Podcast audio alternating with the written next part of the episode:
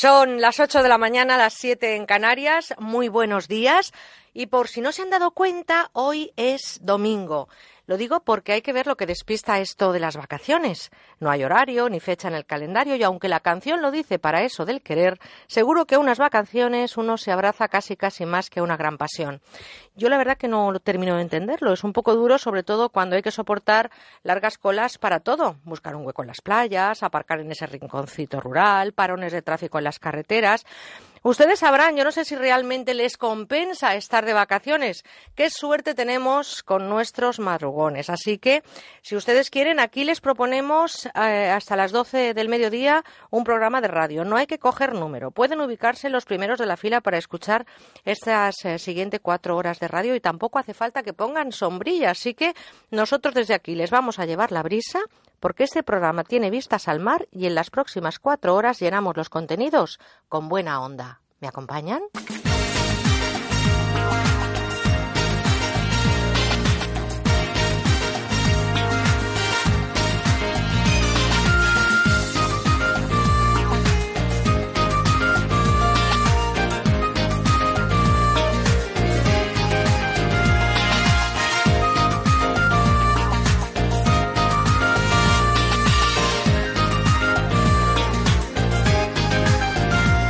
Con buena onda, Merche Carneiro. Si están de viaje ahora mismo, mucho cuidadito en la carretera, precaución al volante, enseguida hablaremos de seguridad vial. Si aprovechan para el bricolaje doméstico, y ya saben que las vacaciones también son para hacer esos arreglillos en casa, pues cuidadito hacia dónde orientan el martillo. Si están de tumbing, pues ojito con el relax, que tampoco hay que pasarse.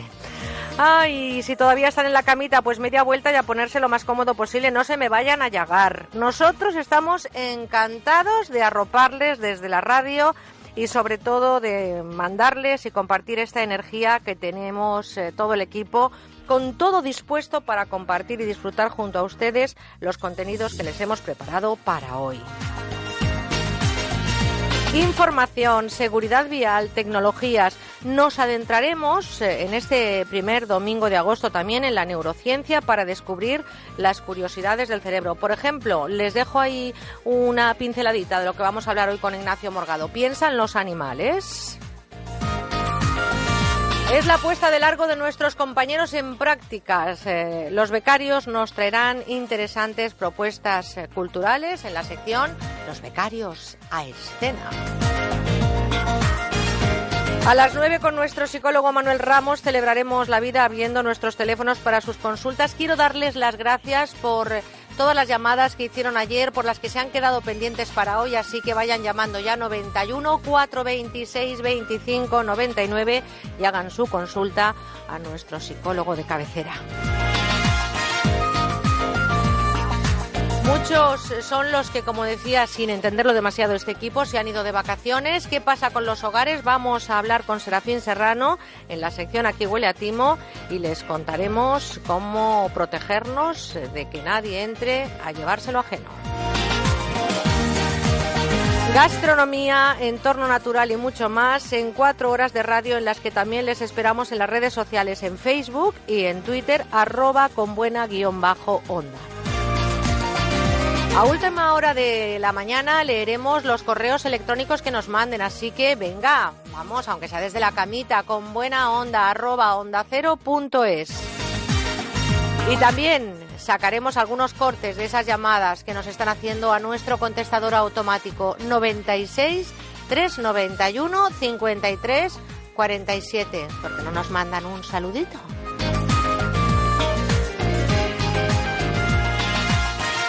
Un lujazo saber que están ahí y sobre todo un lujazo este equipo que no saben ustedes, vamos, si no existiera habría que inventarlo. En la realización técnica en Madrid, Óscar Aguilera. Realizando técnicamente este programa aquí en Valencia, Juanjo Pavía. María Rech madruga con nosotros en la producción y los becarios, nuestros compis en prácticas, quédense con sus nombres, Cristina Barba, Guzmán Pascual, María Vecino, Laura Sánchez y Ana González. Vamos a detenernos enseguida en la información, en lo que va a ser noticia la próxima semana. Con buena onda en Onda Cero.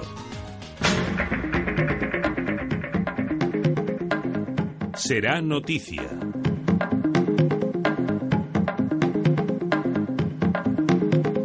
La economía, la política, las elecciones catalanas, reuniones de Estado y algún suceso más siguen muy presentes en este mes de agosto y marcan además las agendas de las redacciones de informativos de las próximas semanas. Laura Sánchez, buenos días. Buenos días. En Atenas, bueno, perdón. Mónica Cartes, buenos días. Ahora enseguida me lo contáis. Saludaros para ver si estáis animadas para afrontar este domingo. Muchísimo, claro. Bueno, pues eh, os mando un saludito, os doy la bienvenida y ahora sí contarme cuáles son esos puntos. Hay mucha información para la próxima semana, pero cuáles son esos puntos que están marcados o subrayados con fluorescente en las agendas de los compañeros de informativos para la próxima semana, lo que va a ser noticia. Ahora sí, en Atenas la bolsa reabrirá el próximo lunes después de haber permanecido cerrada más de un mes a consecuencia de los controles de, la de capital. A pesar de ello, las limitaciones para los inversores nacionales se mantendrán. También el lunes pero esta vez en España. La vicepresidenta del Gobierno, Soraya Sáenz de Santa María, mantendrá una reunión con el ministro de Hacienda y Administraciones Públicas, Cristóbal Montoro. En el encuentro se preparará la presentación del proyecto de ley de presupuestos generales del Estado para 2016. Durante la jornada del martes, la diputada por Ciudadanos en el Parlamento de Cataluña, Inés Arrimada, será entrevistada en el programa Espejo Público de Antena 3. Ese mismo día, el presidente de Ciudadanos, Albert Rivera, también será entrevistado en Al Rojo Vivo de la Sexta. La Fiscalía de París ha anunciado que la evaluación realizada al trozo de avión encontrado en la isla Reunión comenzará este miércoles. El viceministro de Transporte malayo ha asegurado que el fragmento pertenece a un Boeing 777, el modelo del vuelo de Malasia Airlines desaparecido en marzo de 2014. Este viernes el presidente del Gobierno será recibido por Su Majestad el Rey en el Palacio de Marivent, con ocasión de la estancia estival de la familia real en Palma de Mallorca. Y en deportes comienza la Liga Inglesa el próximo fin de semana. También lo hará el Campeonato Francés y en motor tendremos el Gran Premio de Motociclismo de Indianápolis pues para los que aman las motos y la velocidad, no se pierdan ese acontecimiento, desde luego que sigue muchísima gente, ese gran premio de motociclismo en Indianápolis. Pero también a esta hora, desde este eh, lugar, desde este sitio que es la radio, vamos a contarles lo que otros compañeros han hecho en su trabajo. Hablo de la prensa escrita. Vamos a resumirle a los oyentes, si os parece, compañeras, cómo vienen los titulares de los principales periódicos. Comenzamos con la razón. Mónica Cartes. La razón titula Si se revierten las formas, volveremos a la casilla de salida. Palabras del ministro de Economía, Luis de Guindos, en una entrevista que publica hoy este diario. Respecto a Cataluña, este periódico destaca que más prepara una ofensiva para movilizar la calle contra España. Y Laura Sánchez nos resume la portada del diario El Mundo. Los mozos no podrán seguir casos fuera de Cataluña, así titula el diario El Mundo su portada, y es que deberán entregar todos los datos a la policía o a la Guardia Civil y solo podrán participar como colaboradores. En otros asuntos de portada, 26 niños asesinados por su padre durante el régimen de visitas y la cacería española del dentista que mató al león Cecil. Eh, tremendas noticias, ¿eh? algunas, insisto. Lo decíamos ayer, pero esa es la información. Vámonos hasta ABC, Mónica. En ABC, los gobiernos de Andalucía y Cataluña son los que más IRPF cobran a sus ciudadanos. Además, en la página 2, incumplimiento y escaso ahorro en la bajada de sueldos de los alcaldes de la izquierda. Y terminamos con el país que nos trae en portada, Laura. El diario El País abre hoy domingo con una imagen de Yanis Varoufakis que titula España aún corre el peligro de acabar igual que Grecia. Completa portada con otros titulares como el PP acepta una mínima reforma constitucional, un residente en España medio entre Al Qaeda y el califato y los ataques de colonos en Cisjordania desatan la ira palestina. Pues compañeras, eh, Mónica Cartes, que además estuvo también eh, con nosotros el año pasado, repite. es un placer y un lujo teneros, compañeras. Sois unas auténticas profesionales y os agradezco mucho este ratito de información que hace que este programa arranque poniendo en su sitio la actualidad. Gracias, Mónica Cartes, Laura Sánchez. Hasta dentro de un ratito. Gracias. Este verano queremos escucharte. Déjanos tu mensaje en el 963 91 53 47. Este verano, descubre Jamaica con viajes Sol Tour y en hoteles Bahía Príncipe. Diversión, relax, naturaleza, playas inolvidables, lujo exclusivo y lo mejor de todo, hasta un 70% de descuento para el acompañante. Para más información y reservas, consulta en tu agencia de viajes. Bahía Príncipe, siente la felicidad. Tiendas Montó, los especialistas en pintura y decoración. Un espacio único donde encontrarás el mayor surtido en pintura decorativa para la casa y las mejores soluciones para fachadas, piscina y jardín. Nuestros profesionales de la decoración te asesoran en parquet, vinilos, papel pintado, todo al mejor precio. Encuéntranos en tiendasmontó.es. Más de 90 tiendas a tu servicio. La parafarmaciaboticae.com les ofrece el espacio de salud. Doctor, ahora en verano con el sol, el salitre del mar, el cloro en las piscinas, la sequedad en el ambiente, los problemas de vista se agravan más. ¿Cómo podemos protegerla? Pues sí, estos son factores externos que dañan nuestra vista y por tanto hay que protegerla. Y eso lo podemos conseguir tomando todos los días una cápsula de Devisión Retinox. Devisión Retinox tiene un gran componente antioxidante por la luteína que contiene, el, DHA, el DHA que contiene y por tanto mi recomendación es tomar todos los días, como he dicho antes, una cápsula de Devisión Retinox y con ello cuidaremos y mantendremos una buena visión. Eh, gracias, doctor. Y cuidemos nuestra vista con Devisión Retinox. La parafarmaciaboticae.com les ha ofrecido el espacio de salud. Ir a buscar tus gafas de sol a un bar y comprobar que ya no están te puede costar un disgusto. Pero buscarlas en el bolso o en la guantera mientras conduces te puede costar perder el control del coche, costar un accidente, costar entender el número de víctimas que has causado y costar una llamada a tu familia. Estas gafas pueden acabar costando mucho y ser las más caras del mundo. Una pequeña decisión puede desencadenar consecuencias para todos. Dirección General de Tráfico, Ministerio del Interior, Gobierno de España. Con buena onda en Onda Cero.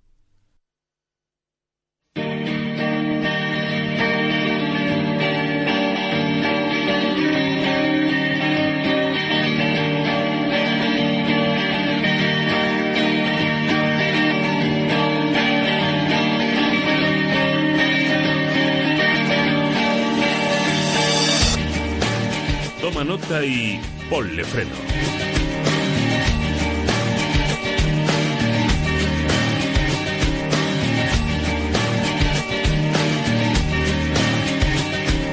La seguridad vial está muy presente en nuestros programas y, por supuesto, con nuestro compromiso en la plataforma Ponle Freno. Estamos comenzando el verano y es un gesto muy frecuente el alquilar vehículos para desplazarnos. Vamos a contarles hoy el grado de siniestralidad de estos vehículos y también los datos que mueve este sector en la carretera.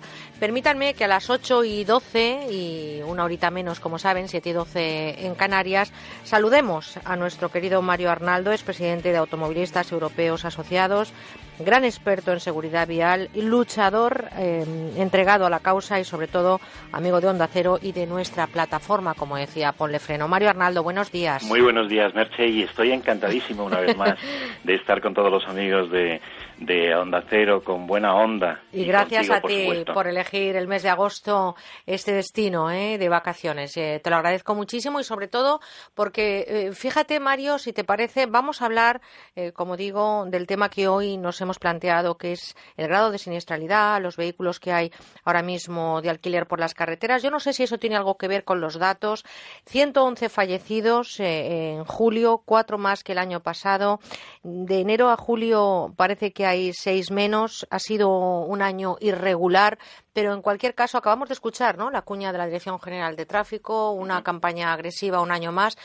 ¿Qué pasa? que no terminamos de hacer bien los deberes. Pues fíjate, eh, es verdad y todos estos datos que nos están desconcertando, hay una, un comportamiento irregular en cuanto a la accidentalidad. El mes de julio mm, sigue la tendencia creciente, pero sin embargo durante el año se está estabilizando. Pero hay algo, un dato que sí es significativo y que hemos podido comprobar incluso este verano hay un importantísimo incremento del número de movimientos en carretera. La Dirección General de Tráfico calculaba que este año iba a haber aproximadamente un, entre un 3 y un 4% de incremento. Nosotros las previsiones que estamos viendo por unos datos que son importantes, que son los de reservaciones hoteleras, reservaciones turísticas, el consumo de carburante está aumentando y creemos que puede haber un incremento de un 10%, que es mucho.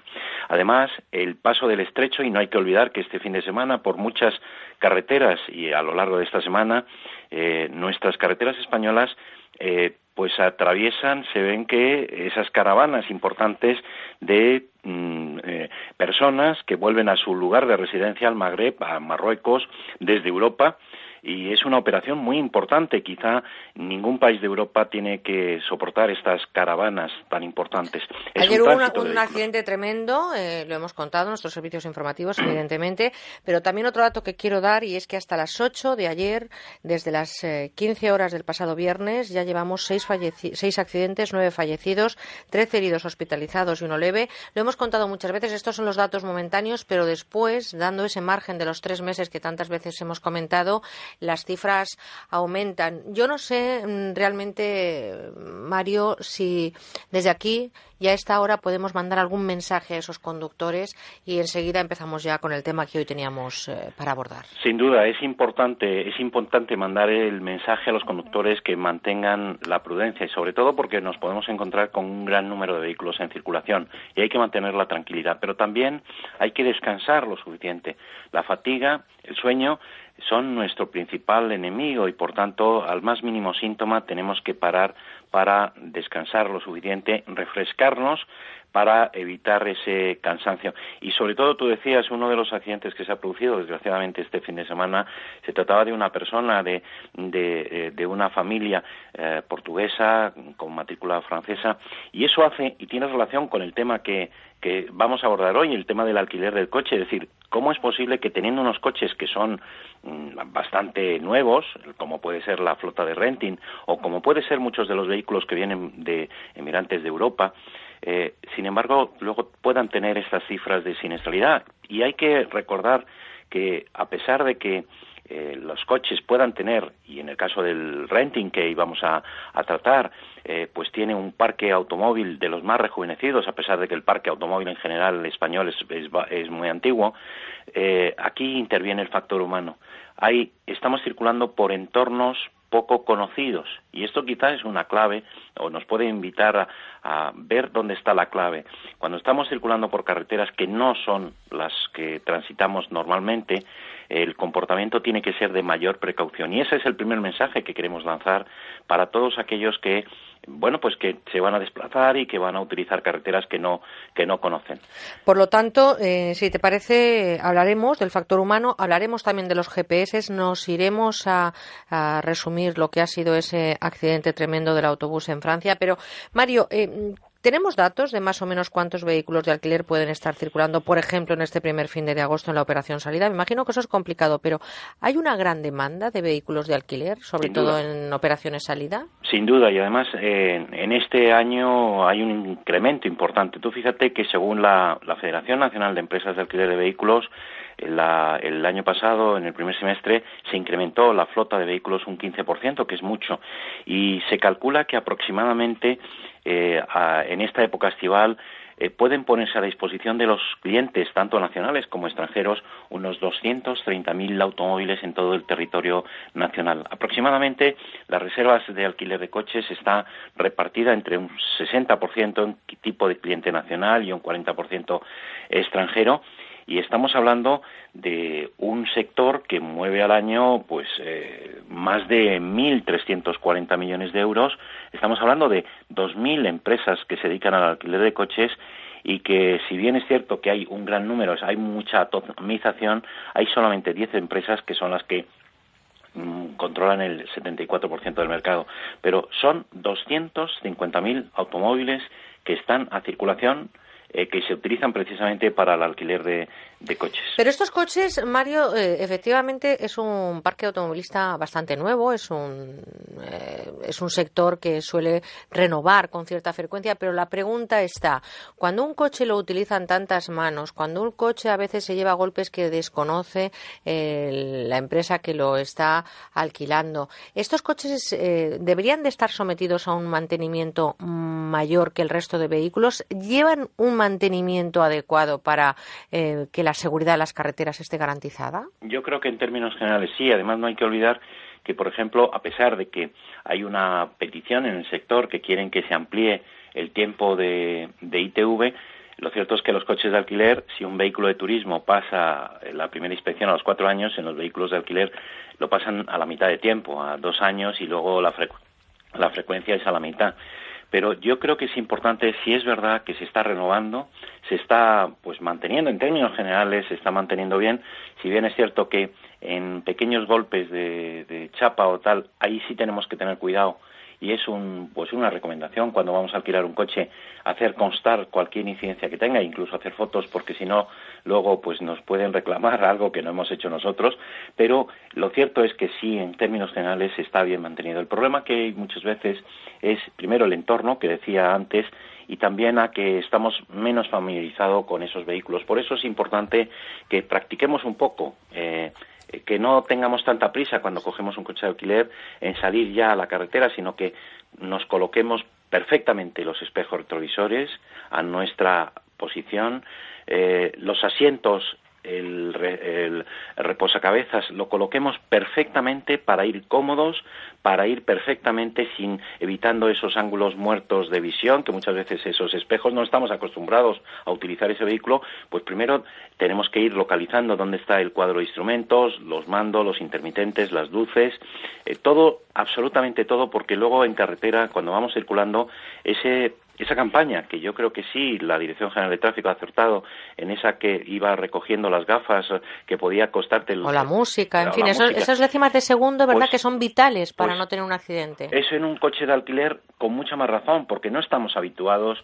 a manejar los mandos de ese automóvil. Por tanto, dediquemos un pequeño tiempo a habituarnos, a saber dónde están todos los instrumentos, a saber perfectamente controlar y a, por supuesto, controlar que mm, la posición del conductor es la adecuada tanto de espejo retrovisores como el asiento. El estar familiarizado con ese vehículo en el menor tiempo posible es fundamental, pero también hablabas hace un momento, Mario, del factor humano. Eh, ¿Es diferente eh, eh, la, mm, no sé si el comportamiento, la actitud que se tiene del conductor a un vehículo propio a un vehículo de alquiler? Es decir, ¿cambiamos el chip aunque seamos conductores de largo recorrido? Pues fíjate, se produce un fenómeno que es curioso al principio y nos pasa también cuando eh, cuando tenemos el carnet de conducir, que al principio vamos muy precavidos, vamos con mucho cuidado, pero luego pasado un cierto tiempo, eh, pues le perdemos un poco el miedo, esto ya está chupado, esto ya eh, lo tenemos dominado, ¿no? Y yo creo que en ese sentido hay que mantener, pues, esa eh, esa mm, eh, eh, situación siempre de precaución, de ir con mucho cuidado y sobre todo porque estamos pendientes del entorno, estamos pendientes de dónde va la carretera, por dónde tenemos que ir a ese lugar, a ese entorno y también muchas veces que no estamos familiarizados suficientemente con el vehículo. Por tanto, se produce eso, que inicialmente mm, eh, tenemos una cierta precaución, pero luego después esto parece que ya vamos más sueltitos, ¿no? Yo creo que en eso hay que tener cuidado. Y sobre todo también hablabas antes, ¿no? Eh, se alquilan coches, eh, vamos con, em, de alguna manera, con compañeros, con gente hablando y encima por carreteras que no conocemos. Mira, me gustaría detenernos, porque no podemos dejar de nombrarlo en este primer programa, lo que pasa con los GPS. No queremos cuestionar ni los modelos ni los fabricantes. Esto no es una cuestión, es una cuestión eh, de seguridad.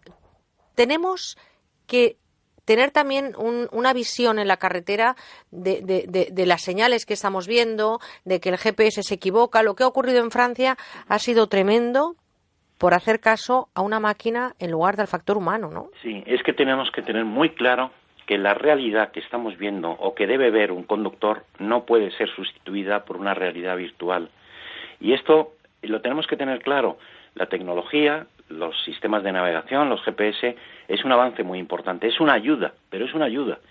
Y lo digo porque muchas personas utilizan pues sistemas que no están actualizados o incluso porque el sistema puede no haber recogido los cambios que eh, se producen en, el, en la realidad de, la carretera o incluso porque pueden perder la comunicación, podemos perder la comunicación de conexión y eso es lo que, si bien es cierto y debemos tomarlo como que es una ayuda, es una ayuda, no puede sustituir la realidad, insisto, que debe ver y que debe prestar atención el conductor. Y en ese sentido, eh, pues se han producido algunos accidentes. Si bien es cierto que en este de, del autobús de Francia, a mí me gustaría que ese también es verdad que ha intervenido el GPS, pero también podría intervenir el que eh, se mejoraran los sistemas de detección o de alerta cuando un vehículo pues entra o puede crear en, en colisión o en riesgo de colisión.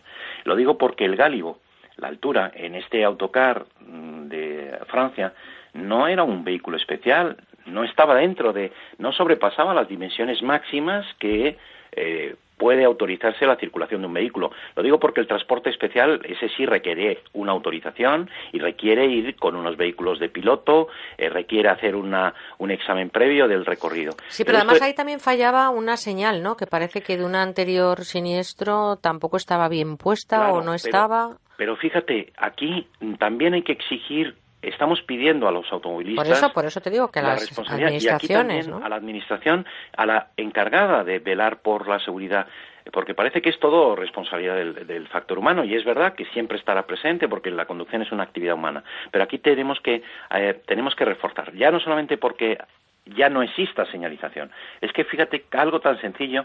Piensen, por ejemplo, en la célula fotoeléctrica que tiene un ascensor. Fíjate que es sencillo que cuando pues en, vamos a entrar en un puente o en un eh, túnel que puede tener unas dimensiones muy eh, reducidas, eh, antes, unos metros antes, podemos colocar una célula fotoeléctrica para que si un autobús o un vehículo que sobrepasa esa altura la sobrepase, le alerte antes de entrar y penetrar en ese hueco que no cabe, físicamente es que no va a caber, pues que le alerte o incluso un semáforo que le prohíba el, el, o que le ponga una banda de música o un o con cohetes si es necesario o unas barreras no yo creo que la tecnología la industria de las carreteras que las hay en España por supuesto magnífica y en Europa igual puede ayudar a reducir esos accidentes porque son inevitables. Y además, Mario, terminamos porque ya se ha terminado el tiempo de esta sección. La realidad virtual de los navegadores jamás podrá sustituir la realidad física a la que debe prestar atención todo conductor. Nos marchamos. Te quiero dar las gracias, decir a la gente que ahora mismo nos escuchan desde el coche que disfruten del viaje, porque pase lo que pase, los viajes ofrecen siempre una historia que contar. Hay que disfrutarlo y, sobre todo, respetar las señales de tráfico, dejando un sitio en el coche a este equipo de Onda Cero siempre. Mario Arnaldo, un besito muy fuerte y gracias por estar ahí y por estar también participando de nuestra plataforma Ponle Freno. Un besito, Mario. Un cordial saludo, un abrazo. Hasta la semana que viene. Y ustedes, tomen nota y pongan freno. Meter una dirección en el navegador, echar un vistazo a los niños, o lo que es peor, contestar un WhatsApp, son gestos muy peligrosos que vemos en muchos conductores. A 100 km por hora apartar la vista de la carretera 3 segundos nos lleva a recorrer a ciegas más de 80 metros. Todo lo que no sea conducir, hazlo con el coche parado. Estas vacaciones, sé prudente en la carretera. Ponle freno. Juntos, si podemos. Compromiso a 3 media.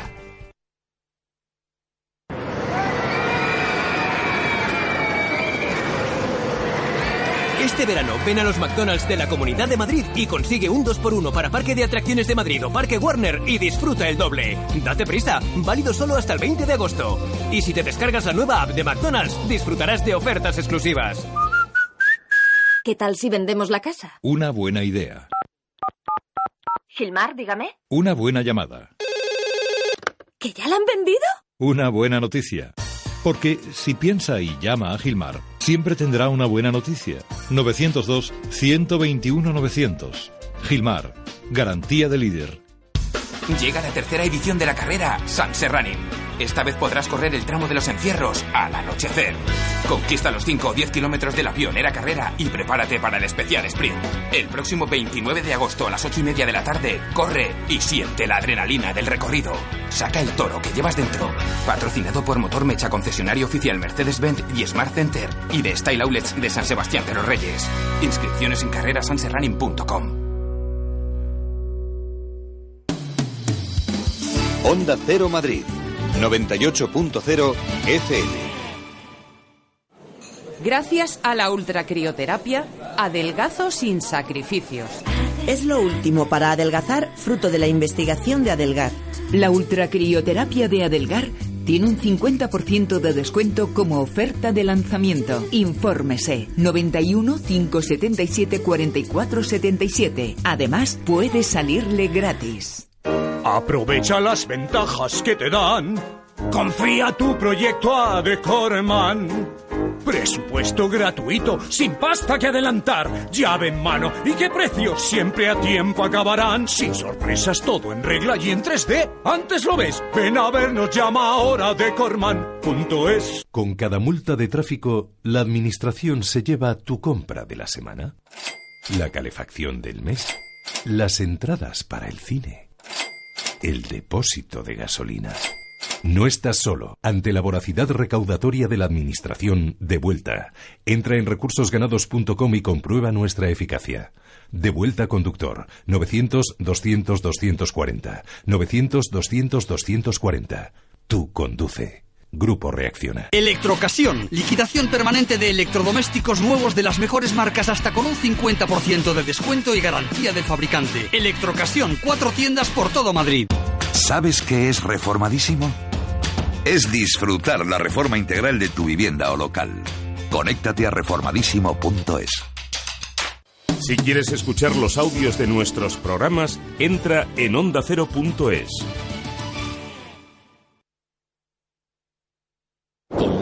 celebración de la Copa del Rey, Palma es la capital mundial de la vela. Descubre Palma los 365 días del año. Ayuntamiento de Palma de Mallorca. A mí me gustaría viajar más. A mí ahorrar más. Pues a mí disfrutar cada día más. En Repsol siempre te damos más. Por eso te presentamos el nuevo programa Repsol Más, con más descuentos en carburantes, más puntos Travel Club y mucho más. Regístrate en Repsol.com, solicita tus tarjetas y disfruta de todas sus ventajas. Y además ahora, al utilizar tu tarjeta Repsol Más en nuestras estaciones de servicio, llévate unas gafas exclusivas Sun Planet por solo 3,95 euros en compras iguales o superiores a 20 euros. Estás con Merche Carneiro. Estás con buena onda. ¿Sabías que...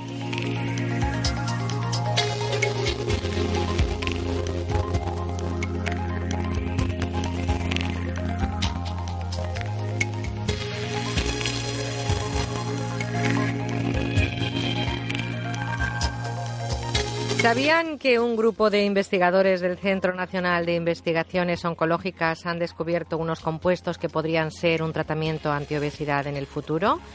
Han dado resultado ya estos compuestos en ratones y en monos.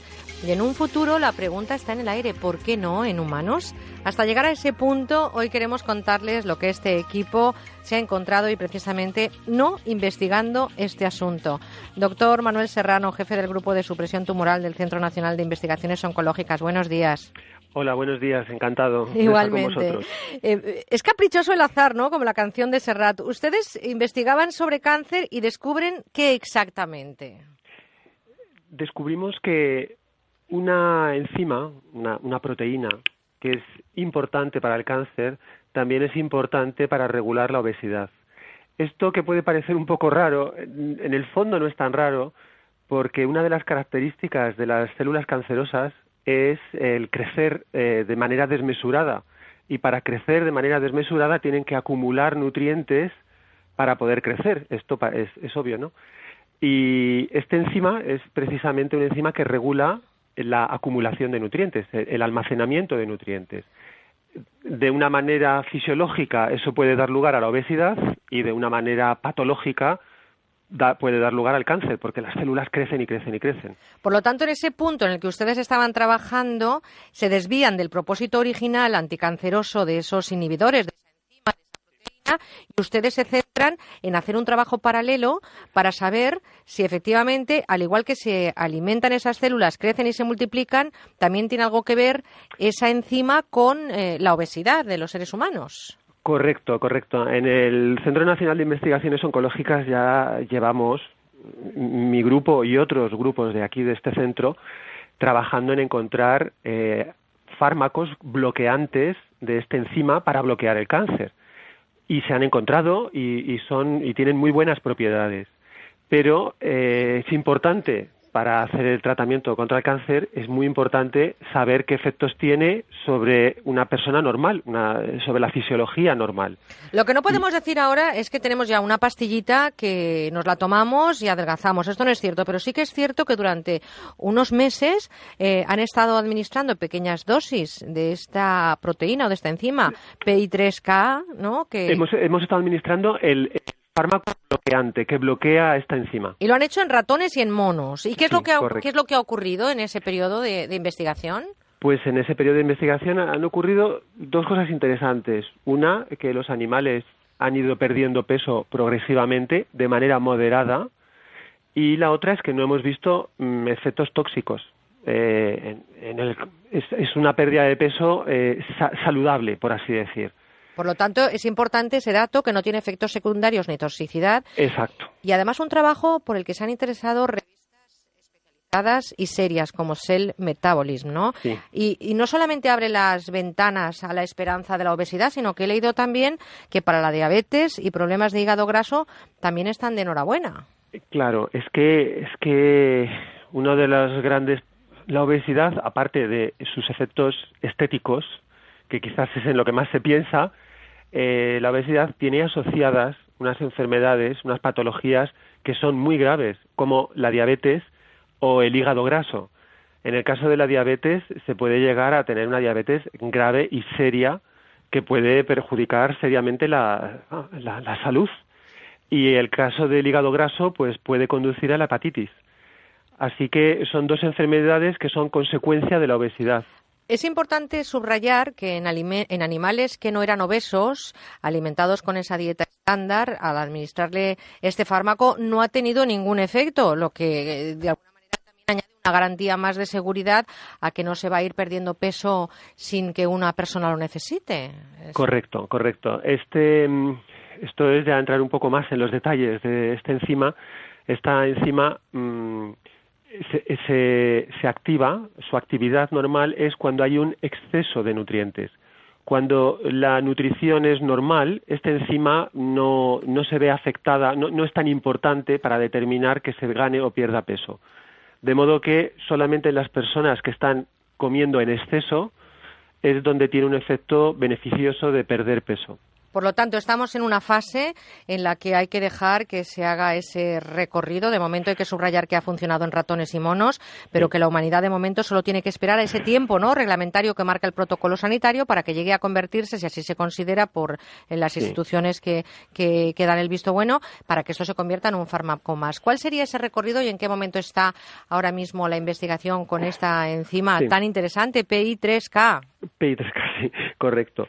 Bueno, esto es solamente el primer paso y de hecho eh, el, segundo paso, por así decir, y tercero son pasos que en donde puede en donde puede venirse abajo. Hay que ser también conscientes de esto. El siguiente paso que hay que hacer es hacer eh, conseguir hay que hacer ensayos de toxicidad oficiales, por así decir, porque antes he dicho que no hemos observado toxicidad, pero esto hay que hacerlo para que sea aprobado el fármaco en uso experimental en humanos, hay que hacer unos ensayos de toxicidad que están eh, reglamentados y que cuestan bastante dinero. Necesitamos encontrar un, un partner eh, a ver, laboratorios, oído un laboratorio, exacto. Necesitamos encontrar y estamos en ello. Eh, necesitamos encontrar una empresa farmacéutica que vea interés comercial en esto y que esté dispuesta a invertir para, eh, para hacer estos pasos de la toxicidad, esta oficial reglamentaria, y una vez que eso se pase, que en eso sí que tenemos bastante confianza en que se van a pasar, bueno, por, por otros datos indirectos que hay, pero luego vendría eh, la prueba de fuego, que es eh, tratar a personas obesas en, ensayos clínicos, en humanos y aquí pues habría que ver qué. Bueno, de todas formas nos vamos a quedar con el nombre de esta enzima, PI3K, porque en ella puede estar el futuro de la lucha contra la obesidad y no nos olvidemos que su investigación principal, la inicial, la primaria, fue ese, eh, trabajo para saber por qué crecen las células, por qué se multiplican de forma anormal, por qué se nutren para que ahí se desarrolle un cáncer. Doctor Manuel Serrano, jefe del Grupo de Supresión Tumoral del Centro Nacional de Investigaciones Oncológicas del CENIO. Gracias por estar con nosotros esta mañana y contarnos que se está trabajando para que en un futuro la obesidad no sea un problema y se trate con esa píldora mágica que todos estamos esperando. Ojalá llegue, pero que sea como lo están haciendo ustedes, de forma seria. Un abrazo muy fuerte. Un abrazo, ojalá llegue, ojalá. Lo, lo, intentaremos. Gracias por ese, por ese trabajo que hacen también investigando para luchar contra el cáncer. Un abrazo. Gracias.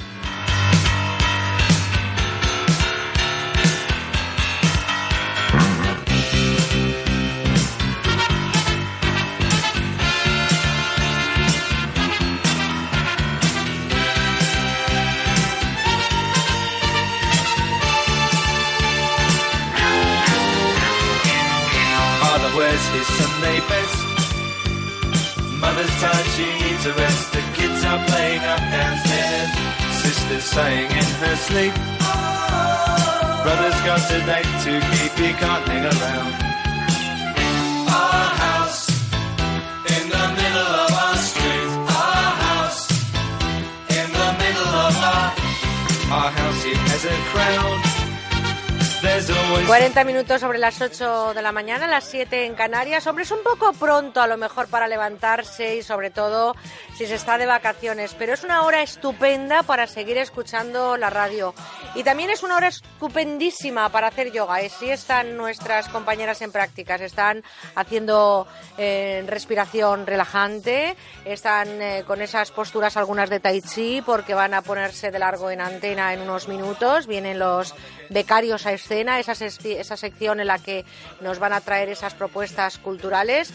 Y vamos a ver si terminan esas eh, posturas, esos mantras que están haciendo y esas relajaciones y esas respiraciones profundas para comenzar con ellos a conocer esos eh, destinos que nos marca el ocio. Así que les recuerdo mientras tanto, mientras ellas terminan de respirar y hacer esas, eh, como digo, flexiones para estar en forma para entrar a su sección. Les recuerdo que tenemos un contestador automático, es el 963 915347. Mándennos un saludito o díganos lo que quieran porque después al final del programa escucharemos sus voces. Correos electrónicos, gracias eh, como siempre por tenernos en el listado de amigos de su ordenador. Gracias por esos correos que nos están mandando. Mm, ya lo saben, con buena onda, arroba onda cero punto es y por supuesto el teléfono porque a partir de las 9 llega Manuel Ramos 91 426 25 99 y chicas ir recogiendo las colchonetas del yoga que vamos. Tired, she needs a rest. The kids are playing up downstairs. Sister's sighing in her sleep. Brother's got a date to keep, he can't hang around. street.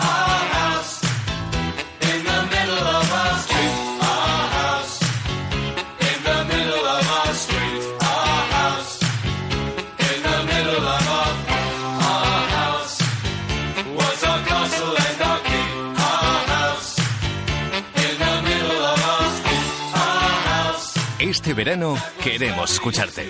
Déjanos tu mensaje en el 963 91 53 47.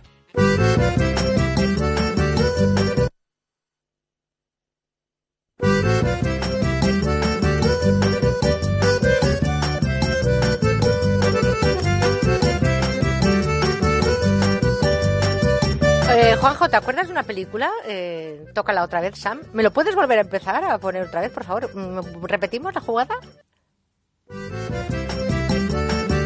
Esto puede pensar la gente que era un error técnico, en absoluto. Esto es que nosotros estamos aquí a veces representando películas y yo le estaba diciendo, tócala otra vez, Sam. estaba todo pensado.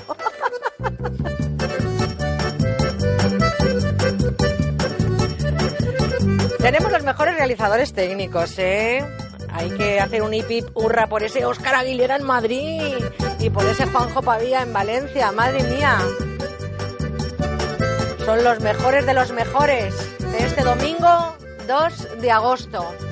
Vamos a ver si han terminado ya sus ejercicios de relajación. María Vecino, ¿cómo estamos? Buenos días. Buenos días, Merche. Ya hemos acabado de hacer los ejercicios. Habéis recogido las colchonetas y todo, no me dejéis todo por medio, ¿eh? ¿Todo en su sitio? Sí.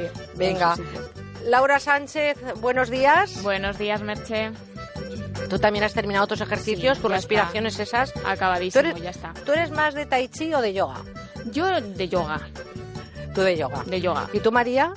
Yo de yoga también. Si hay que También. ser de algo, de Somos yoga. de yoga. De sushi, dice Juanjo. Juanjo Pavías de sushi, él es más de sushi. Eh, Cristina, Cristina Barba García, que está conmigo aquí en el estudio en Valencia. Cristina, eh, buenos días también. Hola, buenos días. Ella es mucho de danza, os lo cuento para que lo sepáis, porque es una bailarina profesional. Mm. Pero tú, ¿qué eres? Eh, ¿Qué estabas haciendo ahí? ¿Esas posturas que estabas haciendo y esos mantras que estabas haciendo? Ay, eso no sé cómo se llama, Merche. Eso no se sabe. Está, está inventando el Taiyo, que es una mitad de Tai Chi con Sí. una mitad de yoga. ¿eh? Suena bien, no yo. Lo puedes registrar, o el, o el Cristina. chiga, o el chiga, también podría ser, ¿no? Bueno, chicas, vamos a contarle a nuestros queridos oyentes, que sepáis que son muchísimos, nos están mandando un montón de correos, nos están dejando buzones de voz, en fin. Quiero que les contemos mm, propuestas de ocio. Vamos a ver eh, qué lugares eh, hemos decidido como propuestas de ocio. Y María, María Vecino, creo que nos lleva al teatro, ¿no, María? Yo os llevo al teatro. Eh, bueno, vamos a empezar con la primera propuesta. ¡Ole! Muy español todo. ¿Se imaginan que de la noche a la mañana surge un nuevo estado que trata de apropiarse de la marca España como nombre para su estado? Esto era ya lo que nos faltaba en España. Pues sí, como están las cosas, no falta también que nos quiten el nombre de España. Esta situación tan extraña es la que plantea la comedia, Spain Spain, que se representa en el madrileño Teatro del Barrio, ubicado en Lavapiés, los días 5 y 9 de agosto, el miércoles y el domingo de la próxima semana, a las 8 de la tarde. La gente canta con ardor. Pues fíjate lo que nos faltaba, ¿no? Que nos quiten el nombrecito. Esto ya sería lo último, ya. La vida tiene otro sabor. En esta representación dirigida por Delfín Estevez, periodistas y políticos y demás gentes de altos vuelos tratarán de deshacer los enredos y líos para reafirmar su presencia en el panorama internacional como la auténtica e indivisible nación de los españoles. Bueno, pues ahí está, una obra de teatro que, eh, dirigida magistralmente por Delfín Estevez, es una propuesta. Oye, ¿y esta musiquita dónde nos lleva? Paco de Lucía, entre dos aguas. Bueno, esto vamos a cambiar un poco de estilo y si bajamos hacia el sur, hasta Sevilla, en el Teatro Romano Santi Ponce se representará hoy a las diez y media por última vez una obra escrita por Raúl Hernández en los 90, Restos Fedra. Suena muy bien, ¿eh? Hombre, es que Paco de Lucía... Hombre, un es grande que de los grandes. Es un grande. Dirigida por Juana Casado, la obra basada en la tragedia griega clásica de Hipólito y Fedra ha sido actualizada con temas contemporáneos.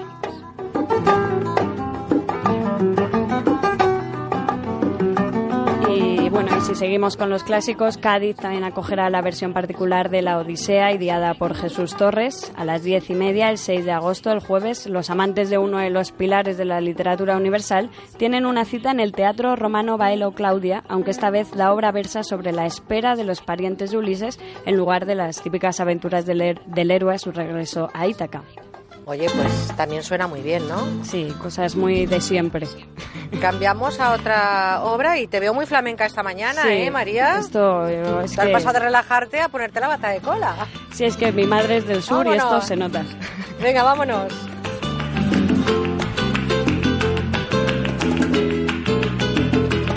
Pues bueno, pues siguiendo un poco con este flamenco, hoy es la última representación del bailador flamenco José Porcel en el Teatro Olimpia de Valencia. A partir de las 7 en la céntrica sala, los asi- asistentes podrán disfrutar de la interpretación del sevillano con su obra llamada Flamenco Pasión. Pues fíjate que lo tenemos aquí al ladito de la emisora. Creo que nos vamos a poner la peineta pues todos. mira, ¿eh? vosotros que podéis ir. Nosotros nos vamos a acercar. Yo creo que sí, un taconeado un domingo después de terminar ocho horas de radio de fin de semana. Creo que nos va a venir muy bien a todos, ¿no? Yo Mm. creo que sí. Además, Barcelona ofrece a sus visitantes un espectáculo de uno de sus bailes más característicos, la rumba, en el Teatro El Molino de la capital catalana desde el miércoles hasta el domingo a las 7. Los que gusten esta danza Pueden incluso hasta participar en el espectáculo Rumba Experience. Bueno, y de todos los que nos ha recomendado, ¿dónde te irías, eh, Yo me María? iría ¿Dónde te a la comedia Spain Spain, que me ha gustado mucho el guion. y así, pues unas risas no está nunca mal. Bueno, pues yo te la recomiendo porque la he visto, te lo cuento. Ah, pues ¿eh? mira. Yo te la recomiendo. Oye, pues eh, gracias María, luego hablo contigo de nuevo. Vámonos a ver qué nos eh, propone Laura. Laura Sánchez creo que se ha hinchado a leer para hacernos unas propuestas para tener un ratito ese encuentro con los libros, ¿no, Laura? La verdad es que sí, he leído un poquito. Y mi primera propuesta, os comento, es Al final de la calle 118. Es una novela escrita por Clara Cortés, de narración sencilla, cuidada y fresca. Y es que vivir en la calle 118 no es tarea fácil, y sino que se lo digan a Valeria y a Raven. Su madre las abandonó hace años sin ninguna explicación, y ambas, dada su situación, no han tenido más remedio que aprender a ganarse la vida solas. Valeria, la pequeña de las hermanas, trabaja de modelo a pesar de no darle para mucho, pero Raven, en cambio, es prostituta.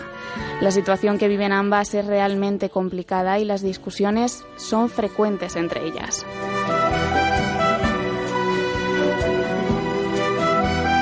Pero un día aparece Simón, quien entra en sus vidas y parece va a cambiar para siempre el destino de estos tres personajes. Suena muy bien ese libro. ¿Cuál es el siguiente que nos recomiendas, Laura? Pues es un bestseller que está arrasando por todo el mundo. Es La chica del tren de Paula Hawkins. Es un thriller psicológico ambientado en Londres que nos atrae y nos envuelve desde de esta manera tan misteriosa. Estabas en el tren de las 8 y 4. ¿Viste algo sospechoso? Rachel sí.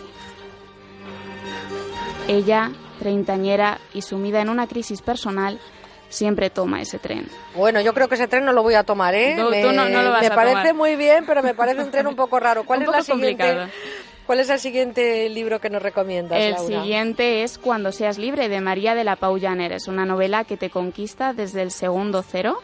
Es una historia que une el presente con las leyendas de las mil y una noches y se desarrolla desde Bagdad hasta los lugares contemporáneos más desapacibles. La escritora nos relata una historia en la que la solidaridad entre mujeres se encuentra enfrentada ante todo tipo de adversidad. Viven pasiones, promesas, desgracias, traiciones, desamores, pero no se rinden ante nada. Saben que son las que poseen un plan elaborado siglos atrás y son ante todo las piezas fundamentales para que se cumpla un sueño. Pues me parece muy bien, pero no le has hecho la pelota a la jefa, ¿eh? Bueno, ya, bueno, eso es verdad, eso es verdad, lo sé, lo ¿Por sé. qué no has recomendado el último libro, Cómo ser escritor y no morir en el intento? ¿Quién mejor que tú para recomendar ese libro, por favor? Tienes que hacer un poquito más la pelota, Vale, ¿eh? vale, Vamos lo- a lo dejarlo ahí. cuenta. Vale, ¿cómo ser escritor y no morir en el intento? Yo como Paco Umbral, yo vengo a hablar de mi libro, ¿eh? Ya lo sabes. Gracias, Laura. ¿Cuál te leerías de todo? Hazme la pelota. Yo, bueno, vale, el tuyo y además Vale.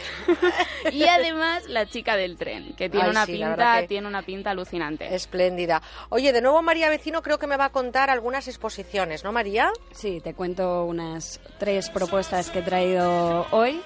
Eh, mi primera propuesta se ubica en Barcelona, en, Bar- en concreto en el Centro de Cultura Contemporánea, y la exposición se llama Casa Piloto.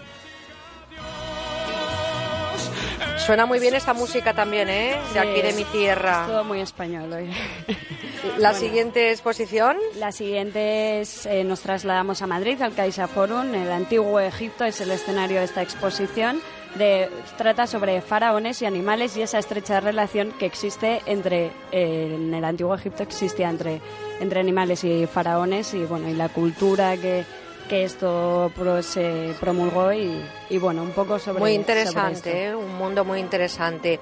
Y creo que la última mm, es de fotografías. ¿no? La última es de fotografías del neoyorquino Steve Shapiro. Llegan a España, a Zaragoza, por primera vez y bueno, son fotografías dentro del marco Foto España 2015 y bueno, es, recorre pues fotografías desde actores conocidísimos hasta escenas de películas muy reconocidas como Cowboy de Medianoche y bueno, yo creo que Bueno. habría que ir a verlo. Yo me voy a ir a esta, ¿eh? a mí de lo que me me has propuesto me voy a esta. Sí, ¿Cuál a te vas esta- tú? yo a esta también me gusta muchísimo. Bueno, pues nos vamos juntas ahora luego. Nos vamos. Gracias, María. Tengo aquí a Cristina que creo que me trae conciertos. No podía ser de otra manera. Ella mover el esqueleto siempre, Hombre, Cristina. por supuesto, yo siempre música y baile.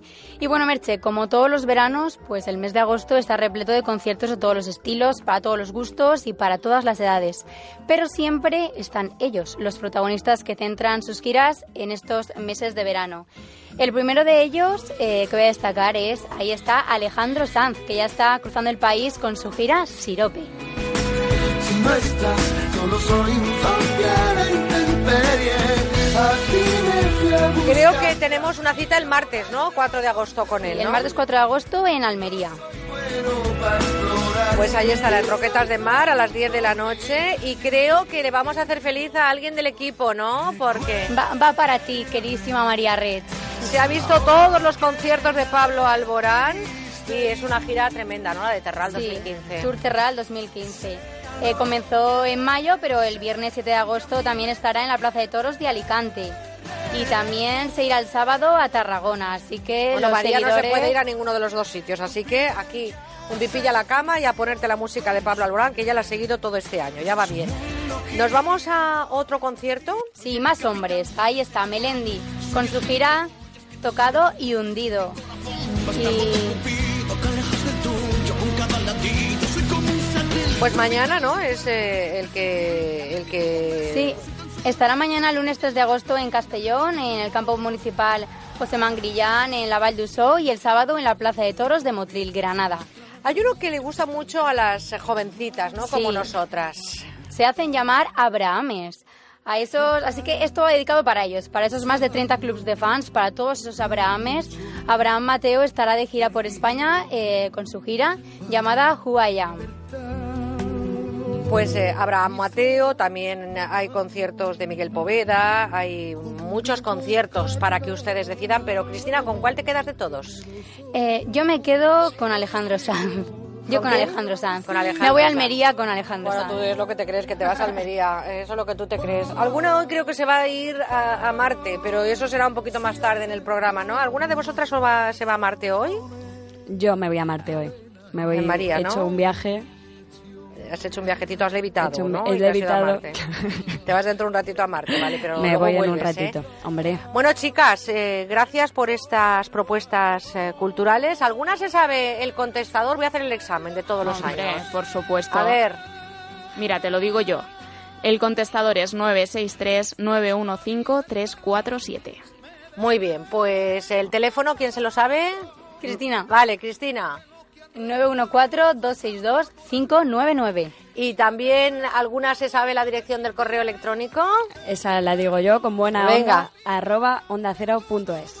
Ay, mis niñas, ¿qué sería yo de, de, mí misma sin ellas? Gracias, Cristina, María, Laura. Excelente trabajo, compis. Seguir haciendo ahora esos eh, ejercicios de estiramientos. Gracias. Nosotros nos vamos a la información y enseguida estamos de vuelta. Vayan marcando el 91 426 25 99 porque a las 9 celebramos la vida con Manuel Ramos. Estás con Merche Carneiro. Estás con buena onda.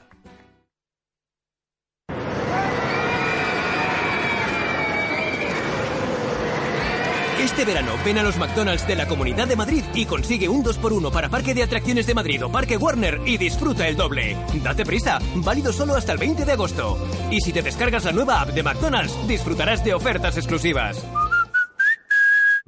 Cuando usted consulta con un médico especialista, quiere que le dedique todo el tiempo necesario para llegar al diagnóstico más preciso y ofrecerle la mejor solución. En Clínica DKF, en su unidad de cirugía avanzada de columna, los doctores Sánchez y Casal lo hacen ofreciendo técnicas mínimamente invasivas de forma exclusiva y pionera en España, como la endoscopia. Consúltenos en www.dkfcolumna.com o en el teléfono 666 266 604. Soy Concha Velasco, amigos míos. Si quieres evitar sustos en tu vieja bañera, te recomiendo Duchamanía. Te instalan un plato de ducha antideslizante en pocas horas y sin obras molestas. Y te ahorras un buen dinerito. Haz como yo. Confía en los auténticos profesionales. Confía en Duchamanía. Haz caso a Concha. Duchamanía te lo instala desde solo 990 euros, IVA incluido. Paseo del Molino 6 en Legazpi, 91 468 4907 o duchamanía.es. Onda Cero, Madrid. ¿Necesita conocer el valor oficial de su casa, finca, empresa o negocio? TIRSA, Sociedad de Tasaciones homologada por el Banco de España, especialistas en tasaciones de ámbito nacional. TIRSA. Llámenos al 91 540 0633 o visítenos en Jorge Juan 45. Presupuesto sin compromiso. Llega la tercera edición de la carrera San Serranin. Esta vez podrás correr el tramo de los encierros al anochecer. Conquista los 5 o 10 kilómetros de la pionera carrera y prepárate para el especial sprint. El próximo 29 de agosto a las 8 y media de la tarde, corre y siente la adrenalina del recorrido. Saca el toro que llevas dentro. Patrocinado por Motor Mecha Concesionario Oficial Mercedes-Benz y Smart Center y de Style Outlets de San Sebastián de los Reyes. Inscripciones en carrerasanserranin.com. Restaurante Atrapallada les invita a conocer la cocina gallega en pleno corazón de Madrid. Atrapallada les ofrece los mejores pescados y mariscos traídos de las costas gallegas y las mejores carnes de la tierra, en amplios salones y comedores privados para celebrar cualquier fecha especial. Restaurante Atrapallada, Paseo de las Acacias 12, 91 539 0892. Oye, ¿cuánto van a darte de indemnización? Pues no lo sé. Eso está en manos de mi abogado. Anda, mírale, con abogado y todo, como en las películas. No, no. Ahora, con De Vuelta Legal, puedes tener un señor abogado. De Vuelta Legal te ofrece abogados que sí puedes pagar. De Vuelta Legal, 900-374-900. 900-374-900. Grupo Reacciona. Son las 9, las 8 en Canarias.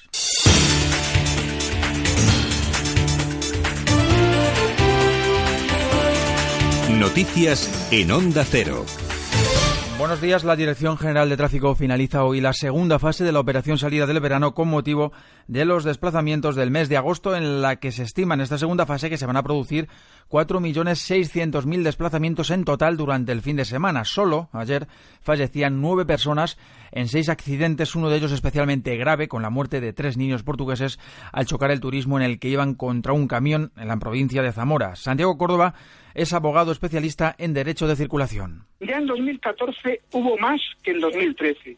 Y yo creo que estos picos de siniestralidad deben ser una señal de alarma, un toque de atención y sobre todo para las dichosas carreteras secundarias, un auténtico calvario para el conductor y que son vías que es que engullen la siniestralidad vial, devoran vidas, en ese mismo siniestro de Zamora resultaba herido grave el conductor del turismo y otra menor de 13 años. Nuevo atentado en territorio turco, ocurrido durante la noche, pero del que se ha informado hace apenas unos minutos. Dos miembros de las fuerzas de seguridad muertos y 24 heridos en un ataque suicida con bomba perpetrado en el este del país. El ataque se ha llevado a cabo con un tractor cargado con dos toneladas de explosivos en un puesto de gendarmería avanzada ubicada en el distrito de Dogubeyazid de la provincia oriental de Agri en la frontera con Irán.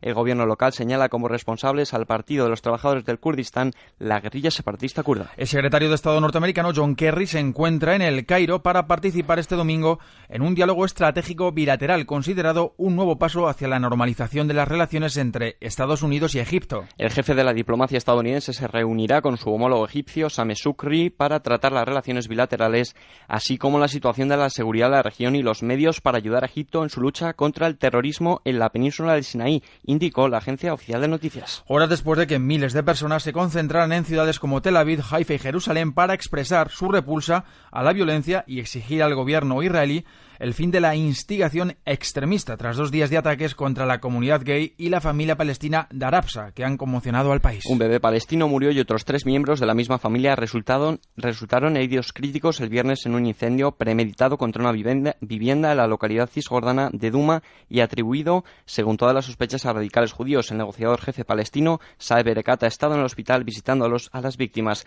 Haya reiterado que su gobierno considera responsable de los hechos al ejecutivo de Benjamin Netanyahu. Un periodista que había abandonado el estado de Veracruz por amenazas se encuentra entre los cinco cadáveres hallados en un apartamento de Ciudad de México. Se trata de Rubén Espinosa. El departamento forense explica que recibió un golpe en la cara y dos impactos de bala. La tregua de calor que se ha agradecido en estos últimos días toca a su fin. Este domingo vuelven a ascender las temperaturas en todo el país. Más detalles de esta previsión del tiempo, Concha Cerdán. Para hoy se esperan temperaturas altas prácticamente en toda España, sobre todo en el interior de Andalucía. Los cielos estarán durante la jornada de hoy poco nubosos o despejados en la península y Baleares, aunque en Canarias existe posibilidad de intervalos nubosos y posibles precipitaciones débiles. En cuanto a los termómetros, ascenderán durante el día de forma notable en el tercio norte peninsular y los valores nocturnos ascenderán ligeramente. El viento llega al sur del país, donde se registrarán fuertes rachas de viento en el estrecho y en el litoral de Almería. Los conciertos de Mika Everything Everything, Tom Odell, La Bien Querida y Nacho Vegas marcan este domingo la jornada de despedida del Arenal Sound. La organización del Festival Playero de la localidad castellonense de Burriana hará balance de una edición tan multitudinaria como plena de incidencias, con los conciertos de jueves y viernes suspendidos debido a las tormentas y vientos huracanados, seguida de las numerosas críticas de los asistentes a la propia organización. Deportes a partir de la una de la tarde, Rafa Nadal busca su tercer título de la temporada en la final del ATP 500 de Hamburgo. El tenista balear quiere que le permita escalar en la clasificación final y recobrar la confianza antes de afrontar la recta final de curso en las próximas cinco semanas. Tres citas de importancia, Master 1000 de Montreal y de Cincinnati, antesala del abierto de Estados Unidos que comienza ya el 31 de agosto. El rival de hoy en Hamburgo es Fabio Foggini, número 32 del ranking. Aquí en Nadal había vencido cuatro veces hasta que esta temporada el italiano superaba al español en las dos ocasiones que se han enfrentado. La última también sobre tierra batida en el Conde de Godó. Y la otra cita deportiva relevante de este domingo está en Kazán, en Rusia.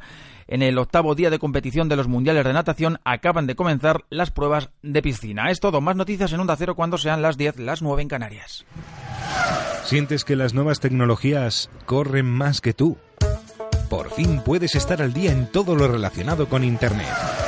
Aplicaciones, Facebook, redes, Twitter, webs, plataformas. Internet en la onda. Un parado británico crea Brumi, el Airbnb para alquilar una habitación por hora. Creo que este año eh, ha sido el boom de las plataformas musicales de, en streaming. Bueno, ¿qué, ¿qué es Binder? Muchos lo han definido como la papelera del amor. Binder te evita el mal trago de tener que dejar a alguien. ¿Cómo funciona? Si Bueno, quieres conocer lo último en la red, este es tu programa. Internet en la onda. Sábados y domingos a partir de las 6 de la tarde. Con Javier Ábrego. Te mereces esta radio. Onda Cero, tu radio.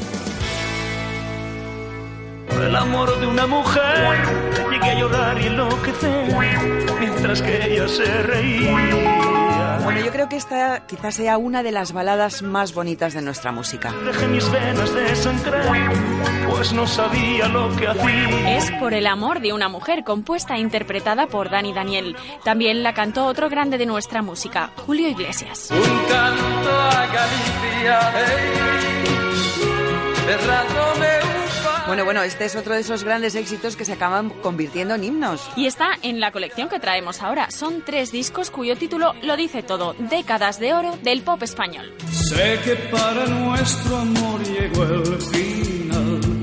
Ya de nada valen las palabras. Con las mejores canciones de los años 60 y los 70, porque ¿cuántas veces no habremos cantado esta canción? como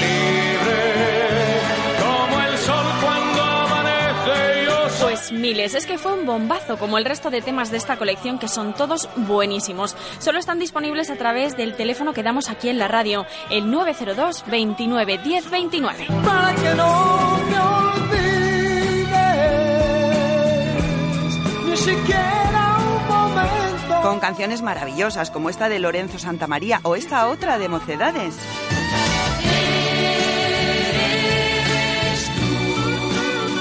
O esta de Nino Bravo. Al partir, un beso y una flor, un te quiero. Qué bonito es esto, cómo me gusta. Bueno, ¿y qué me dicen de esta balada de Alberto Cortés? En un rincón del alma donde tengo la pena que me dejó tu adiós. Es preciosa esta canción. Se han reunido 60 grandes títulos de la música pop española. ¿Quién la escribía versos? Dime quién era. ¿Quién la mandaba flores por primavera? Décadas de oro del pop español es una colección maravillosa que, por cierto, se está regalando muchísimo. Claro, porque es la música ideal para nuestras madres. Por ejemplo, se han vendido tanto que se nos acaba ya. Hay que entrar en la web musicadesiempre.com o llamar ahora mismo al teléfono 902 29 10 29 para reservarla antes de que se termine. Amada mía, Porque además viene con un regalo solo por pedir prontito la colección. Pues sí, Paloma, hay que darse prisa porque se acaban enseguida. Durante la próxima hora, solamente la próxima hora, vamos a regalar un reloj muy bonito de cuarzo a todos los que hagan su pedido. Todas las promesas de mi amor se irán contigo. Pero no solo eso, es que también vamos a regalar unas fabulosas gafas de sol unisex con alta protección a los rayos UVA, que además son plegables. En fin, dos regalos por una colección que solo cuesta 33 euros más unos pequeños gastos de envío.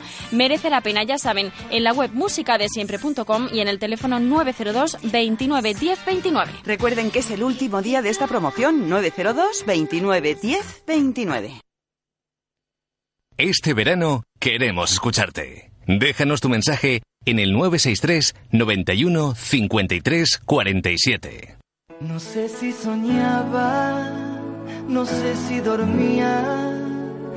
Y la voz de un ángel dijo que te diga, celebra la vida.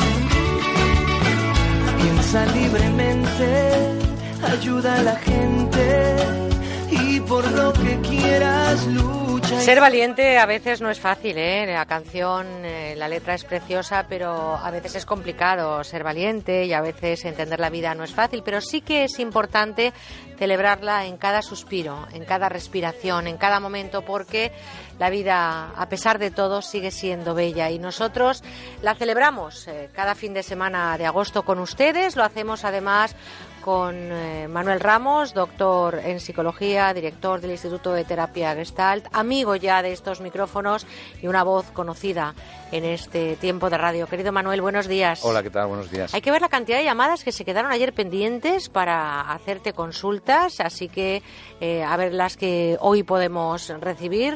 Gracias por elegir Onda Cero y con buena onda para pasar tus vacaciones. Muchas gracias a vosotros. Estás muy- por, muy por bronceadito, sí, ¿eh? Sí, sí, hago lo que puedo. Entre programa y programa hago lo que puedo. Claro, es como un rayo de sol que te da aquí en este estudio, como tenemos, eh, como digo, un estudio exterior. Aquí no hace falta irse a la playa, no, No. tenemos que hacer colas, lo decía al principio del programa.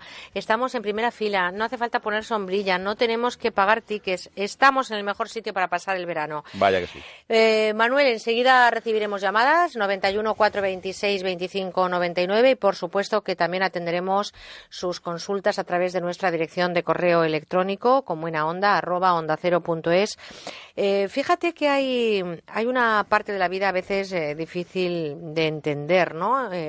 Aprender a ser nosotros mismos a través del crecimiento personal. Ese crecimiento es la suma de muchas cosas, pero la vida también es un espejo y una parte de ese crecimiento lo desarrollamos a través de los demás, ¿no? Es decir, no solamente somos un yo, sino que a veces somos lo que en otros reflejamos. En la infancia nos solemos mirar en los ojos de las personas que nos rodean, nuestros padres, nuestros hermanos, nuestros amigos, la escuela y, por supuesto, que, que todos nuestros niños, ¿no? Vamos recibiendo pistas de cómo proyectarnos, pero ¿qué ocurre cuando esa visión, Manuel, se convierte en crítica? ¿Cuánto nos preocupa lo que los demás piensen de nosotros? Yo creo que, es inevitable. Primero, eh, es inevitable que nos importe la opinión de los demás. Los seres humanos vivimos eh, en, sociedad, vivimos en relación. Es más, muchísimas de las habilidades, muchísimos de los comportamientos y, como tú decías, la autoimagen, el autoconcepto, la autoestima, lo que pensamos de nosotros mismos viene por la opinión, por lo que nos devuelven los demás. Es decir, una mirada de atención, un comentario agradable, una expresión de interés por aquello que decimos, da valor a nuestro comportamiento, mientras que un desdén, una especie como desconsideración o incluso que nos ignoren, hace que nosotros lleguemos a pensar que valemos poco. Eh, esto sucede a lo largo de toda la vida no se puede evitar. Ahora la clave está precisamente en hacer un uso adecuado de esto, porque montones de veces se nos olvida que en última instancia la opinión de los demás, como decía Epicteto, no depende de nosotros.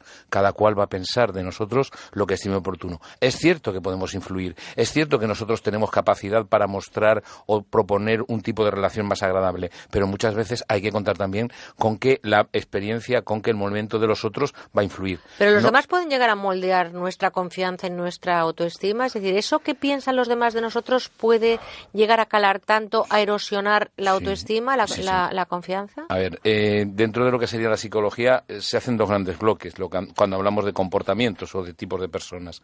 Aquellas que están más pendientes de la opinión de los demás, esa que, es decir, que están, mm, digamos, su experiencia está en función de que lo- de los otros piensan o dicen y son aquellos que dicen me pones nervioso, mientras que hay otro tipo de personas que sería algo así como más partiendo de lo que sienten, que es me pongo nervioso cuando te veo. Es decir, dependiendo de dónde uno pone el peso, el, digamos, la presencia de los demás le va a moldear más. Pero no podemos llegar a, a- incluso a condicionarnos eh, con esa opinión para tomar decisiones importantes. Sí, sí, sí, totalmente. Es decir, Podemos dejar de comprar una vivienda porque otro te diga que no la compres o podemos eh, cambiar el estilo. Dentro de las de personalidades, sí, dentro de las personalidades, en uno de los extremos habría un tipo de personalidad que es el que se llama personalidad dependiente, que en última instancia no toma contacto con lo que siente. Hay una especie como de desconexión y solo hay una especie de asimilación o de tomar en cuenta las opiniones de los demás. Y esto es lo que dirige sus vidas. A eso me refería cuando estamos hablando de personas que colocan el referente o la dirección de su vida en el exterior. Que estoy hablando de un extremo. En el otro extremo estaría los que ignoran totalmente, aquellos de han bello caliente y ríase la gente, que diría Sí. Góngora. Pero eh, en el intermedio es donde yo creo que reside la salud. Tomar en cuenta la opinión de los otros y después asumir la responsabilidad de que lo que yo hago es porque yo lo elijo. Porque sí que es cierto que en esa parte de crecimiento personal hay un componente importante que es el efecto espejo ese que te decía yo al la principio, relación. las relaciones, ¿no? Claro, las relaciones personales. Tenga- eh, tengamos en cuenta que tengan en cuenta nuestros oyentes que nosotros proponemos al mundo eh, un, patrones de relación. Unos son eh, puedo ir a tu lado, otros son te pongo por encima de mí y otros son me pongo por encima de ti, por decir tre- tres grandes bloques. Hay que buscar el equilibrio. Nosotros eh, podíamos seguir horas y horas hablando de este tema, pero es que tenemos llamadas esperando, Manuel, y lo que es eh, importante en la radio, sin ninguna duda, es quien está escuchándola. Y vamos a escuchar la primera llamada de este domingo 2 de agosto. Flor nos llama desde Madrid. Buenos días. Hola, buenos días. Un abrazo muy fuerte. Flor, díganos. Muchas gracias. Mira, pues yo es que lo paso muy mal porque paso muchas, tengo padezco de insomnio, paso muchas horas sola, eh, me cansa, me cansa de leer porque los ojos también tengo 79 años, los ojos se me afectan de estar mucho tiempo leyendo, eh, los programas de televisión no me gustan todos, me gustan específicamente algunos y, y eso son paso muchas horas juntas, todas mis amigas se han muerto, resulta que me encuentro sola, sola, muchas horas sola, mis hijas tienen sus quehaceres, tienen sus niños, no tienen el tiempo que yo necesito y no sé a dónde acudir para llenar mi tiempo. Pues eh, de momento Onda Cero, sepa que nunca va a estar sola. Ponga la radio porque estamos 24 horas intentando hacer lo mejor que sabemos este oficio. Manuel, ¿qué le decimos a Flor? Le damos un beso muy fuerte a Flor y que escuche la respuesta a través de la radio. Mm, lo, esencial, yo por lo que cuenta, primero, hay condiciones de la vida que hacen más difícil que otras el poder llegar a estar a gusto. Por una parte, sí es cierto que tiene dificultades, porque además entiendo, una persona con insomnio que además lee y además ve la televisión, es muy probable que la vista ya no le responda. De ahí que probablemente la búsqueda, como tú decías, de otro tipo de relaciones, es cierto también que por la edad que tiene, el núcleo o la, digamos, el círculo de amistades se ha ido reduciendo.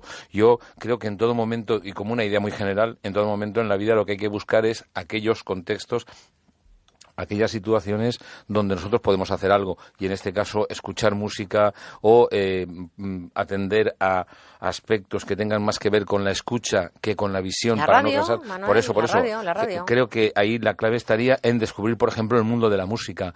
Yo en, en ese sentido creo que cuando eh, una persona está muy sola el problema está en que se encierra demasiado dentro. Sería un poco por lo que estamos hablando hoy como desconectar con el entorno. Entonces se trata de buscar aquellas vías de relación que hay con el entorno que le pueden permitir un mínimo de tranquilidad o un mínimo de una situación placentera. Fíjate, Y- Manuel, e insisto que- con la música sobre todo. Que creo Claro, que pero fíjate, Manuel, que voy a hacer una reflexión absolutamente personal, no suelo hacerlo, pero sí me parece apropiado, es porque en esta primera tem- primer arranque de la séptima temporada, estamos oyendo mucho la palabra soledad, Soledad. y mis hijos tienen su vida hecha.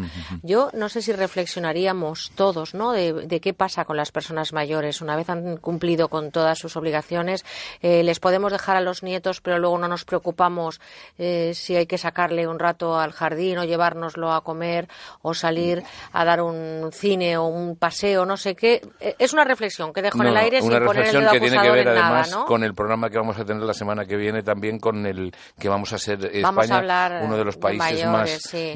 con más personas mayores yo creo que este es, es todo un reto primero es todo un reto por el tipo de vida que, que, que llevamos donde las excesivas ocupaciones nos impiden no, no nos permiten ocuparnos no nos permiten estar con personas que han formado y que forman parte de nuestra vida y que tienen otro ritmo. Sí, pero eh, vamos a, a poner cada cosa en su sitio porque son mayores, la pregunta es, ¿son mayores para dejar al cuidado de los nietos o para No. volver a asumir las responsabilidades económicas no. cuando la crisis ha venido?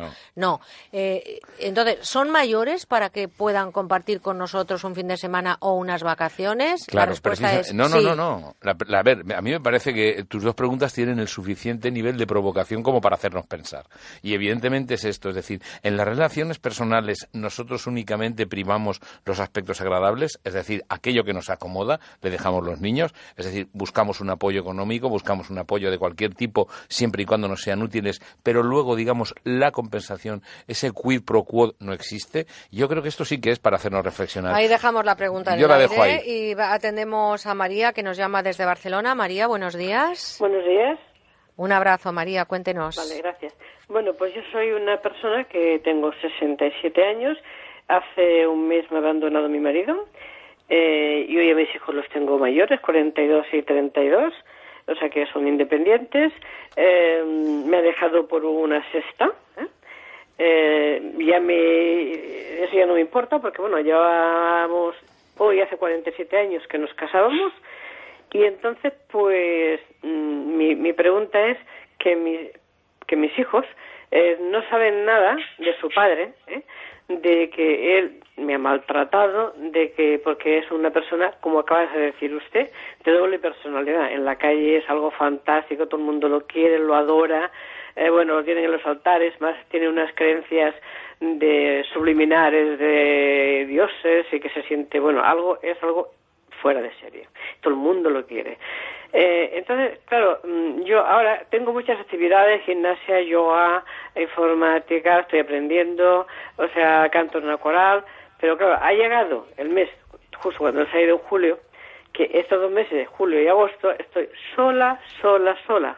Mis hijos, como tú acabas de hablar, ellos mm, no quieren saber nada, eh, dice que nos arreglemos nosotros como podamos, que hagamos lo que tengamos que hacer, pero mm, yo es que no tengo que contarle nada de su padre, porque bueno, ellos de su padre no, no- no saben nada, de que está en la secta, ni que me ha maltratado, ni que nada, Eh, porque ya ha tenido suficiente capacidad él de disimularlo todo, de, de, de, de todo, para nunca ser culpable de nada.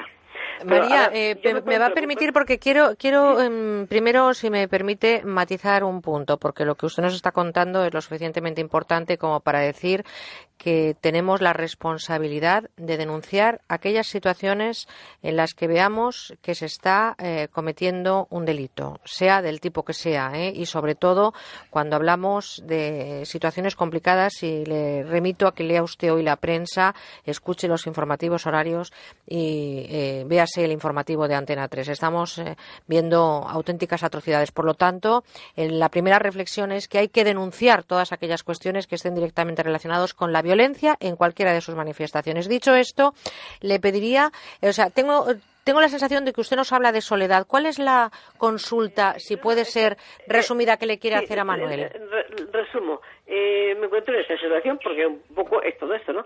Y bueno, yo tengo un, un, un abanico muy grande de amistades, compañeros, pero claro, el mes de julio y agosto, cada uno, pues, eh, unos porque trabajan, otros porque se van al pueblo, otros porque tienen sus vacaciones correspondientes con sus parejas o hijos, quien sea, eh, pues bueno, mm, ¿Cómo superar yo- la soledad? Sería la Eh, pregunta. ahora, estos dos eh, meses yo no tengo nada, no tengo a nadie. Mi vecina pobre tiene a su madre, pero bueno, ella tiene que ver a su madre enferma. Ya, entonces, ¿Y- y eh, en cómo estos- superarlo eh, yo ahora es- exacto. estos dos meses?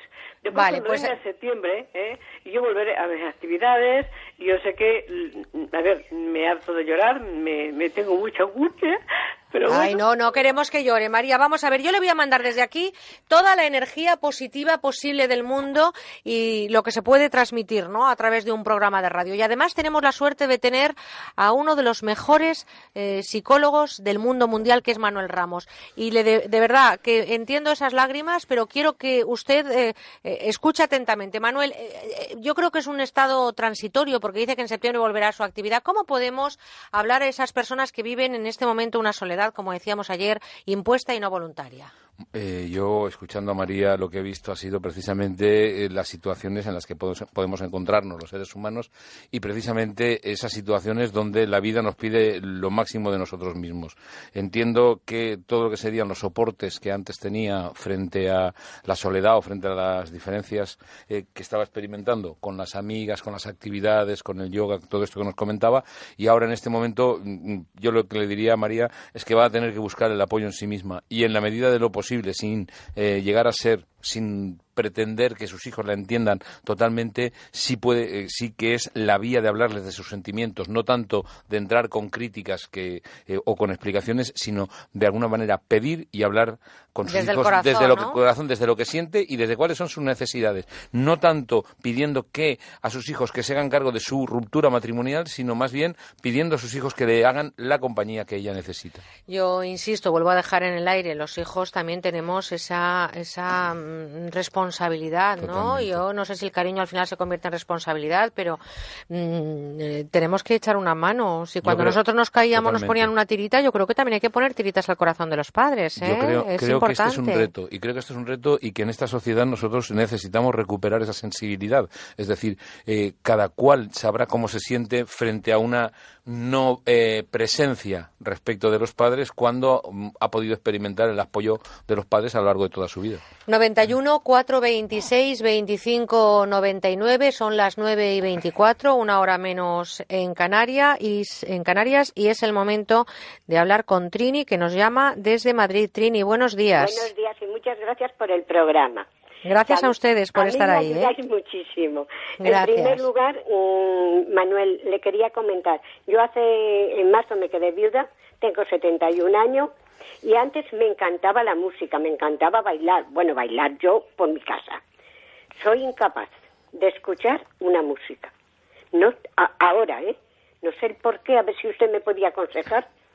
Eh, ¿La música tenía que ver también con la, la vida que tenía con su marido? No. No, Quiero decir, era algo marido- solo para usted. Eh, Yo cantaba, yo me gustaba la música, yo tengo mis hobbies en la música, pero mis hobbies de cintas grabadas son música por la radio. Bueno, pues, o sea que no era nada que yo lo hiciera con él. Ya. Pero Y ahora, y ahora yo- cuando oye la música, ¿qué le pasa, Trini? Porque no puedo, o sea, tengo que quitarlo. Es algo... mm, ¿Que se- ¿Porque se pone a llorar o no, se no, pone no, triste? llorar no, pero como si me revolviera todo el cuerpo. Bueno, es que a veces también en, en la vida de las personas llega una época en la que los recuerdos hay que valorarlos como recuerdos. Y si nos ponemos muy, y si nos, nos ponemos muy, ¿cómo diría?, muy cercanos a los recuerdos, lo que va a suceder es que los recuerdos se convierten en una carga. Ese quizá tal vez sea la explicación. Yo lo que le recomendaría es que si esto es así, que pase más a la parte de leer y ver eh, a- aquellos programas o ver aquellas eh, posibilidades de escuchar diálogo más que música. Eh, telenovelas, eh, películas, todo, esto, todo aquello que tenga la palabra en lugar de la música seguro que le va a ayudar. Trini, eh, gracias por eh, habernos llamado. Manuel, estamos escuchando mucho la palabra soledad, ¿no? Hay que ver, estamos convirtiendo esta sociedad del siglo XXI en una sociedad deshumanizada. No quiero generalizar porque es como cuando se hablan de los jóvenes como si fuera la peor cantera del mundo y hay que ver la cantidad de luchadores, la cantidad de muchachos que son ejemplo y, y no se puede generalizar, pero fíjate que hemos arrancado un sábado y un domingo eh, celebrando la vida y nos hemos encontrado con que el 80% de las personas que nos llaman tienen un gravísimo problema de soledad, Manuel. Sí, el, eh, creo que es uno de los grandes, eh, de las grandes amenazas del, del mundo actual.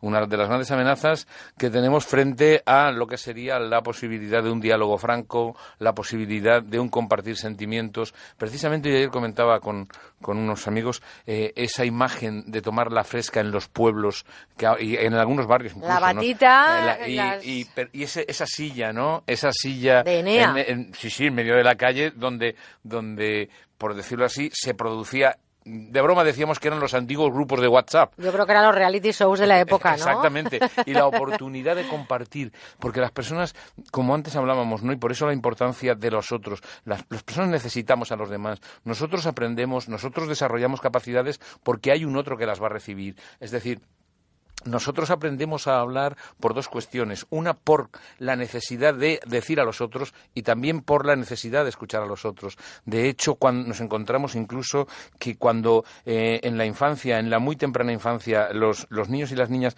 no tienen a su alrededor personas que hablen, llegan a no adquirir la facultad de hablar. Y esto a nivel emocional es exactamente lo mismo. Por eso la soledad ataca tanto y es un auténtico Pero fíjate peligro. que tú hablas de esos grupos de WhatsApp de entonces, la silla de Enea, el corrillo en las calles, el dejar la puerta abierta, esas cortinas, sobre todo en los pueblos de mil colores, Sí. que simplemente había que dar un zarpazo para, Para entrar, a ver, sí. y las llaves en casa del vecino. Sí. ¿Hacia dónde caminamos? Todo eso se ha quedado en Se una parte de la camino. historia de España y yo creo que eso también tenía una parte de crecimiento importante Muy- a nivel de socialización. Muy, ¿eh? muy importante. ¿eh? Es decir, si nos estamos colocando o estamos llegando a un terreno donde el aislamiento es muy grande, donde eh, de hecho muchas de las acciones o muchos de las, muchas de las actividades que se llevan a cabo en el intento de cambiar este mundo tienen que ver con el reencuentro, tienen que ver con el que las personas eh, que importan puedan estar a nuestro alcance y nosotros sentirnos importantes también para, para las otras personas. Es decir,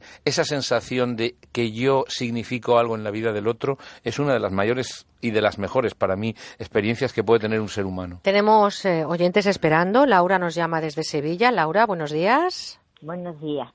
¿Qué tal? Hola, un Laura. saludo, Laura. Yo un poquito discrepo de las mm, anteriores llamadas. Llamadas, sí. Eh, yo pienso que verdaderamente mm, estamos solas, pero lo que tenemos es que aceptar nuestra soledad, ¿no? Eh, que nos traen los niños, pero si es que los niños son los que nos dan la vida. O sea, yo cuando vienen mis nietos es cuando vivo. Luego vegeto, pero me da igual. Yo mm, he centrado mi vida en mis nietos y, y yo vivo más que para ellos. Entonces, mm, es, es cuestión de el resto del tiempo como que como descansar. O sea, que usted ve muy positivo el momento que está viviendo, ¿no? Por lo que entiendo, Laura, usted ha aceptado que la vida tiene otra etapa, que es la de que los hijos se van de casa, que llevan otra vida distinta, que a veces eh, se encuentra uno solo en el camino pues porque se ha divorciado, porque se ha quedado viudo, en fin. Y usted sí, lo es está llevando... caso. Yo también estoy divorciada y después viuda, o sea que, verá, mm, y también con mis muchos problemas, gor- gordísimos. Pero yo Pero creo Laura, que nuestros- Laura, es que usted está dando la solución a muchísimos de los problemas de los seres humanos. Usted ha dicho una palabra que a mí me parece esencial, que es aceptar la situación. Es decir, partir de lo que hay. Es algo así como desear lo que se tiene en lugar de ta- estar la vida amargándose por tener lo que se desea. Y usted lo está diciendo con una claridad. Es decir, usted convierte la presencia de sus nietos en un auténtico festín que eh, entre los cuales usted, como dice, vegeta, pero cuando llegan sus nietos es una dosis de vida. Claro, eh, vamos, de hecho le voy a decir una cosa, yo los sábados y los domingos me siento malísima. Claro. O sea que claro. yo los sábados y los domingos me duele todo, mm, me pasa de todo. Y en cuanto llegan los nietos es como si le hubieran dado una aspirina. Eso, a mí me dan la aspirina. A mí eh, son mi medicina. Muy y, bien. y para mí, eh, ¿usted sabe el problema que yo tengo? ¿Cuál Que van a crecer. Ah, claro, claro. y que igual claro. que los hijos, cuando Claro. crecen, mm, se, se desatan de nosotros. Claro, y tienen que crecer y Entonces, usted lo hay sabe. que vivir el momento. Exactamente, esa no hay es la que pensar medicina. en mañana. Esa es la medicina. Si mañana a lo mejor no llega, ahora. ¿eh? Claro, si mañana a lo mejor no llega. Y con nuestras edades, ojalá el día de mañana llegue tranquilo y, y sin tener que dar guerra. Yo quiero ayudar, no dar guerra. Eh, Y- Es usted una sabia. O sea que Bueno, la verdad es que, Laura, es un placer escucharle y un lujo ver que hay personas que aceptan la vida tal cual vienen y que no solamente la aceptan, que me imagino que con nosotros la está celebrando, ¿eh, Laura? Le doy un beso muy fuerte. ¿Cuántos nietos tiene? ¿Eh? ¿Cuántos nietos tiene? Diez. Diez nietos, Bueno, claro. pues, pues tiene usted vida, tiene usted vida para rato, ¿eh? Y ya le digo para, yo. para montar un equipo de fútbol. Laura, un abracito muy fuerte y gracias por estar ahí al otro lado. ¿eh? Un beso muy fuerte. Igualmente, gracias, adiós. Gracias. adiós. Fíjate, Manuel, cómo es la vida, ¿no? La, la, la misma situación y dos formas distintas de asumirla, de, de asumirlas, de entenderlas y disfrutarla o sufrirla, ¿no? Al final. Ese, ese es para mí el secreto si las personas los llegamos a ver, ¿no? El papel protagonista que nosotros jugamos en el significado que damos a las situaciones. No estoy diciendo que haya situaciones maravillosas que sean perfectas a todos los niveles. Laura nos pone un ejemplo, ¿no? Cuando está con sus nietos ella está muy a gusto, cuando no está con sus nietos le duele todo, ¿no? Yo me gustaría desde aquí reivindicar el, el papel protagonista que toda persona tiene en su vida. Tengo un, también un buen eh, número de correos electrónicos. Déjame que lea alguno. Por lo menos, eh, por ejemplo, nos eh, escribe Rafa y nos eh, dice que está escribiendo desde la zona centro. No quiere decir exactamente su ubicación y me parece perfecto. Y, por supuesto, también, si no quieren decir el nombre, con que nos escriban. Dice que sobre el tema que estábamos abordando al principio, sobre las nueve y algo, que evidentemente es importantísimo lo que piensan los demás. Les cuento que en mi caso yo soy una persona distinta, para mal, por haber hecho caso a todo lo que mi mujer, ahora exmujer, me decía. Me coartó siempre las libertades, nunca quiso que yo fuera esa persona alegre porque decía que llamaba mucho la atención. Me fui dejando llevar hasta el extremo de que hoy en día soy una persona sola y totalmente diferente a aquel joven de 22 años con el que ella se casó. A fecha de hoy tengo 49, no sé si todavía estoy a tiempo. ¿Qué opina usted, doctor? Dice.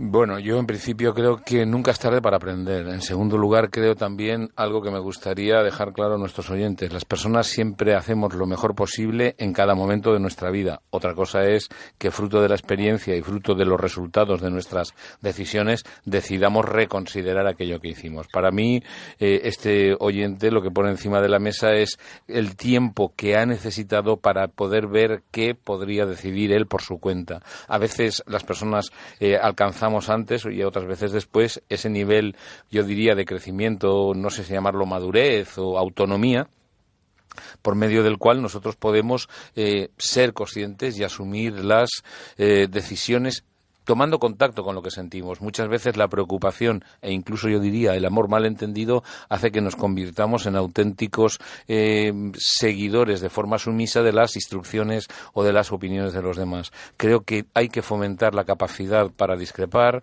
que las personas podemos decidir perfectamente eh, cuál es nuestro camino, aún teniendo discrepancias con nuestro entorno, pero en última instancia, y es un poco lo que decía antes, al hilo de lo que comentaba esta oyente Laura, ¿no? pues que nosotros somos los protagonistas de nuestra vida y en última instancia necesitamos conectar con aquello que sentimos. Muchas veces querer conformar. Alguien dijo que la mejor forma de amargarse la vida es querer al satisfacer a todo el mundo. Fíjate que el correo que voy a leer ahora mmm, no quiere, evidentemente, y entenderás que diga su nombre. Dice, soy una mujer de 41 años, llevo desde los 15 con mi pareja, nos casamos con 21, tenemos dos niños estupendos, pero yo hace tiempo que no tengo mmm, prácticamente la atracción por mi, por mi pareja. He conocido otra persona y no sé qué hacer. Realmente volcarme en esa otra relación supondría renunciar a lo que ha sido mi proyecto de vida y sobre todo a dos niños estupendos que no quiero perder ni que piensen que su madre les abandonó. ¿Cómo tengo que actuar? Pues eh, entiendo que no quiera que digamos su nombre yo, yo... y tampoco sé si nosotros somos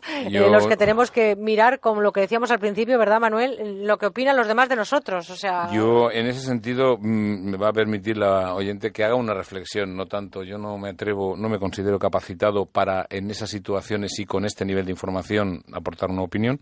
Y sí que pienso algo como muy general. No sé por qué estaba escuchando la- la- el correo de esta oyente y me ha venido a la cabeza el, el título de la novela esa de Susana Tamaro, eh, Ve donde el corazón te lleve. Exacto. Creo que en un momento determinado de nuestra vida hemos de reconsiderar si aquello que estamos viviendo, si la forma en la que estamos viviendo se acerca o está próxima a lo que queremos hacer con nuestra vida. Ahora, que tengan claro nuestros oyentes que tomar cualquier decisión supone experimentar esa tensión, supone experimentar, como decía Kierkegaard, esa angustia de tener que elegir.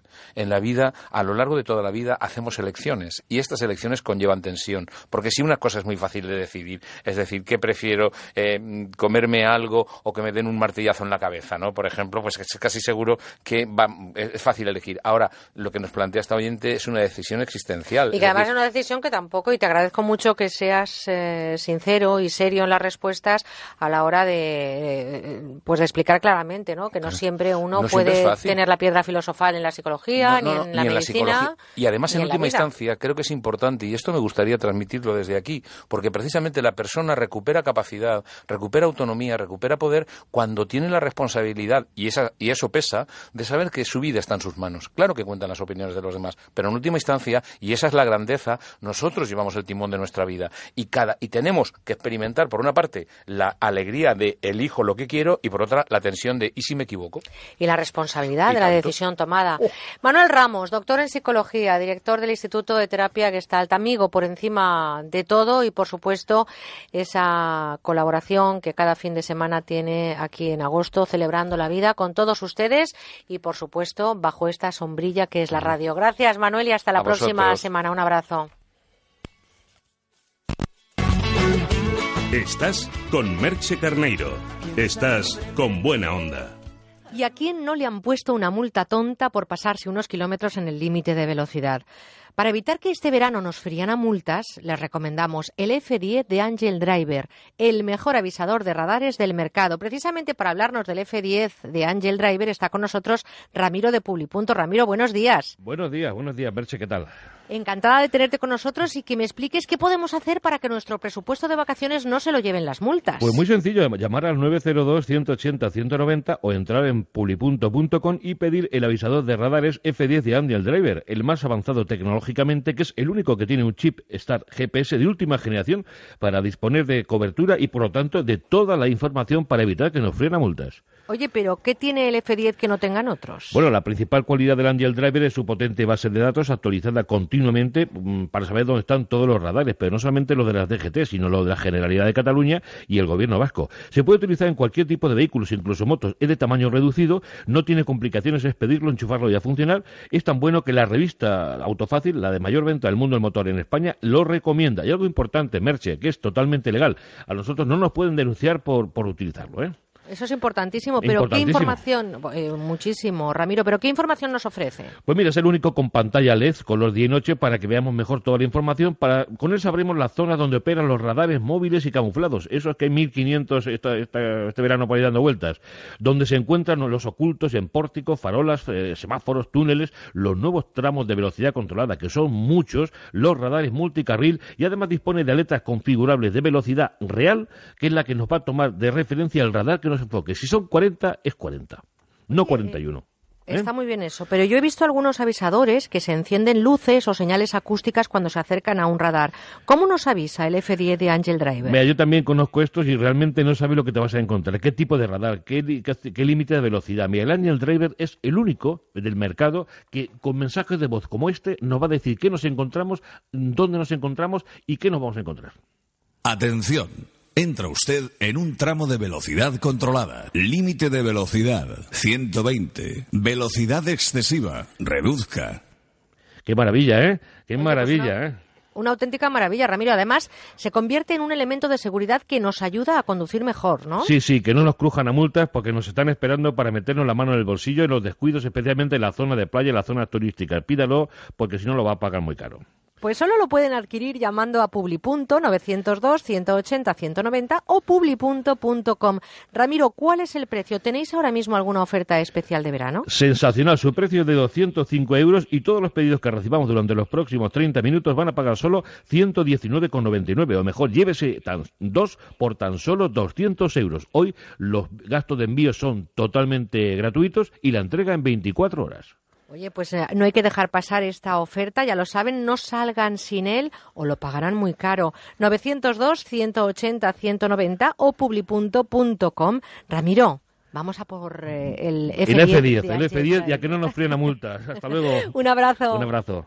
La parafarmaciaboticae.com les ofrece el espacio de salud. Doctor, la sequedad del ambiente nos irrita mucho más los ojos, perjudica la vista. ¿Y hay algo que podamos hacer para evitar esto? Bueno, esto es muy frecuente, sobre todo en zonas cálidas, ambientes secos, con mucha contaminación. Yo en estos casos siempre recomiendo tomar una cápsula diaria de Devisión Retinox, porque Devisión Retinox contiene una alta concentración de luteína y DHA que ayuda a mantener una buena salud ocular. Tomando Devisión Retinox podremos contrarrestar estos efectos del medio ambiente y nos ayudará a mantener una buena visión. Pues gracias, doctor. Y es muy importante, ¿eh? cuidemos nuestra vista con Devisión Retinox. La parafarmaciaboticae.com les ha ofrecido el espacio de salud. Arena fina, sabores exóticos, una brisa cálida, un baño de tranquilidad. Verano, un lugar al que regresar con Viajes Sol Tour. La mejor selección de hoteles en Canarias, Baleares y Caribe con unos precios inigualables. Y para disfrutar en familia, consulta nuestro producto especial Sol Tour Family. Informaciones reservas en tu agencia de viajes. Sol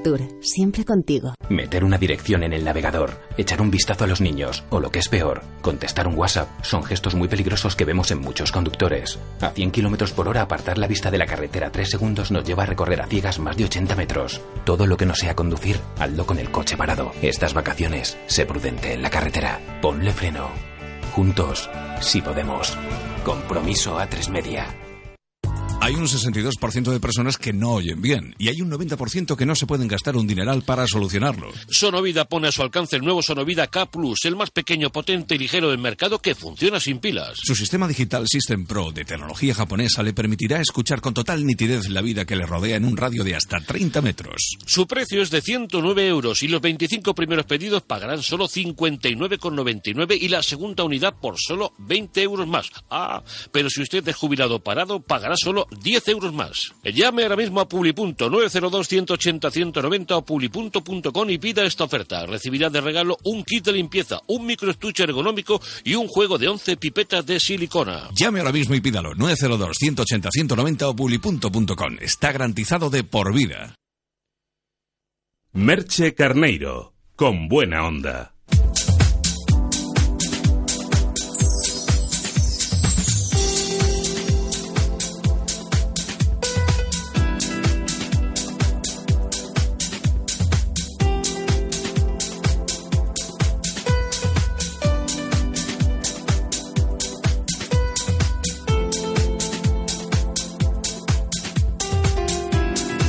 Enredados en la red.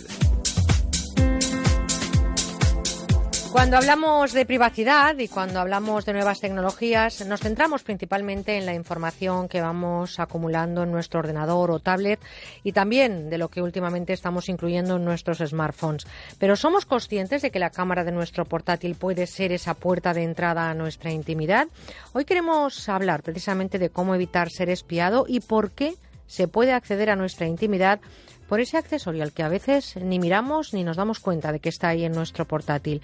Déjenme que salude a Chema Alonso, es experto en seguridad informática y hoy nos va a intentar ayudar a bajar esa persiana de esa indiscreta llamada webcam. Chema, buenos días. Hola, buenos días, Merce, ¿cómo estáis? Encantada de tenerte con nosotros. Es un placer siempre hablar contigo y despejar todas esas dudas que a veces nos entran en este mundo de las nuevas tecnologías. Webcam es una palabra que ya tenemos integrada en nuestro lenguaje.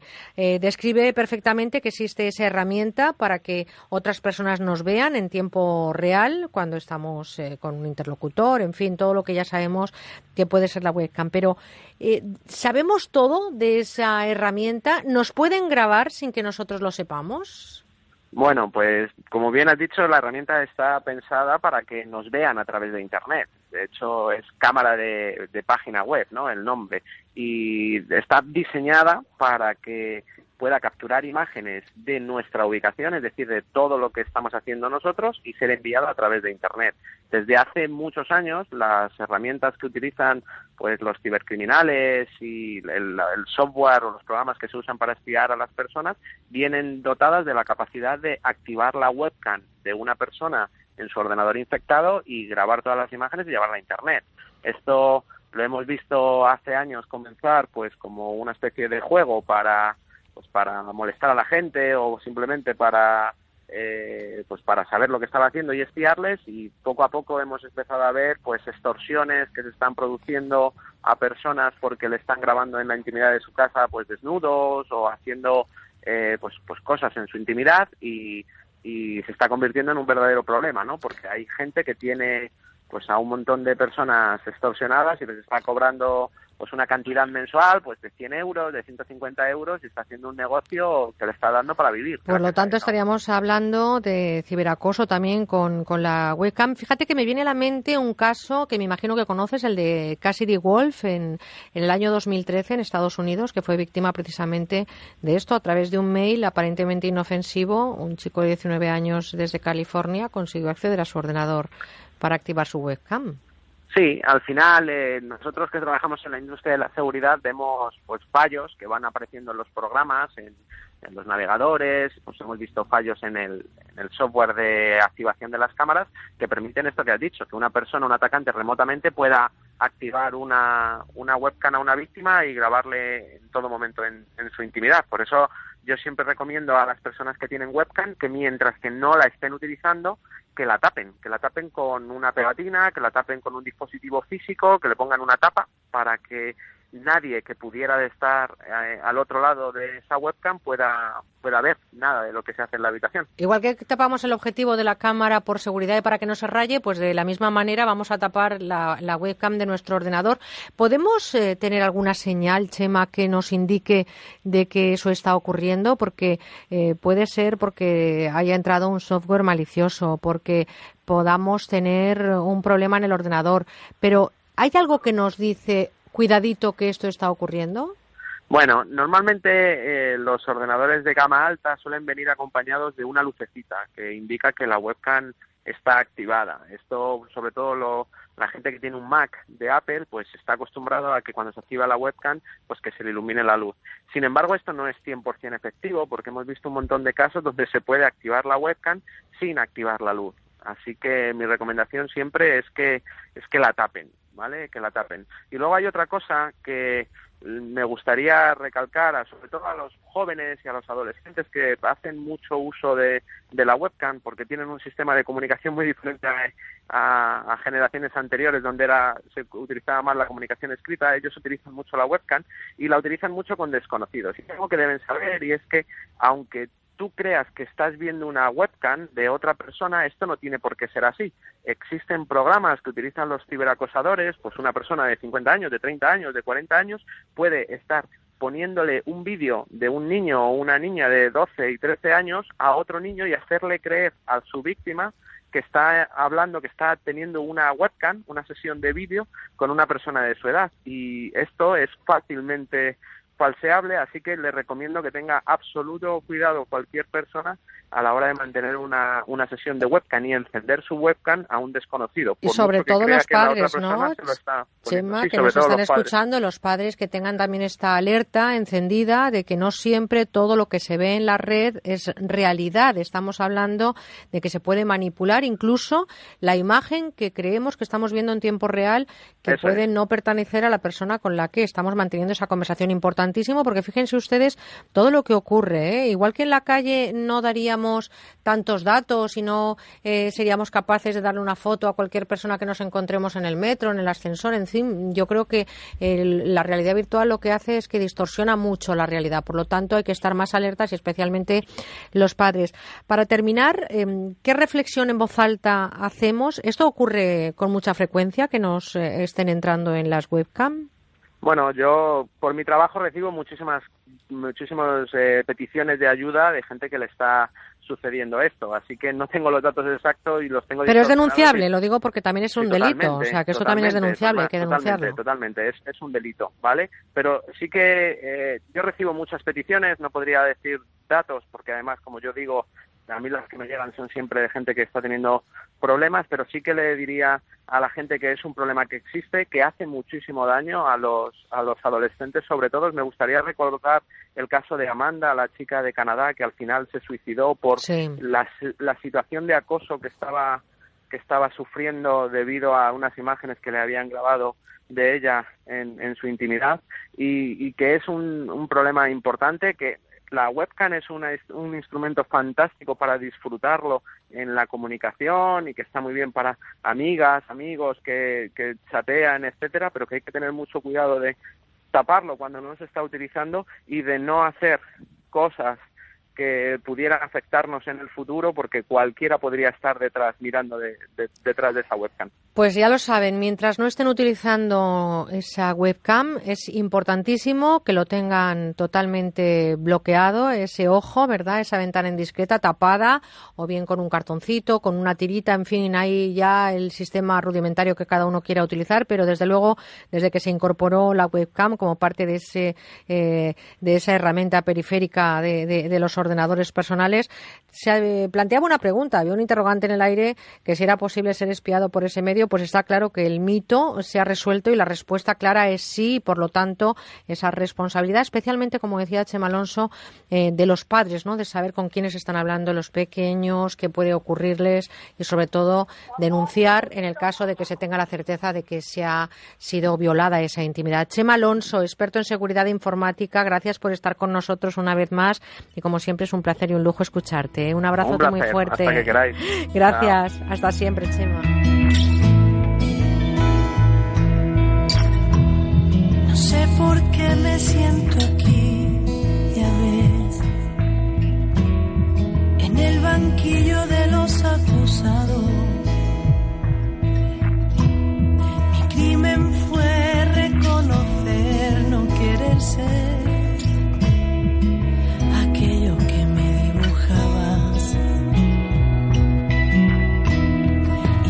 machacas con ideas absurdas.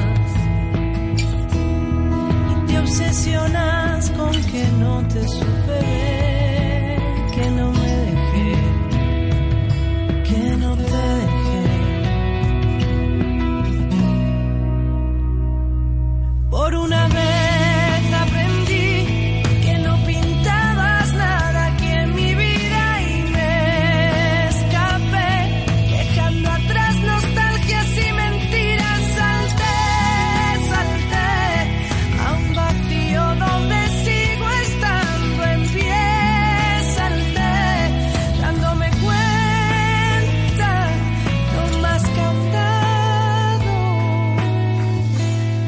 así, así hemos llegado ya casi casi a las 10 de la mañana, 9 en Canarias. Quedan apenas unos 5 minutos para escuchar la información nacional e internacional. Será nuestro compañero Ismael Terriza quien nos cuente toda la actualidad, la última hora de lo que está ocurriendo en España y en el mundo.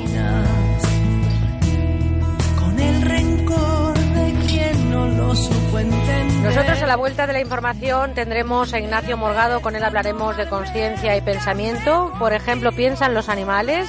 ¿Hay conciencia en el estado de coma? Y también en la siguiente hora hablaremos de gastronomía con Santos Ruiz y con nuestro criminólogo de cabecera, con Serafín Serrano. Hablaremos eh, de qué ocurre en las casas cuando nos vamos de vacaciones.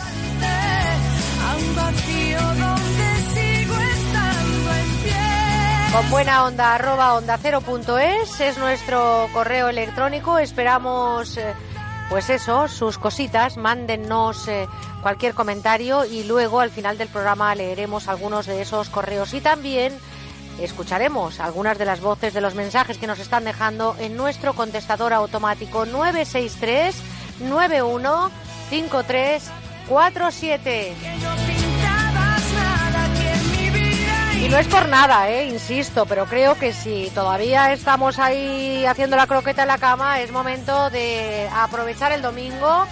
Estamos a punto, a punto, a punto de llegar a las 10 de la mañana, insisto, 9 en Canarias. Y ya está bien, eh, a ver si nos vamos a agobiar de tanto relax. Hay que ponerse ya las pilas y aprovechar el día. Nosotros aprovechamos enseguida la información y las siguientes horas Con Buena Onda. Seguimos con buena onda. Muchos de nuestros oyentes van a quedar encantados con el producto que les presentamos hoy. Se llama Segur Bastón. Es un bastón, pero es el más seguro del mercado y lo tienen en exclusiva todos ustedes en la radio a través del 902 29 10 29. Hola Marga. Hola Paloma, pues sí, son muchos los oyentes que tienen que recurrir a la ayuda de un bastón para sentirnos seguros cuando caminamos. El peligro que tiene a veces es que este bastón pues se puede resbalar, se puede caer de las manos, se puede hundir en terrenos inestables. Por eso el Segur Bastón es el bastón más seguro del mundo, gracias a su innovador sistema antideslizante que está basado en cuatro puntos de apoyo. O sea que podemos decir que es un bastón todoterreno. Pues así es, porque tiene una base redonda muy ancha de la que salen cuatro puntos de apoyo para que se pueda utilizar en cualquier tipo de terreno, por muy inestable que sea. Además, la base del bastón se articula, no se queda rígida, así que va siguiendo el movimiento natural de nuestro paso. Es estupendo y otra cosa muy importante es que este sistema de apoyo hace que el bastón permanezca vertical cuando lo soltamos. Así es, no se cae, no hay que agacharse a recogerlo, no estorba. Tú dejas el bastón de pie y de pie se mantiene. Su mango es ergonómico, es suave al tacto y muy cómodo. Y por último, incorpora una novedad que es muy importante, Paloma. Tiene una linterna de LED en el mango. Bueno, qué buenísima idea, la verdad, para ver cuando caminamos por sitios oscuros o para iluminar la entrada a casa o la O cerradura, claro. sí, sí. Bueno, es un bastón fabuloso, seguro, práctico, con luz, con buen apoyo. Solamente se consigue en el 902 29 10 29 y allí mismo le vamos a informar de todas las prestaciones que tiene. Marga, ¿pesa mucho? Pues no, este bastón es de aluminio ligero y además tiene otra ventaja más, es completamente plegable. Así cuando no lo necesitamos, pues lo podemos llevar en una bolsa, en el bolso nosotras, que resulta muy cómodo. Hoy amigos lo ponemos a la venta en exclusiva para los oyentes a través de este número 902 29 10 29. Bueno, yo me acuerdo que cuando operaron al rey Juan Carlos le enseñó a los periodistas un bastón súper moderno, Sí, sí, sí. con luz, articulado, plegable, es como este, Es ¿no? como este, es idéntico, es un bastón desde luego digno de un rey, es el bastón del futuro. ¿A qué precio sale? Pues muchos lo habrán visto anunciado en televisión por 39 euros más gastos de envío. Hoy en la radio solo cuesta 30 euros más gastos de envío, pero hay que darse un poquito de prisa porque ponemos a la venta nada más que 30 unidades a este precio.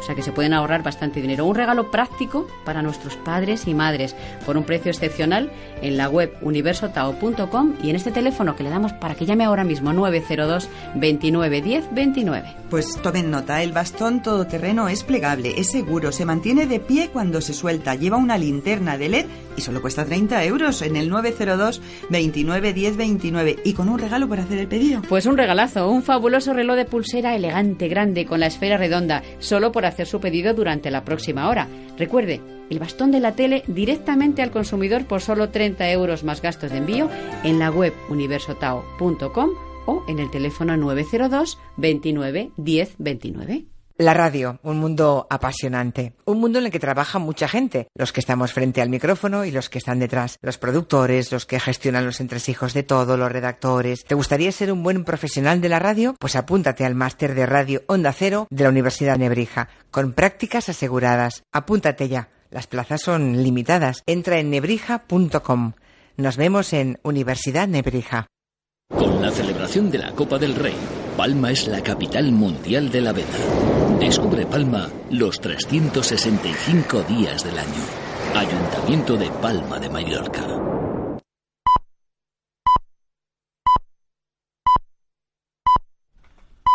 Son las 10, las 9 en Canarias.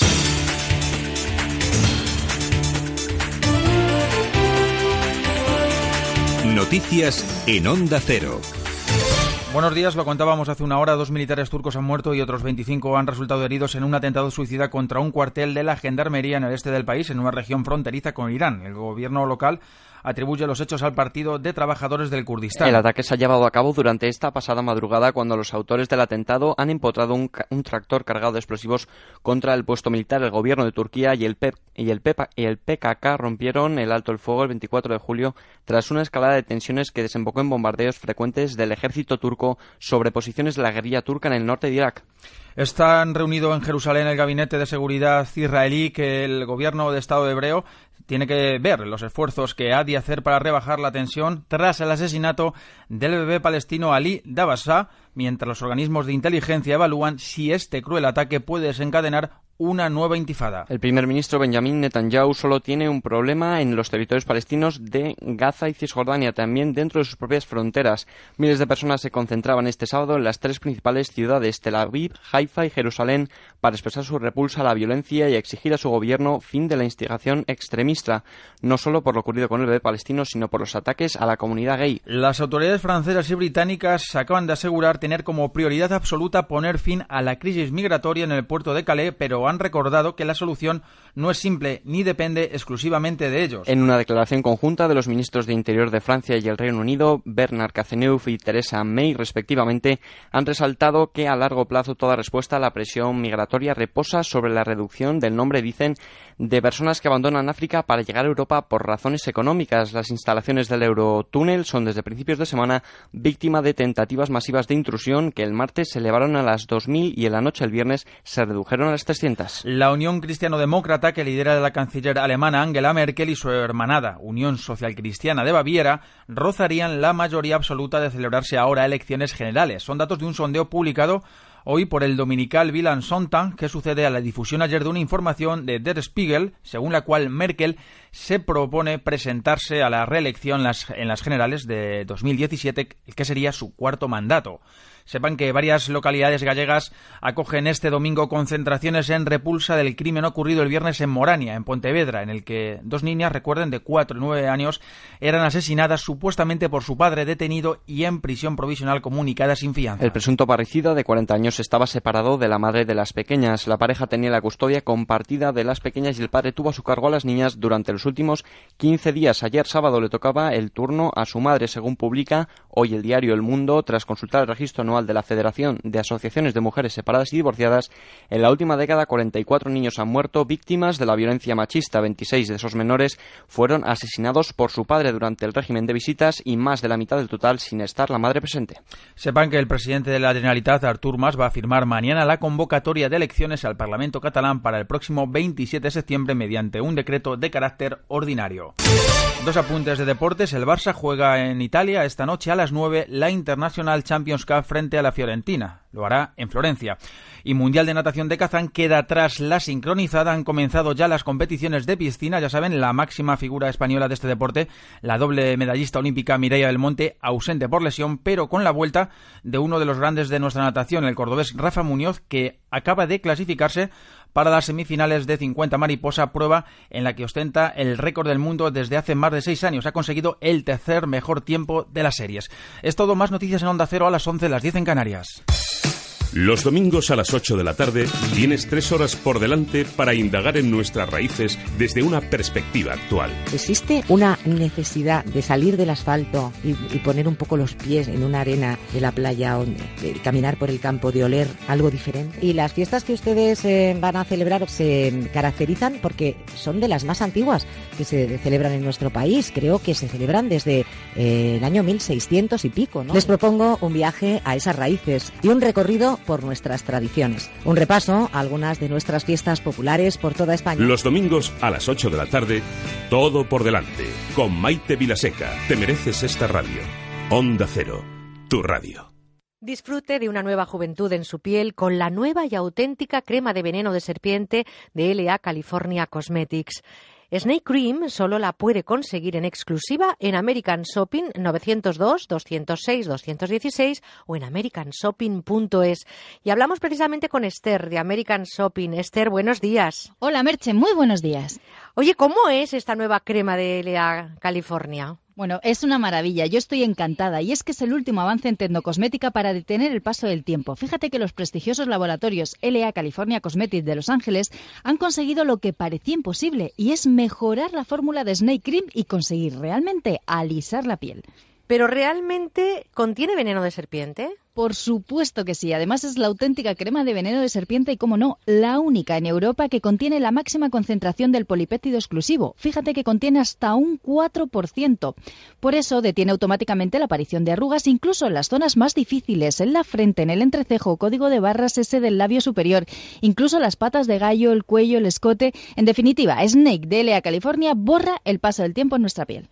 Oye, y hablar de fórmula mejorada significa que tiene nuevos activos. ¿Cuáles son esos activos que componen la nueva Snake de LA California? Así es, Merche. Ten en cuenta que estamos hablando de la tecnocosmética más avanzada. Por eso contiene los activos antiedad más efectivos. Fíjate, el colágeno que va a aportar elasticidad a nuestra piel, el ácido hialurónico que va a devolver luminosidad y juventud, y como no es imprescindible, retinol, la vitamina A. Y algo totalmente novedoso en su composición. En lugar de agua lleva aloe vera, que por tanto nos aporta un extra de hidratación. Snake Cream, sin duda, es la cirugía de la cosmética. Yo creo que todos nos lo estamos preguntando, Esther, ¿cuáles son los resultados y cuándo empezamos a verlos? Eso es lo más importante, pero ahí viene otra de las ventajas de Snake de California. Es cosmética para impacientes. Los resultados son inmediatos. Se ha comprobado clínicamente que en tan solo dos horas el polipéptido ya es efectivo. Desde la primera aplicación elimina arrugas en el rostro y en el cuello, revitaliza, regenera, ilumina el tono de la piel. Vamos, una maravilla. Y todo esto hidratándonos en profundidad. Por tanto, consigue un efecto tersor completamente desconocido. Y es que actúa un 60% más rápido que cualquier crema de las que hay en el mercado. Por eso decimos que Snake Cream consigue un efecto lifting natural porque te cambia la piel. Fíjense que es importante que sepan que para disfrutar de la exclusiva cosmética de Hollywood en su casa, tienen que llamar ahora mismo a American Shopping al 902-206-216 o en americanshopping.es. Esther, ¿cuánto cuesta Snake Cream? El precio no va a ser problema. El precio internacional de la nueva Snake de LA California es de 70 euros, pero vamos a hacer una oferta exclusiva a estos amigos de Con Buena Onda y lo tienen por tan solo 49,95 más gastos de envío. Pero mejor aún, elija nuestra oferta Juventud Total. Dos envases por solo 59,95 y los 50 primeros pedidos en American Shopping 902 206 216 o americanshopping.es hoy recibirán completamente gratis un tercer envase. Pues eh, hay que decirlo de nuevo, haga su pedido ya en American Shopping 902 206 216 y recupere luminosidad y juventud. Qué suerte tenemos. Gracias, Esther. Un abrazo. Un beso fuerte. Onda Cero con buena onda.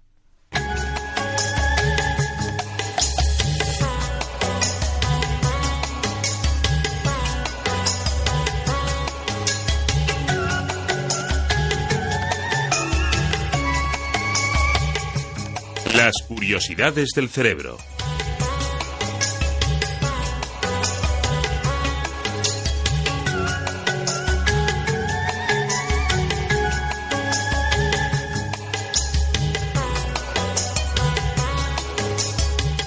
La neurociencia nos está abriendo de par en par esas curiosidades que guarda el cerebro y que son realmente las que dan respuesta a nuestra vida más cotidiana.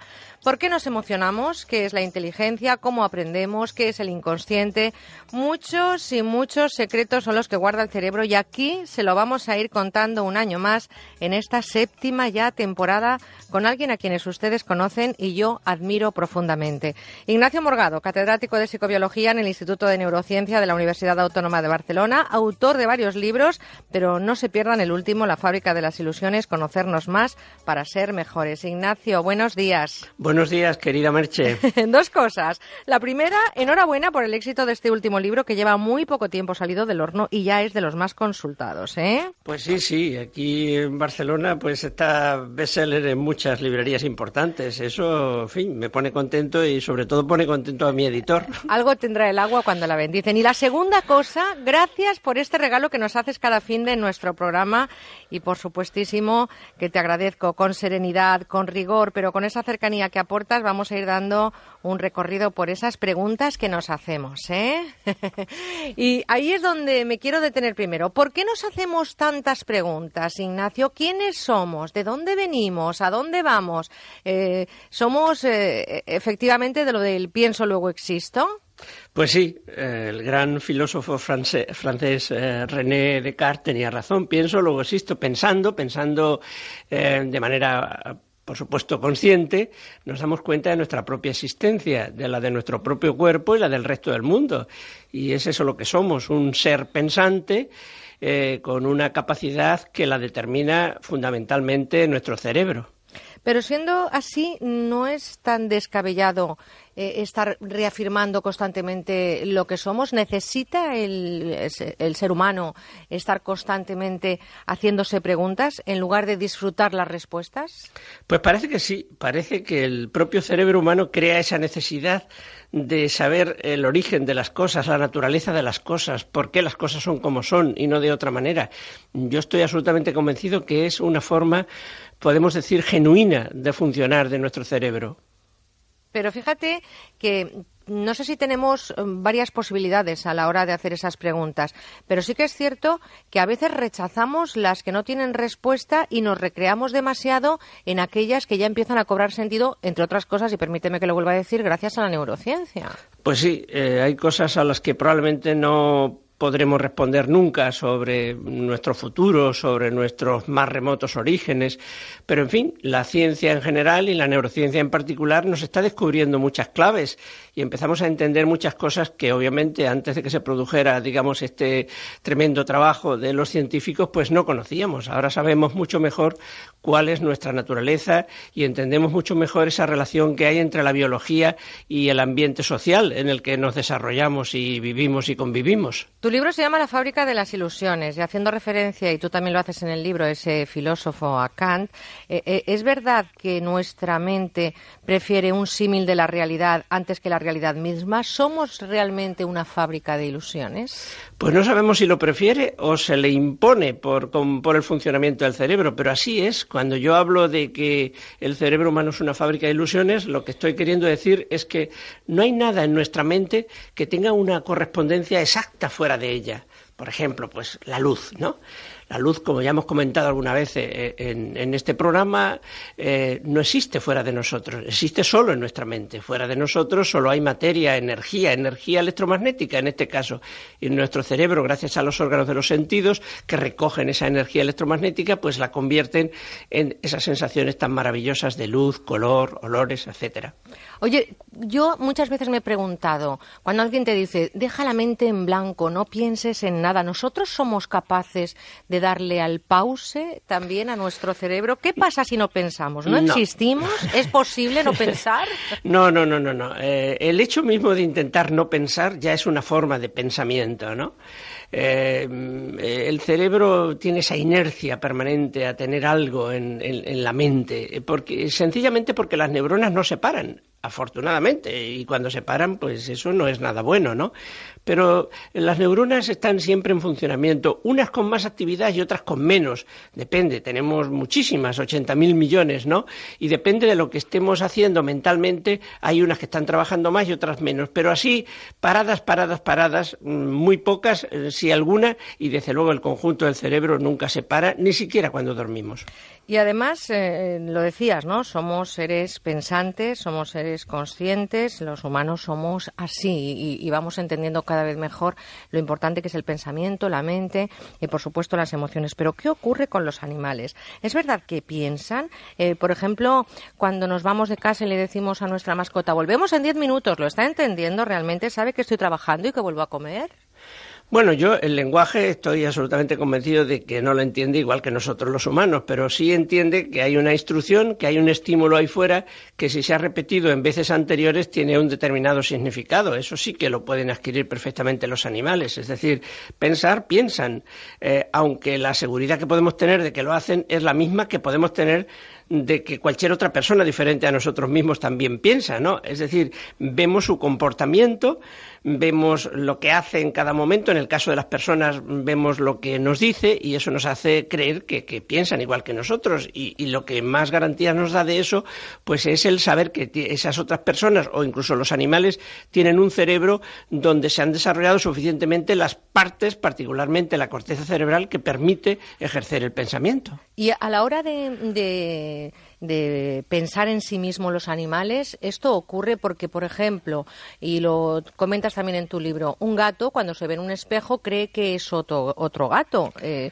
¿Cómo tienen desarrollado el cerebro los animales a la hora de reconocerse a sí mismos? Pues creo que eso no está al alcance probablemente de, ningún animal. Sospechamos que, desde luego, gatos y perros no se reconocen a sí mismos de entrada en un espejo, pueden tener un cierto reflejo, pero digamos, esa capacidad de, de autorreflexión, esa capacidad de autoconciencia, de metaconciencia que tenemos los humanos, que somos seres que mm, no solamente tenemos conciencia, sino que tenemos conciencia de que tenemos conciencia y podemos pensar en nuestros propios pensamientos y gracias a ese pensamiento mm, eh, inferir y deducir cosas sobre el pasado, el presente, el futuro, eso no lo tienen los animales, aunque sí tienen desde luego muchas capacidades conductuales, pueden entender nuestras respuestas, quizás de manera diferente a como nosotros lo hacemos, pero desde luego están muy lejos de tener una mente como la nuestra. Pero cuando sufrimos que llegamos tarde a casa porque la mascota nos está esperando, tenemos que relajarnos, ¿no? Porque la mascota no está en absoluto preocupada, es lo que también podemos dar ese mensaje. Mucho menos que nosotros en una situación similar. Desde luego, en la capacidad de sufrimiento que tenemos los humanos está muy potenciada por esa capacidad que, tú comentabas hace un momento de, de autoconciencia, de pensar en nuestros propios pensamientos, ¿no? Cuando nos ocurre algo malo, no solamente estamos sufriendo por eso que nos pasa, sino que sufrimos mucho más por pensar en las consecuencias futuras que puede tener eso malo que nos está ocurriendo. Y desde luego eso es inimaginable en ninguna otra especie animal que no sea la propia especie humana. Todo tu libro es muy interesante, pero hay una parte que además está rodeada de un halo de misterio. Me refiero al coma en las personas y a la conciencia. El pensamiento se asocia a la conciencia y parece que todo aquello que no ocurra cuando estamos conscientes no está ocurriendo. ¿Qué pasa con la conciencia en alguien que está en estado de coma? Pues mira, eh, cuando alguien está en estado de coma podemos tener un gran problema y es no saber si eh, tiene o no tiene conciencia. Desde luego hay unos protocolos clínicos que hablan pues de que al cabo de un determinado tiempo, si una persona no ha dado ningún tipo de muestras de tener conciencia y está en un coma vegetativo, pues a partir de ahí se pueden aplicar ciertas reglas y por supuesto siempre contando con la, con la decisión de sus familiares, ¿no?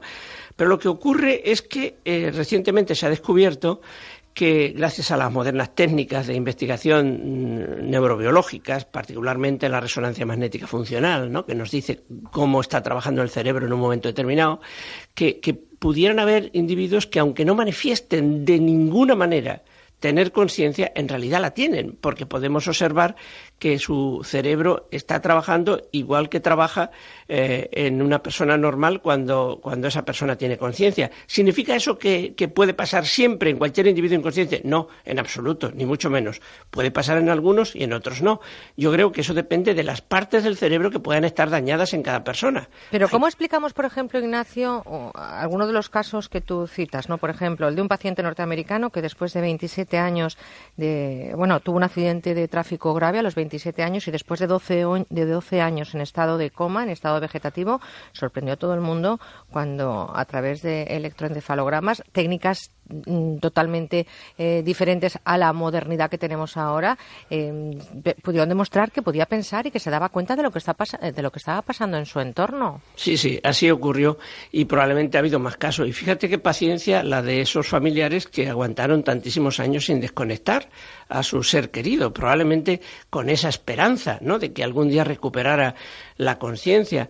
Yo creo que la posibilidad de que eso ocurra radica en el hecho de que el cerebro humano pues es muy plástico, tiene mucha capacidad de, de autorregeneración y recuperación y aunque los procesos de ese tipo sean muy lentos, pues en algunos casos pueden darse, pero ya digo, mm, es en casos muy determinados que ahora vamos a poder estudiar con mucho más detalle, porque ahora disponemos ya de esas otras técnicas y estoy seguro de que nadie querrá desconectar a su ser querido de las máquinas eh, y hacer que muera si, tiene antes la posibilidad de, investigar mediante resonancia magnética funcional si hay algo de conciencia. El problema vendrá si realmente se descubre que hay conciencia, aunque no haya ninguna forma de manifestarlo, ¿no?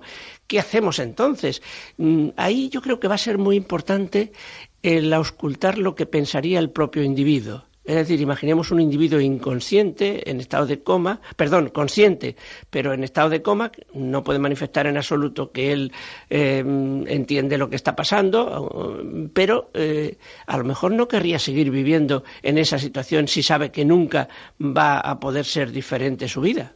Lo que pasa es que abre un gran debate y, sobre todo, una puerta de esperanza a las personas que están hablando sin saber si al otro lado eh, están siendo conscientes, ¿no? Al menos de la conversación que están manteniendo con él. Luego, evidentemente, hay muchas cuestiones éticas, muchas cuestiones personales, muchas cuestiones que a veces eh, se escapan, ¿no? De lo que es la propia legislación. Pero es cierto que después de este trabajo, un trabajo interesantísimo que se hizo a un paciente y que la máquina de resonancia magnética se le pedía que imaginara, por ejemplo, a él mismo que estaba jugando al tenis y las imágenes mostraban una y otra vez que se activaban las mismas partes del cerebro que se activan en una persona consciente cuando se le pide también que piense en jugar al tenis. Por lo tanto, eh, la neurociencia y sobre todo quienes estáis trabajando en esta dirección estáis aportando mucha luz a algo que, como digo, además está rodeado de un halo de misterio, ¿no? Porque todo lo que no es consciente parece que no existe y estamos demostrando a través de las nuevas tecnologías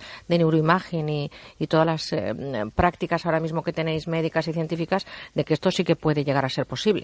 Pues sí, y cada vez más, cada vez mejor pero como tú muy bien dices, eso no quita que no se que solucionando unos problemas no se nos planteen otros. Y ahí va a haber problemas mm, claramente éticos, morales, legales y en fin, tendremos que afrontarlos. ¿Y qué es la vida si no, Ignacio? Eh, Abres, cierras un problema abriendo tres a veces, ¿no? Entonces eso es la vida. Y la vida a veces eh, no hay que entenderla, hay que disfrutarla. Y nosotros disfrutamos contigo porque eh, es cierto que, que nos has acercado la neurociencia en estas temporadas y vamos a seguir haciéndolo durante, durante todo este verano. Hay que empezar a apartar el mito de que utilizamos muy poco el cerebro. Alguien puso el 10% de uso y a partir de ahí eso se ha convertido en dogma de fe, no es cierto cada una de nuestras neuronas están en funcionamiento permanente independientemente de la actividad que tengan. Así que esto que les cuento y lo que nos ha explicado hoy nuestro neurocientífico son curiosidades del cerebro y además son solo algunas pinceladas de su último libro, La fábrica de las ilusiones. Querido Ignacio Morgado, como siempre, un placer compartir contigo estos ratitos de radio. Ya sabéis que ese placer es mutuo. Pues te agradezco de nuevo tu tiempo de agosto, el que lo compartas con nosotros y por supuesto siempre con buena onda. Ya sabes que tengas un feliz fin de semana y hasta el próximo domingo. Igual para vosotros. Chao.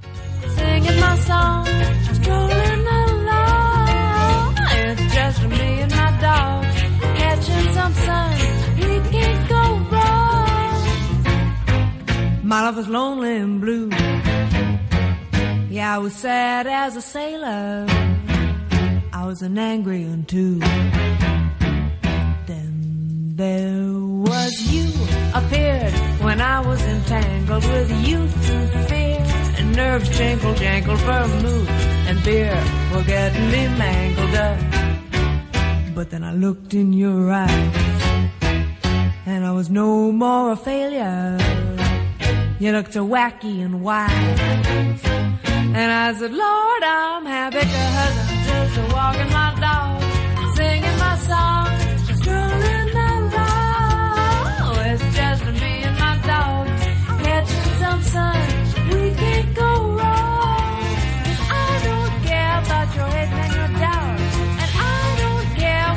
Vamos enseguida a abrir nuestros fogones. Casi, casi, a lo mejor algunos de ustedes están preparando el desayuno a estas horas y nosotros vamos a hablarles de gastronomía con nuestro experto, con Santos Ruiz, que además es el, eh, bueno, pues el que más sabe de gastronomía en este programa. Vamos enseguida a contarles esos productos que son sin duda la esencia de la gastronomía española y por supuesto les recuerdo nuestra dirección de correo electrónico con buena onda arroba onda cero y el contestador automático 963 9153 47 arriba que es domingo. I was no longer alone, and I was no more a boozer. We'll make the happiest home. And I said, Lord, I'm happy cause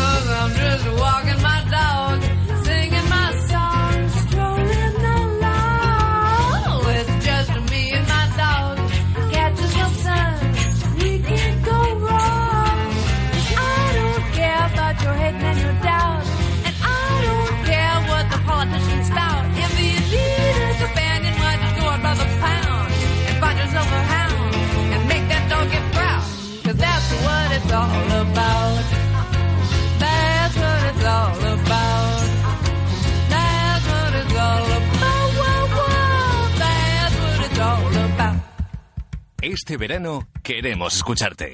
Déjanos tu mensaje en el 963 91 53 47.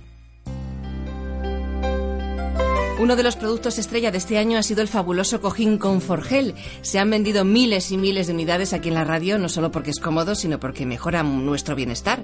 Hoy Paloma Bertet nos trae las últimas unidades para que nos sentemos con una buena postura y quedemos como auténticos reyes, claro. Hola Begoña, pues sí se han vendido aquí en la radio más de 10.000 unidades y todos los usuarios nos felicitan por la calidad de nuestro producto. Ya saben que lo tenemos en exclusiva en el 902 29 10 29. Decimos que el Conforgel es un cojín de última generación porque está fabricado con materiales de primera calidad, los que han revolucionado el mundo del descanso. Dos capas de espuma de alta densidad y en el centro una de gel que se adapta para amortiguar el peso de la parte superior del cuerpo. Es el único garantizado por fisioterapeutas posturales porque reúne las cualidades específicas que garantizan una buena postura. Con este efecto de amortiguación, lo que hace es que las vértebras de la espalda sufren menos. Por eso lo están utilizando miles de profesionales que trabajan sentados. Lo piden mucho conductores, vigilantes, administrativos, taxistas. Pero también se regala mucho, mucho a padres, a hijos. Para los chicos cuando estudian es buenísimo porque mantiene la postura correcta de la espalda. Y las personas de mayor edad encuentran muchas ventajas en el cojín Conforgel. No solo sienten cómo sus vértebras están menos comprimidas, sino que también les ayuda a subir la, altura de los asientos de casa o del coche y levantarse con mayor facilidad. La verdad es que es comodísimo. Llame al 902 29 10 29 o entre en la web universotao.com y descubrirá el cojín Conforgel, el único, el original, el auténtico. Pídalo, el verdadero cojín de gel terapéutico llamando al 902 29 10 29. Es el que ha visto también anunciado en la televisión. Hoy está disponible aquí en Onda Cero con una oferta sensacional. Cuéntame, Paloma. Pues este cojín cuesta solo 39 euros más unos pequeños gastos de envío, que es muy poco dinero para la comodidad que nos va a proporcionar. Pero es que hoy tenemos una oferta irresistible porque en este momento y durante la próxima hora ponemos a la venta dos cojines por el precio de uno. Llame a encargar el cojín en los próximos 60 minutos y se va a llevar dos cojines de gel por solo 39 euros. Merece la pena, ¿eh? En el 902 29 10 29. Bueno, es que son 10 euros menos que en la televisión. Merece la pena llamar. Y más sabiendo que es el que recomiendan los fisioterapeutas. Y yo les aconsejo que lo prueben pidiéndolo en la web universotao.com o llamando al 902 29 10 29. Y atención, porque durante la próxima hora todos los pedidos que recibamos en este teléfono, además de conseguir dos cojines por el precio de uno, también se llevan completamente gratis unos calcetines unisex de compresión relax de estos antivarices para evitar que las piernas se carguen, se hinchen. Son fabulosos, son los que venden en las farmacias y recomiendan los especialistas. Se los llevan gratis al hacer su pedido. Regale salud y bienestar con el auténtico cojín Conforgel. Recuerde, últimas unidades a la venta con esta oferta espectacular de dos cojines por uno y con los calcetines de compresión de regalo. Hoy último día en la web universotao.com y en el teléfono 902 29 10 29. Meter una dirección en el navegador, echar un vistazo a los niños o lo que es peor, contestar un WhatsApp son gestos muy peligrosos que vemos en muchos conductores. A 100 km por hora apartar la vista de la carretera 3 segundos nos lleva a recorrer a ciegas más de 80 metros. Todo lo que no sea conducir, hazlo con el coche parado. Estas vacaciones, sé prudente en la carretera. Ponle freno. Juntos, si podemos. Compromiso a tres media. Hay un 62% de personas que no oyen bien y hay un 90% que no se pueden gastar un dineral para solucionarlo. Sonovida pone a su alcance el nuevo Sonovida K Plus, el más pequeño, potente y ligero del mercado que funciona sin pilas. Su sistema digital System Pro de tecnología japonesa le permitirá escuchar con total nitidez la vida que le rodea en un radio de hasta 30 metros. Su precio es de 109 euros y los 25 primeros pedidos pagarán solo 59,99 y la segunda unidad por solo 20 euros más. Ah, pero si usted es jubilado parado, pagará solo 10 euros más. Llame ahora mismo a Publipunto 902 180 190 o publipunto.com y pida esta oferta. Recibirá de regalo un kit de limpieza, un microestuche ergonómico y un juego de 11 pipetas de silicona. Llame ahora mismo y pídalo 902 180 190 o publipunto.com. Está garantizado de por vida. A mí me gustaría viajar más. A mí ahorrar más. Pues a mí disfrutar cada día más. En Repsol siempre te damos más. Por eso te presentamos el nuevo programa Repsol Más, con más descuentos en carburantes, más puntos Travel Club y mucho más. Regístrate en Repsol.com, solicita tus tarjetas y disfruta de todas sus ventajas. Y además ahora, al utilizar tu tarjeta Repsol Más en nuestras estaciones de servicio, llévate unas gafas exclusivas Sun Planet por solo 3,95 euros en compras iguales o superiores a 20 euros. Miles, millones de personas escuchan la radio cada día. Y la mejor forma de hacer buena radio es tener buenos profesionales.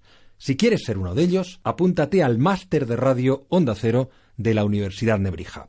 Porque vas a aprender con los que más saben. Tienes las prácticas aseguradas, pero apúntate ya, porque las plazas son limitadas. Infórmate en nebrija.com. Nos vemos en Universidad Nebrija. Merche Carneiro, con buena onda.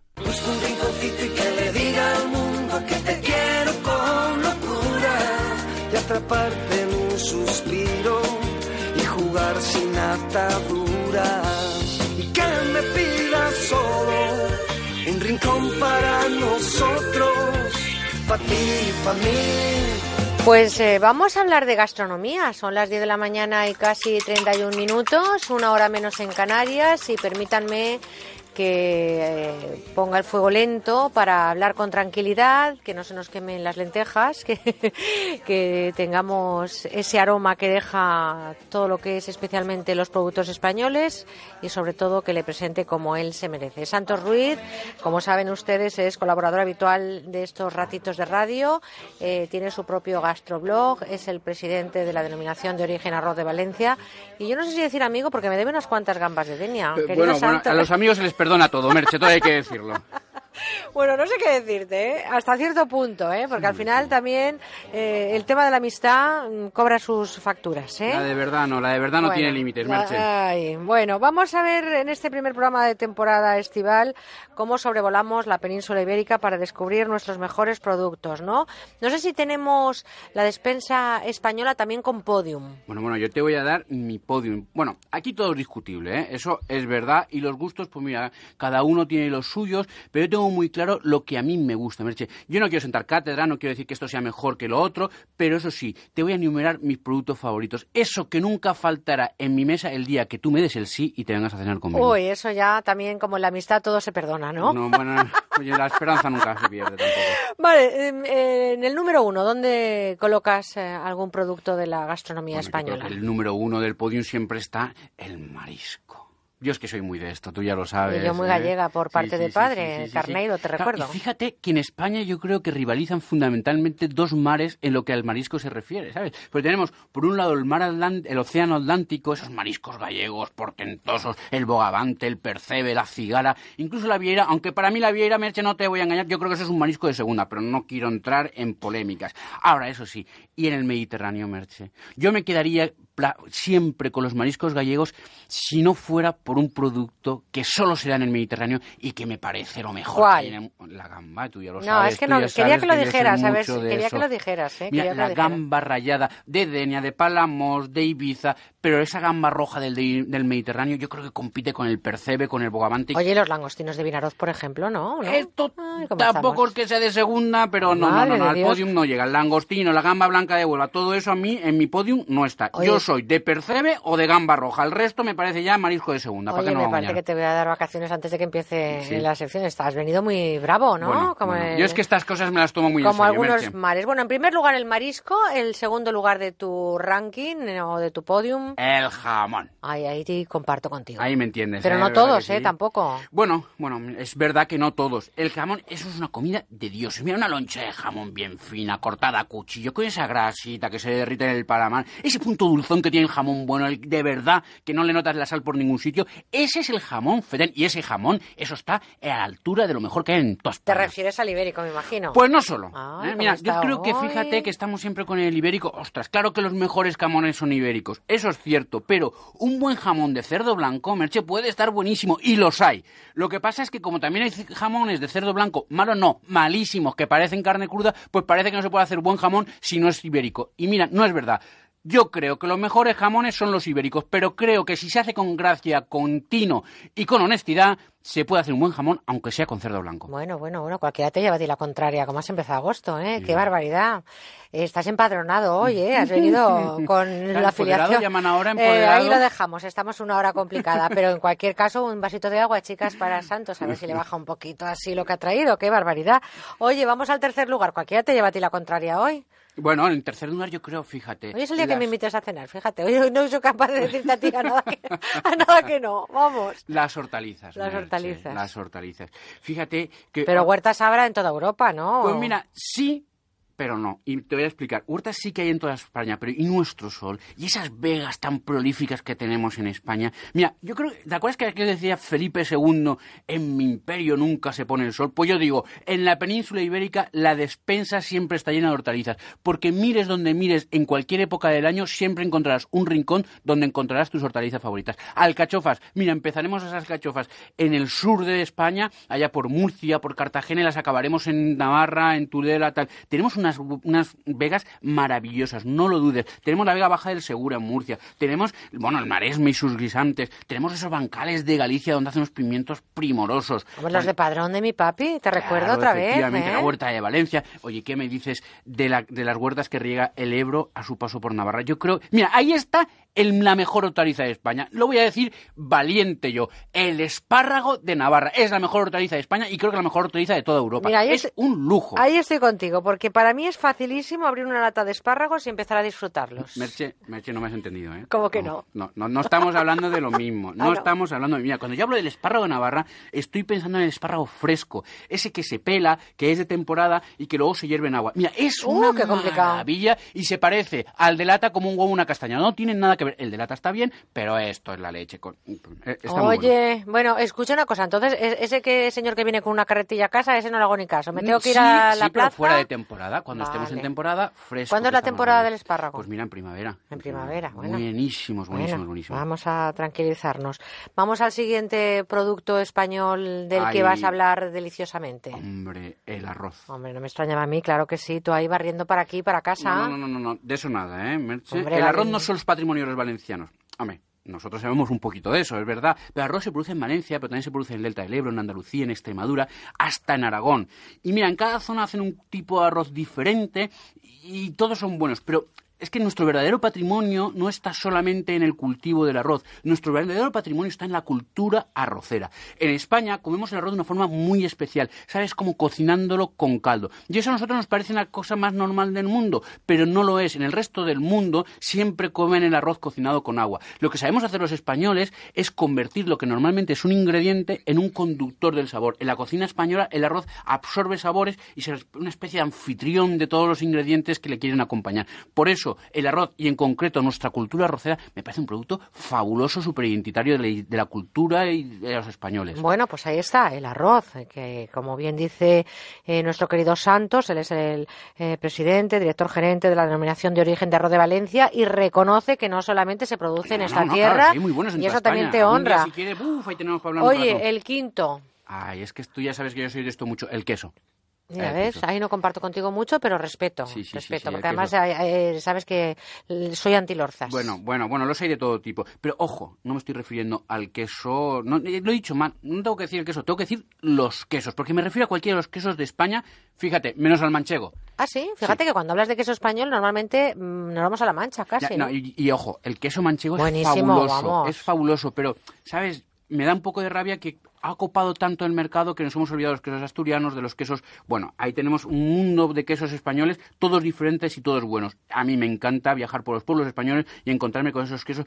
Las Islas Canarias hacen unos quesos, el almogrote, el queso majorero, el, el- el- el pata de mulo. Es que en España tenemos Fíjate que infinidad de estoy, quesos. estoy descubriendo nombres que no había oído nunca cuando se habla de quesos. Los franceses tienen mucha fama por sus quesos y no tienen mejores quesos que nosotros. Lo que pasa es que tienen mejores afinadores. Es decir, gente que vende mejor el queso, que no en España, España que se vende casi en el supermercado. Pues Hay que hablar del queso. Hay que hablar del queso. Bueno, a cualquiera, ya le digo, que cualquiera le dice hoy que no a este hombre en cualquiera de sus eh, propuestas. La siguiente. Bueno, la siguiente, esto es muy del sur. Esto es muy de disfrutar en una barra con una copita de fino en la mano, con una, con una, copi- una copita de manzanilla. Los salazones. Esto te invita a salir a echar la tarde de bar en bar. Los salazones. Mira, tú pides una mojama en Trafalgar Square y te van a mirar y dices, pero este de qué va. Pero en el sur, ¿sabes? En el sur de España es que es muy identitario. La mojama, eh, las huevas de bonito, las huevas de mujol, un poquito de bonito salado. Los salazones son muy españoles y a mí me pirran porque me invitan a salirme a la calle y a comerme todas las barras de España. Bueno, bueno, bueno, bueno. Seguro que los acompañarías con un buen manz- una buena manzanilla, como has Siempre dicho. Muy bien. es lo mejor. Oye, el número 7, venga, ¿en qué posición no podemos el hablar de 7? España y de su gastronomía, de su despensa sin hablar del aceite de oliva. Hombre, pues ahí estoy de acuerdo contigo, absolutamente. Pero si es la bandera de nuestra gastronomía, ¿cómo nos íbamos a olvidar de él? ya, ya, no? ya, ya, pero también te digo una cosa, ¿eh? Porque ahora estamos como con lo del jamón. El aceite de oliva es la bandera de nuestra gastronomía. Caray, respetémoslo, ¿no? Porque es que encontramos cada cosa que nos venden como aceite que en realidad es poco más que grasa. Yo te digo que el aceite es un, está en el podio de la gastronomía española si me estoy refiriendo a ese aceite virgen, extra, extraído en frío, sin trucos y con ese sabor, ese aroma. Eso es lo que a mí me gusta. Fíjate el que yo, que eh, huele y que sabe. Tengo un amigo que es productor de aceite, me dijo que, que deberíamos de parecernos a los italianos. Aquí a veces envasamos el aceite Claro. con botellas de plástico como si fuera lejía, me dijo. Claro, y hay claro. que cuidar un poco más.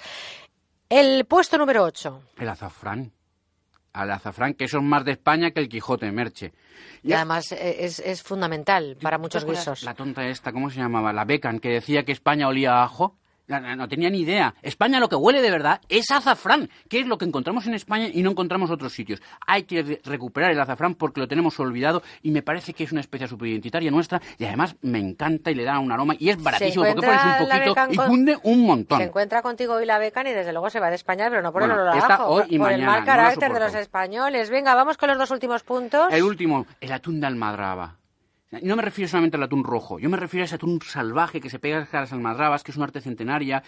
Es toda una cultura que se da en el sur de España y que ha prácticamente desaparecido más allá de Barbate y algún municipio más de Andalucía. Me encanta el atún rojo, me encanta esa pesca selectiva y me encanta toda la cultura que va asociada a la almadraba. Oye, ¿por qué no les decimos a los oyentes que también nos dejen secretos y que nos dejen eh, trucos a través de nuestro correo electrónico con buena onda arroba onda cero punto es, que, Que, nos, manden digan su producto favorito. cuál es su producto favorito. Venga, de aquí al final del programa, con buena onda arroba onda cero punto es. Em, creo que eh, no sé si hablarte de usted para lo que queda de sección. No sé Bueno. si señor Santos usted me va a traer un cóctel todas las semanas para disfrutar del verano. Que nada me hace disfrutar está- más a mí que tomarme un cóctel junto a ti. Sí, tú pasas, tú pasas de ser, eres un poco Jekyll y Hyde. No, tú pasas de ser el hombre no, duro hombre, y es que brusco a un osito de peluche. Cuando tú y yo nos ponemos en faena, ya, mira, ya, A ver. ya se- me desarmo, Merche, me ver, desarmo, ¿para qué te voy a cantar? Un cóctel rapidito que nos Mira, vamos. un cóctel para desarmarte a ti. A ver, es, es difícil, pero podía ser, no digo nunca Una no. mimosa. ¿sabes? qué eso, eso, eso me va mucho a mi carácter, ese carácter dulce, ¿sabes? Cariñoso que yo tengo cuando me acerco. Ese- A este- ver, con este te conquisto. ¿Qué lleva la con mimosa? este que te conquisto. Está un poco Merche. complicado, pero a ver. La mimosa es un cóctel hecho con cava. Te voy a explicar también cómo hacerlo. Todos los cócteles que llevan burbujas, así sea cava, cerveza o cualquier otra cosa que tenga burbujas y gas, no lo vamos a hacer nunca en la coctelera, porque claro, que ellos se convertirían en una olla a presión, reventarían, mancharíamos, no puede ser muy divertido, pero no siempre. Entonces, Efectivamente. vamos a hacer este es directamente en vaso. Como estamos hablando de un cóctel que lleva cava, a mí me gustaría utilizar una copa de flauta. Y bueno, mira qué sencillo que es. Dos terceras partes de un cava, a ser posible con bastante acidez, y a continuación una tercera parte de limón. Mira, tiene a coger un color, luego lo remueves ligeramente con la cucharilla y si quieres dejas caer en el centro una guinda. Te va a coger un color de un brillante sedoso, te va a incitar a beberlo con tranquilidad y siempre tú ya lo sabes, con la mejor de las compañías, que ya ves que yo- tú y yo, tú y yo nos lo vamos a pasar Bueno. pipa con la mimosa en la mano. Bueno, Merche. ya sabes que en, el- en la amistad todo se perdona también, te lo decía al principio. Ahí están las gambas de Denia pendientes desde hace, yo no sé, tres o cuatro siglos, pero cuando dos se quieren con uno que coma gambas, basta, y con uno que tome el cóctel, eh, basta también. Merche, no. Eh, querido Santos, es un placer como siempre, es una delicia tenerte aquí con nosotros, reconocer tu sabiduría y vuelvo a repetir, con buena onda, arroba onda cero punto es, eso también, ¿por qué no? Nuestro contestador automático 963-915347. ¿Cuál es el producto español que a usted más le gusta y nunca falta en su despensa? Santos Ruiz, hasta el próximo domingo. Un beso, guapa. Feliz semana. rica y qué sabrosa es la tortilla cuando están las patatitas bien cuajas y a pesar de que su cara es amarilla qué buena que está qué rica está no me cuente usted de cocina extranjera que no me convencerá porque donde esté la tortilla española lo demás no vale nada marqueses al y al con nata, tortilla de patatas, tortilla de patatas, que es lo que comen los viejos, los soldados y las chachas, tortilla de patatas, tortilla de patatas, que prefieren los pastores en lugar de comer gatas, tortilla de patatas, tortilla de patatas.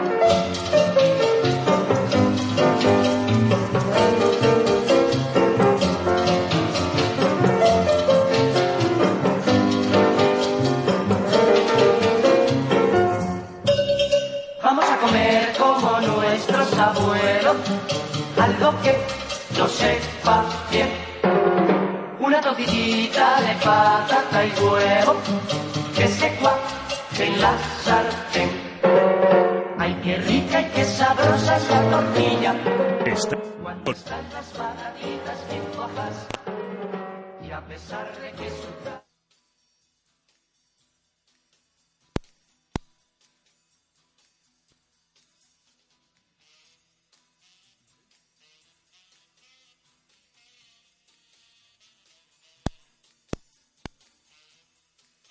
Meter una dirección en el navegador, echar un vistazo a los niños, o lo que es peor, contestar un WhatsApp, son gestos muy peligrosos que vemos en muchos conductores. A 100 km por hora apartar la vista de la carretera 3 segundos nos lleva a recorrer a ciegas más de 80 metros. Todo lo que no sea conducir, hazlo con el coche parado. Estas vacaciones, sé prudente en la carretera. Ponle freno.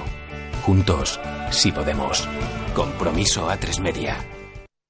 Este verano, descubre Jamaica con viajes Sol Tour y en hoteles Bahía Príncipe. Diversión, relax, naturaleza, playas inolvidables, lujo exclusivo y lo mejor de todo, hasta un 70% de descuento para el acompañante. Para más información y reservas, consulta en tu agencia de viajes. Bahía Príncipe, siente la felicidad.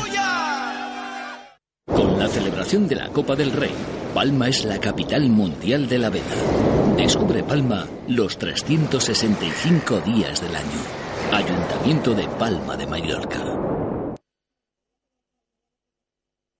Estás con Merche Carneiro. Estás con buena onda.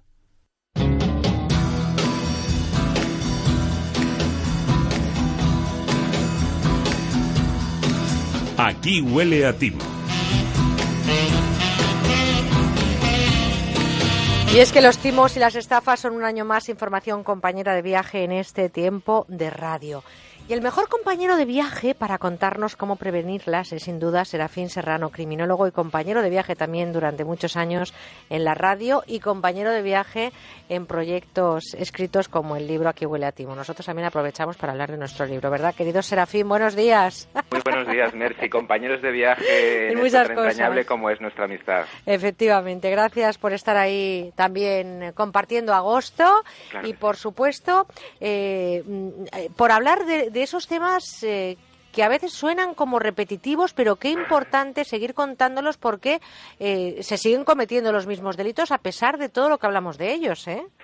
Efectivamente, eh, volvemos a repetir una vez más que, que los delitos, en este caso, eh, que es el tema que nos lleva a nosotros, las estafas o, lo- o los timos no desaparecen, eh, simplemente se transforman o se adaptan a, a- Se reinventan, ¿no?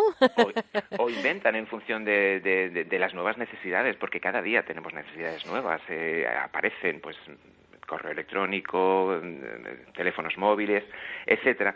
Y, y bueno, y algo que, que es repetitivo, porque repetitivas son nuestras vacaciones de cada año, ¿no? Es Eh, dejar nuestra casa a- al libre albedrío, entre comillas, y esa salida de vacaciones da la oportunidad a mucho dueño de lo ajeno. Mira, si te parece, hoy podemos reflexionar sobre cómo prevenir ese disgusto, ¿no? Encontrarnos con la casa vacía o con la casa abierta.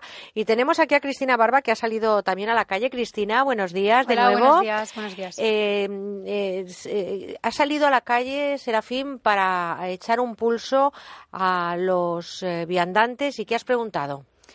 Pues mira, Merche, he salido porque los saqueos a viviendas siguen creciendo de forma alarmante, como has dicho, en esta época del año y parece que nunca te pasa hasta que tu hogar es elegido. Así que hemos salido y la gente cuenta pues las medidas de seguridad que toma para evitarlos. Vamos a escucharlos.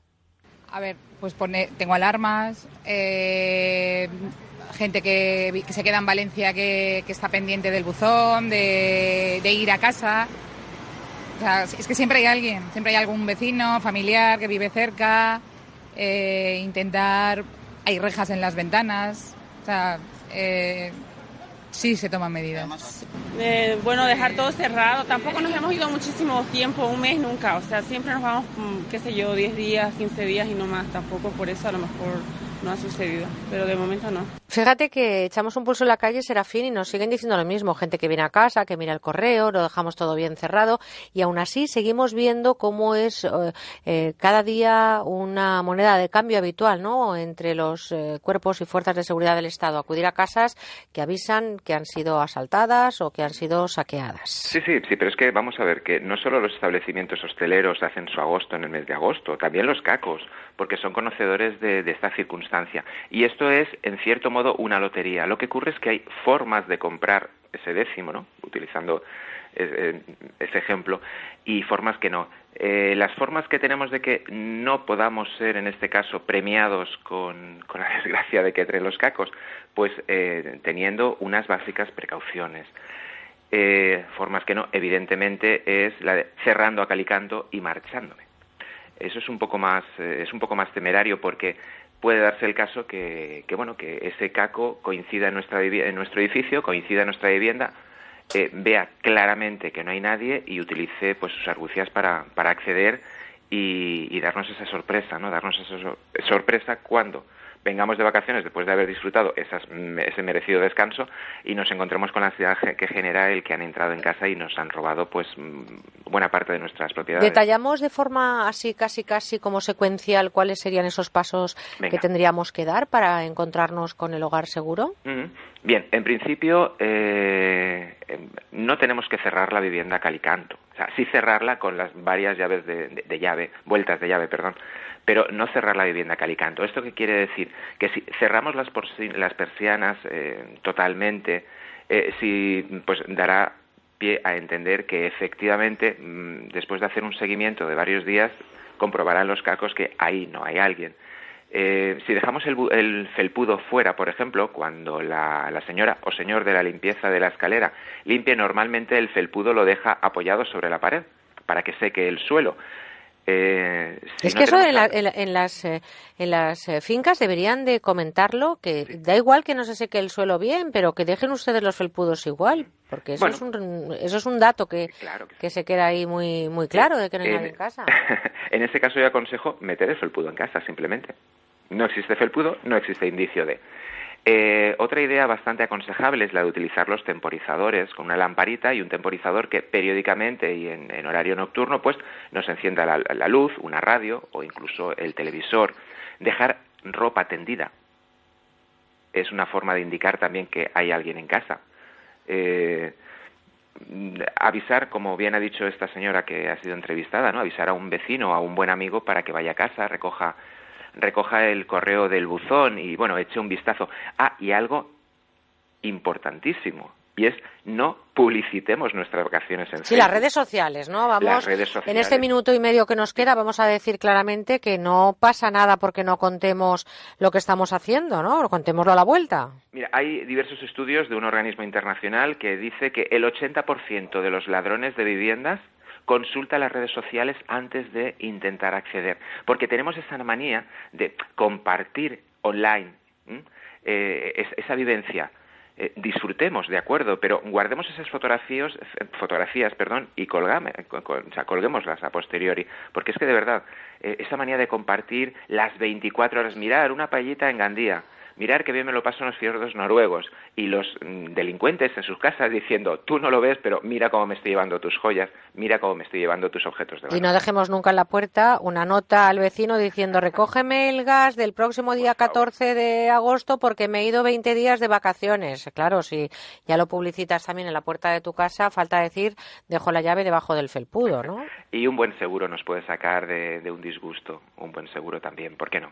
Bueno, pues fíjense ustedes que estos son los consejos que vamos a seguir dando a lo largo de todo el verano, evidentemente de distintas cuestiones, pero sí para finalizar estamos frente a un momento complicado también en los eh, robos de hogar, ¿verdad? Como criminólogo, como policía, como persona que estás ahí a pie de calle viviendo a diario lo que ocurre, ¿eh? apatrullando la ciudad, podríamos decirlo, Serafín. Prácticamente, sí. Estamos en un momento delicado, estamos en un momento de, de bueno, ya no es de, podríamos, ya no hablamos de profunda crisis, pero sí de crisis en la que la gente está muy desesperada y de verdad eh, se echan a cualquiera. Sí, o sea que, se, nos... a cualquiera a cualquier cosa. Cualquier no, no, no este pensemos que esto ocurre solo en urbanizaciones alejadas de los cascos urbanos y además cada vez los modus operandi eh, son más, más, más, más, más eh, refinados y sobre todo de última generación, como esos teléfonos que todavía no han salido al mercado. Cristina Barba, gracias por ese trabajo que nos has hecho, que nos ayudas en desde la calle a traernos esos testimonios. Y querido amigo Serafín, compañero de viaje en este libro aquí que lo vamos a recomendar, ¿verdad? Que es interesantísimo que no pasa de moda. Es, no, que va, es libro de cabecera, de mesita y de, vamos, de sala Puedes montar a caballo, puedes ir en avión, puedes hacer mil cosas con él que no pasa nada. Y nos puede ahorrar de un buen disgusto. Pues eh, Serafín, Serafín Serrano, un abrazo muy fuerte, compañero, y hasta el próximo domingo. Gracias. Y es que son ya las 10 y 55, 9 y 55 en Canarias. Llega enseguida Ismael Terriza con la última hora de la actualidad informativa y nosotros a la vuelta comenzaremos la cuarta hora de este programa que comenzaba a las 8 con buena onda. Volvemos. En Onda Cero. Presten mucha atención ahora porque fíjense lo que nos trae publipunto.com. Nos presenta la cocina programable de última generación, el robot chef Cocina Fácil para que cocine todo tipo de comidas sin necesidad de que tenga que estar presente. Solo lo puede conseguir en publipunto.com o en el 902 180 190. Vamos a hablar con Ramiro de Publipunto. Ramiro, buenos días. Muy buenos días, Merche, ¿qué tal? Encantada. ¿Cómo es este nuevo robot chef de cocina? Cocinar nunca fue tan fácil. Con este nuevo chef robot Cocina Fácil cambiará nuestro concepto de cocinar. Simplemente tendremos que introducir los ingredientes, seleccionar el programa y el tiempo deseado y presionar un botón y a cocinar. Despreocúpese de todo el proceso de cocinado. Deje que su chef robot Cocina Fácil haga el trabajo sin que usted tenga que estar presente. Y todo esto es gracias a la tecnología más avanzada que existe en robots de cocina.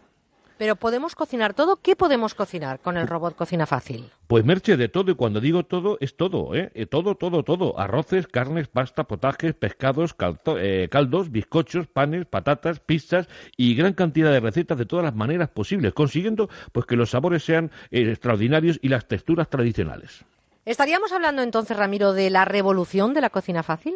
Efectivamente, Merche, Cocina Fácil tiene un sistema exclusivo de calentamiento 3D tridimensional. Calienta homogéneamente repartiendo el calor desde el fondo hasta la superficie, evitando que la comida se cocine más por debajo que por arriba, ¿no? Cocina Fácil dispone de ocho maneras distintas de disfrutar de su comida. Podrá preparar alimentos a la plancha, al vapor, freír sin casi sin aceite, esto es muy importante, ¿no? Guisos, sopas y la exclusiva función fuego lento que emula esos eh, guisos tradicionales que necesitan tiempo y cariño. Y luego tiene una función de horno que es como un horno tradicional en toda su extensión, alcanzando hasta los 180 grados de temperatura. Es la diferencia entre un robot de cocina de verdad y una olla que calienta esto es ideal entonces para los que trabajamos fuera de casa o para los que están en cuarto de primero de cocinar, ¿no?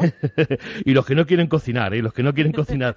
los que saben de cocina van a disfrutar desde luego con este revolucionario chef de cocina fácil. ¿Pero es fácil realmente utilizarlo? Pues mira, Merche, igual de sencillo que una vitrocerámica. Dispone de un panel de control con pantalla LED iluminada y usted solo tendrá que elegir lo que quiere cocinar, apretar un botón y ya está, así de sencillo.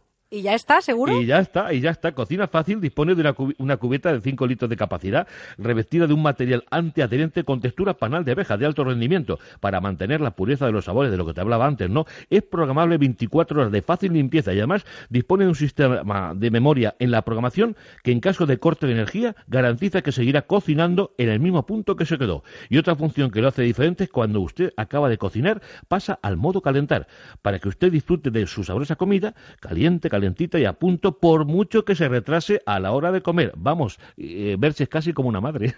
que me estás convenciendo. De hecho, me has convencido. No existe otra igual y además un diseño precioso, ¿no? Estamos hablando, Merche, de la revolución de la cocina. Es muy ligero, pesa solo 4 kilos y te lo puedes llevar de vacaciones. Así que cocine, cocina fácil. Solo lo puede adquirir en publipunto.com o llamando al 902-180-190. Ramiro, ¿cuál es su precio? ¿Tenemos ahora mismo alguna oferta? Merche, desde luego su precio es de 99 euros, pero si usted lo pide ahora mismo y es de los 50 primeros pedidos, pagará solo 69,99 y recibirá el Chef Robot Cocina Fácil, varios accesorios de regalo y un magnífico libro con más de 200 exclusivas recetas de cocina y una práctica shopping bag para sus compras, para la playa o para transportarlo. Todo por tan solo 69,99 y lo tendrá en casa en 24 horas. Pídalo ahora mismo en publipunto.com o en el 902 180 190. 902 180 190 dan ganas ya de echar el arroz. Olvídese de cocinar. Prepare los mejores platos con el chef robot Cocina Fácil. Ramiro, un lujazo. Un lujazo y a probarlo, ¿eh? ¿eh? Seguro, seguro. Gracias. Menuda paella vamos a hacer. adiós, adiós. Son las 11, las 10 en Canarias.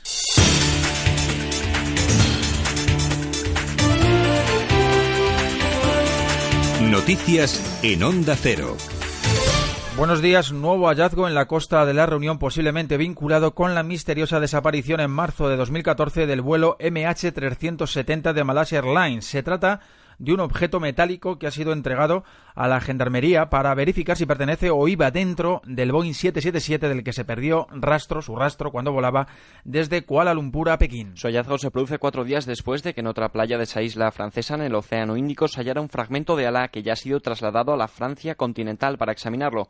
Medios locales han advertido de, de que todavía no se sabe si la caja encontrada hoy está vinculada con el fragmento descubierto días antes, cuyo peritaje comenzará el miércoles en un laboratorio en Toulouse, dependiente del Ministerio francés de Defensa. Lo último sobre esto son declaraciones de hace escasos segundos. Anuncia el ministro de Transporte de Malasia que el fragmento de avión analizado desde ayer en la unidad militar especializada de Toulouse corresponde efectivamente a un Boeing 777. El secretario de Estado estadounidense John Kerry y su homólogo egipcio Sameh Shukri han comenzado en el Cairo el diálogo estratégico bilateral que pretende impulsar los lazos entre ambos países deteriorados desde, desde 2013. El diálogo político está centrado en asuntos regionales como el terrorismo, sobre todo en la lucha de Egipto contra grupos yihadistas en la península de Sinaí, el acuerdo nuclear iraní y la situación en Siria, Irak, Yemen y Libia. Las relaciones entre Washington y el Cairo se enfriaron tras el golpe militar del 3 de julio de 2013 encabezado por al-Sisi, que supuso el derrocamiento del entonces presidente egipcio. El islamista Mohamed Mursi comenzaron a reactivarse cuando al-Sisi, ministro de Defensa en el momento de la sonada, fue elegido presidente del país en mayo de 2014. El pasado 31 de marzo, sepan que la Casa Blanca anunciaba su decisión de levantar el bloqueo de la ayuda militar norteamericana a Egipto, vigente desde octubre de 2013, una asistencia que asciende a 1.300 millones de dólares anuales. Seguimos con otros asuntos.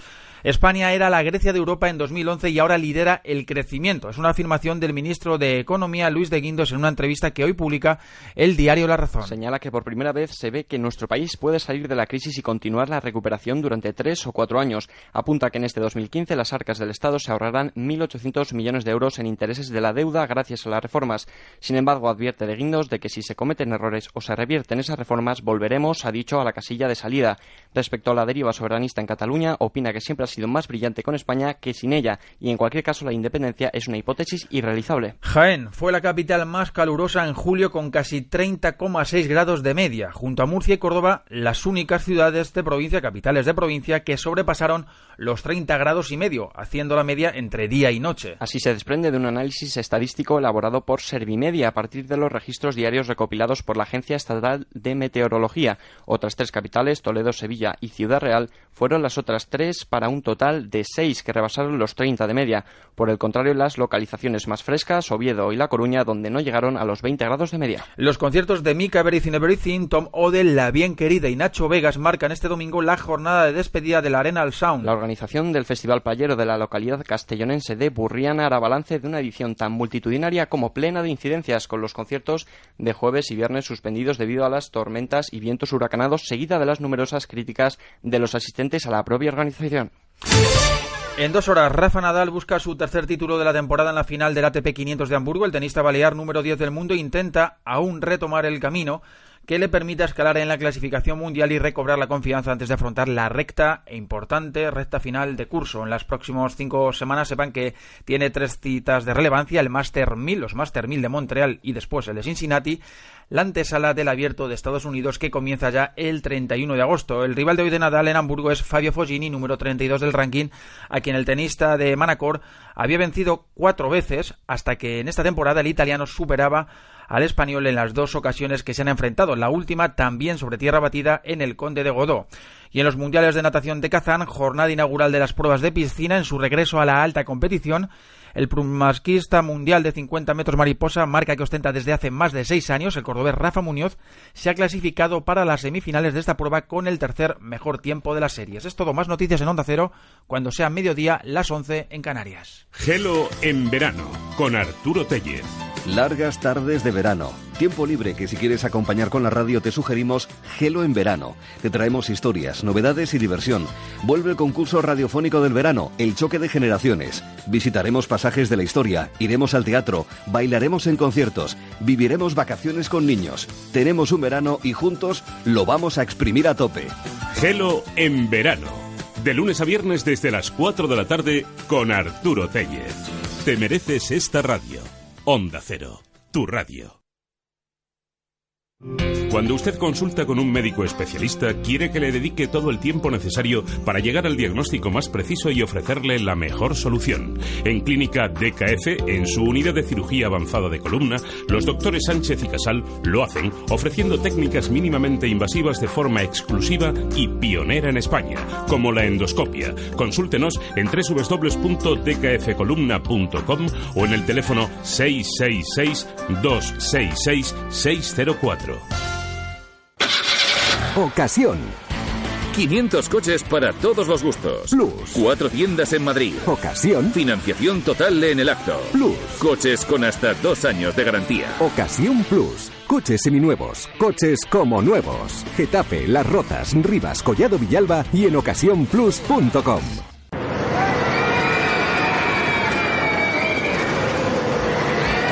Este verano ven a los McDonald's de la Comunidad de Madrid y consigue un 2x1 para Parque de Atracciones de Madrid o Parque Warner y disfruta el doble. Date prisa, válido solo hasta el 20 de agosto. Y si te descargas la nueva app de McDonald's, disfrutarás de ofertas exclusivas. Reserva de la Dehesa, en la mejor zona residencial del noroeste, entre Majadahonda y Boadilla. Chalets de lujo en urbanización cerrada con vigilancia, en un entorno natural, junto a una dehesa de pinos y encinas centenarias. Infórmese en el 91 209 3280 o entre en gilmar.es. Gilmar, de toda la vida, un lujo. Gracias a la ultracrioterapia, mi tripa ya no me agobia. Es lo último para adelgazar, fruto de la investigación de Adelgar. La ultracrioterapia de Adelgar tiene un 50% de descuento como oferta de lanzamiento. Infórmese 91 577 44 77. Además, puede salirle gratis. Es el momento de cambiar los muebles de su oficina. Por eso en Mercaoficina disponemos de dotaciones completas tanto en muebles como en sillería para que usted pueda dar un aire nuevo a su oficina acorde con el impulso económico en el que estamos y con los mejores precios. Mesa 1,60 por 80 más cajonera más giratoria ergonómica por tan solo 90 euros. Infórmese en el 91 875 1050, 91 875 1050 y en mercaoficina.es. Con cada multa de tráfico, la administración se lleva tu compra de la semana, la calefacción del mes, las entradas para el cine, el depósito de gasolina. No estás solo. Ante la voracidad recaudatoria de la Administración, de vuelta. Entra en recursosganados.com y comprueba nuestra eficacia. De vuelta conductor. 900-200-240. 900-200-240. Tú conduce. Grupo Reacciona. el amor de una mujer llegué a llorar y enloquecer mientras que ella se reía. Bueno, yo creo que esta quizás sea una de las baladas más bonitas de nuestra música. Mis venas de pues no sabía lo que hacía. Es Por el amor de una mujer, compuesta e interpretada por Dani Daniel. También la cantó otro grande de nuestra música, Julio Iglesias. Un canto a Galicia, hey, cerrándome Bueno, bueno, este es otro de esos grandes éxitos que se acaban convirtiendo en himnos. Y está en la colección que traemos ahora. Son tres discos cuyo título lo dice todo. Décadas de oro del pop español. Sé que para nuestro amor llegó el final. Ya de nada valen las palabras. Con las mejores canciones de los años 60 y los 70, porque ¿cuántas veces no habremos cantado esta canción? Como el sol miles, es que fue un bombazo como el resto de temas de esta colección que son todos buenísimos. Solo están disponibles a través del teléfono que damos aquí en la radio, el 902 29 10 29. Para que no me olvides, ni siquiera un momento. Con canciones maravillosas como esta de Lorenzo Santamaría o esta otra de Mocedades.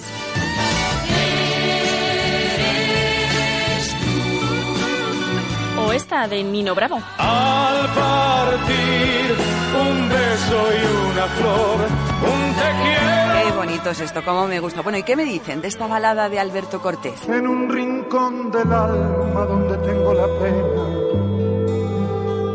que me dejó tu adiós. Es preciosa esta canción. Se han reunido 60 grandes títulos de la música pop española. ¿Quién la escribía versos? Dime quién era. ¿Quién la mandaba flores por primavera? Décadas de oro del pop español es una colección maravillosa que, por cierto, se está regalando muchísimo. Claro, porque es la música ideal para nuestras madres. Por ejemplo, se han vendido tanto que se nos acaba ya. Hay que entrar en la web musicadesiempre.com o llamar ahora mismo al teléfono 902 29 10 29 para reservarla antes de que se termine. Amada mía. Porque además viene con un regalo solo por pedir prontito la colección. Pues sí, Paloma, hay que darse prisa porque se acaban enseguida. Durante la próxima hora, solamente la próxima hora, vamos a regalar un reloj muy bonito de cuarzo a todos los que hagan su pedido. Todas las promesas de mi amor se irán contigo. Pero no solo eso, es que también vamos a regalar unas fabulosas gafas de sol unisex con alta protección a los rayos UVA, que además son plegables. En fin, dos regalos por una colección que solo cuesta 33 euros más unos pequeños gastos de envío. Merece la pena, ya saben, en la web musicadesiempre.com y en el teléfono 902 29 10 29. Recuerden que es el último día de esta promoción, 902 29 10 29. Merche Carneiro, con buena onda.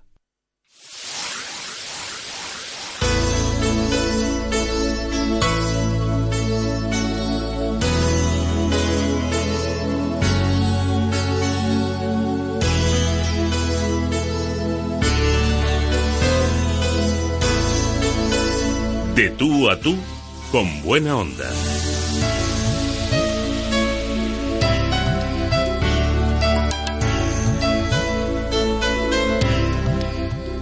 El progreso es importantísimo en los países y es precisamente ese avance el que marca la diferencia con otros mundos, a veces eh, injustamente llamados inferiores, porque podrán serlo en economía y tecnologías, pero en ocasiones nos dan sopa con ondas en determinados valores.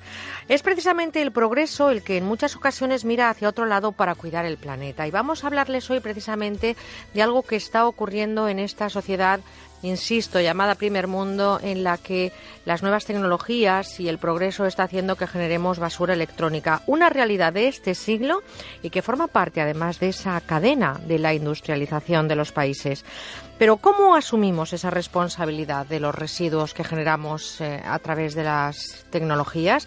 Esta mañana vamos a intentar despejar esas dudas. Hablamos con Andrés Martínez, es director general de Ecotic. Andrés Martínez, buenos días. Hola, buenos días.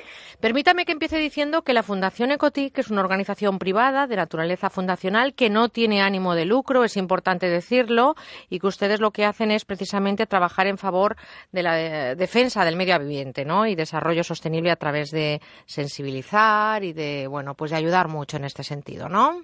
Exactamente. Esto, eh, Fundación Ecotic es una fundación creada por los principales fabricantes de electrónica de consumo en un momento en el año 2006 en el cual pues hay una directiva europea y una nueva ley que obliga a los fabricantes de electrónica de consumo de hacerse cargo de la financiación a la hora de eh, la financiación de los residuos una vez se tiran en, en los puntos limpios de reciclar estos productos y, de hacer materias primas nuevas. Bueno, pues eh, dicho esto, para que quede constancia de que ustedes no tienen ningún interés económico con esta labor importantísima que están haciendo desde Ecotic, vamos a hablar de lo que generamos los españoles. Es cierto que eh, mm, estamos ahora mismo generando en torno a las 200.000 toneladas de basura electrónica al año.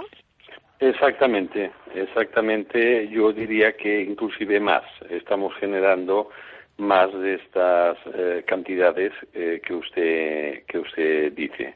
¿eh? sí, sí, aproximadamente son, yo diría cercanos a los 300.000. Bueno, estamos en una cifra importantísima como para que esto esté bien organizado. Se intenta al menos, hay un acuerdo, el de la Convención de Basilea del año 1992, que habla de que las naciones industrializadas y los productores de material electrónico debemos adoptar medidas para desechar correctamente estos componentes de los ordenadores, móviles, televisores, etcétera. Bajo la Convención está prohibido exportar estos desechos, pero Estados Unidos y Haití no han ratificado este tratado. ¿Cumple España con este compromiso? Eh, sí, eh, la ley lo prohíbe taxativamente el poder hacer exportaciones de este tipo de residuos. Eh, y esto es una práctica que nos consta que el CEPRONA eh, investiga y persigue estas malas prácticas. Por lo tanto, nosotros estamos em, cumpliendo con ese compromiso de la Convención de Basilea. La legislación está trabajando en ese sentido. Pero, ¿cómo se gestionan estos desechos? Estamos hablando de en torno a 300.000 toneladas de basura electrónica al año. ¿Es cierto también que un importante número de estas toneladas de residuos electrónicos se exportan a África, China e India? Bueno, eh, eh, de España no tengo noticias de que esto, esta mala práctica se haga. Yo me imagino que eh, posiblemente algo se haga, pero no, no soy consciente. Lo que sí le puedo decir es que a través de los SICs o SCRAPs, que se llaman ahora, eh, que son las fundaciones como, como la nuestra, pues intentamos de colaborar para que esto no ocurra. Y inclusive si conocemos malas prácticas, pues eh, intentamos colaborar con el SEPRONA la Guardia Civil y, el Ministerio de Medio, de Medio Ambiente y las comunidades autonómicas. Bueno, lo que está claro es que a veces eh, esto de cumplir con el medio ambiente se transforma cuando hablamos de residuos que tienen incluso materiales preciosos en un negocio. Si se reciclara correctamente, eh, he estado mirando mm, documentación y este tipo de residuos eh, tendría un ahorro para Europa 130.000 millones de euros al año en importar metales estratégicos. Sí, sí, eh, usted lo ha dicho. Eh, mire, nosotros a través de los scraps eh, o, fundaciones como la nuestra, el año 2014 hemos recogido más de 165.000 toneladas. Desgraciadamente, esto no es todo los eh, residuos que se puedan producir. Como lo he dicho antes, yo lo evalúo aproximadamente en unas 300.000. Eso significa que hay una gran parte de estos residuos que posiblemente parte de este residuo se gestiona bien, pero ni el Ministerio, ni las comunidades, y mucho menos nosotros, nos enteramos. Y, hay otra parte que también eh, creemos que no se está haciendo bien. Entonces, si pudiéramos sumar eh, eh, los esfuerzos en estos momentos de, tanto del Ministerio como de las comunidades autonómicas, es conseguir que esas cantidades que en estos momentos no se están reciclando bien, pues se reciclen bien a través y, nosotros podamos pues eh, financiar y llegar a nuestros objetivos. Estamos hablando de algo importantísimo. Cada vez estamos caminando más hacia esas nuevas tecnologías. Esto tiene una cara importantísima, que es la del progreso, pero tiene otra cara, que es la de el compromiso social que tiene la humanidad con el medio ambiente. Eh, eh, en este momento, la legislación aplica sanciones duras, son eficaces, realmente llegan las sanciones a esas empresas o esos particulares que están cometiendo irregularidades o están siendo irresponsables con el desecho electrónico? Yo diría que no son suficientemente duras, eh, pero el problema yo diría que son de medios. Eh, harían falta más medios eh, policiales, en este caso, de investigación en donde están esos residuos y se pudieran atacar a todos aquellos eh, profesionales que no lo están haciendo bien. Usted ha dicho antes un dato que es muy importante. Esto eh, podría eh, ser algo muy importante para el país. Piense una cosa, el cobre, el cobre que se obtiene de los aparatos reciclados, el 45% del consumo que hay en Europa viene de esa partida viene de, de el cobre de productos reciclados. O sea, esto es un ahorro muy importante no, eh, para Europa y para España. Por lo tanto, si esto se hiciera bien, se podrían recuperar muchos materiales. Claro, pero ¿qué es lo que nos impide hacerlo bien? Porque tenemos convenios firmados, tenemos acuerdos a los que hemos llegado. España está, em, bueno, pues eh, sensibilizando. Estamos en la línea de esas tres R's: reciclar, reutilizar, en fin, ya sabe de lo que hablo. Eh, pero ¿qué nos impide cumplir con todos esos convenios y hacer las cosas bien? Quizá no tenemos en ese recorrido eh, de responsabilidad responsabilidad pues los contenedores adecuados, los puntos de recogida adecuados? ¿Es complicado? ¿No es lo mismo que tirar una basura de orgánicos o de plástico? Mire, principalmente es un tema económico. ¿eh? Como todo, el Hacer bien las, el hacer bien las cosas equivale pues a tener un coste más elevado. Por ejemplo, un frigorífico que, eh, cuyos gases contaminan mucho, eh, si no se hace bien, se tira el gas a la atmósfera, y el costo es 1, es X. Si esto se hace bien, el gas se recupera y se tiene que almacenar y después destruir, esto el coste es más, más alto. Por lo tanto, es un tema de concienciación eh, medioambiental. Eh, después, ¿qué le voy a decir? En un país donde eh, hay tanto fraude y tanto y tanto y tanta corrupción, pues en este sector también lo hay. ¿Eh? el no pagar IVAs, el no declarar, etcétera, etcétera, etcétera, pues hacen de que esto pues no, no funcione. Por eso yo decía que hace más falta más control por parte de la policía principalmente. Y sobre todo, pues eh, tener en cuenta esos datos, ¿no? Aunque sea también de forma egoísta. Reciclar correctamente significa, este tipo de residuos me refiero, la basura electrónica, significa que Europa se ahorraría 130.000 millones de euros al año en importar metales estratégicos. Usted hablaba de ese 45% del cobre que, que, que, que estamos eh, eh, obteniendo, ¿no? Recuperando de estos productos. Por lo tanto, es una cuestión de dinero, pero yo creo que si hacemos cuentas, a lo mejor es una cuestión de hacer bien las cosas y de reestructurar bien esa cadena para que todo llegue a su sitio, ¿no?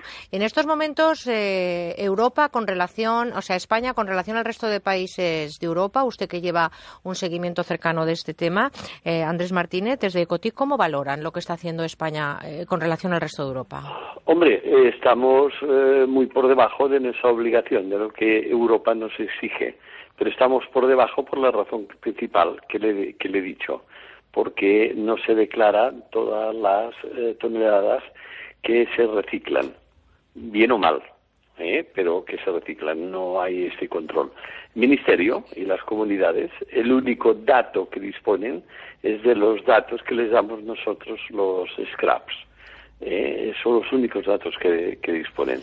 Esto, si hiciéramos todos, entre todos, colaboráramos, hiciéramos que todo ese residuo que no se declara, y que no digo que todo esté mal hecho, sino que muchos lo hacen bien, y, pero no se declaran en, en, las comunidades autonómicas, lo hicieran, pues posiblemente llegaríamos y sobrepasaríamos la media europea.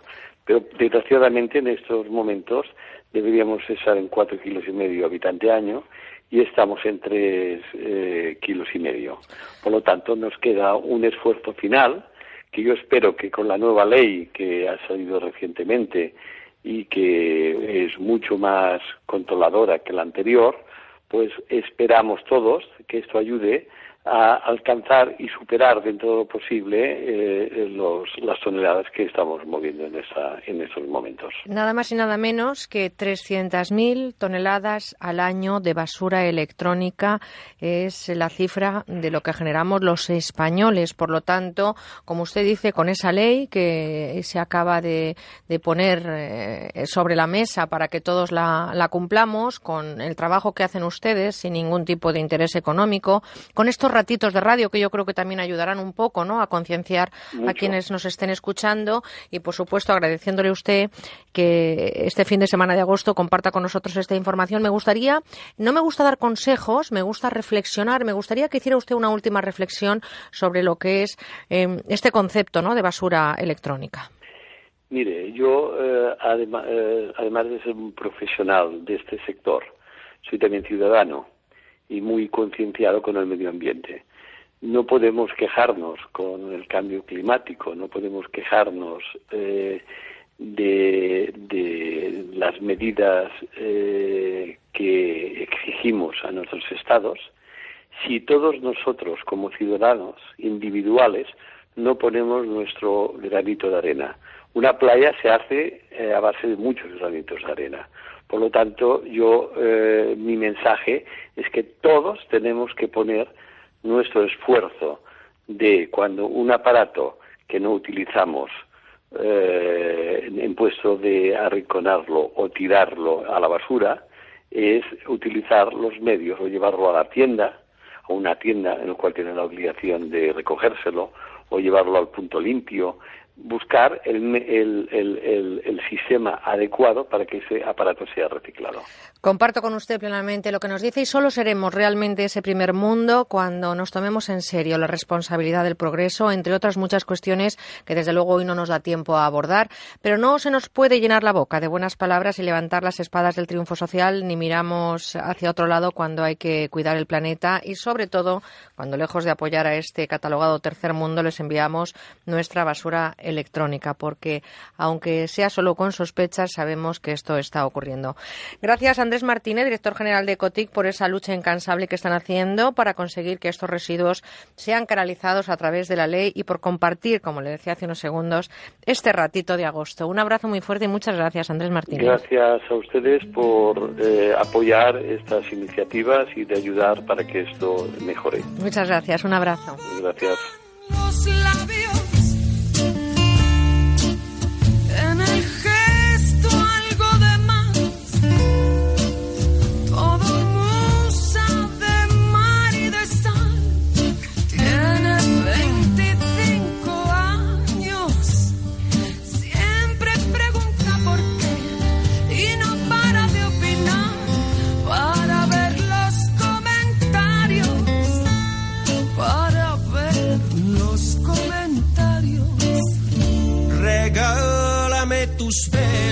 Que queman, que queman, me enredan lo que falta y lo que se aleja.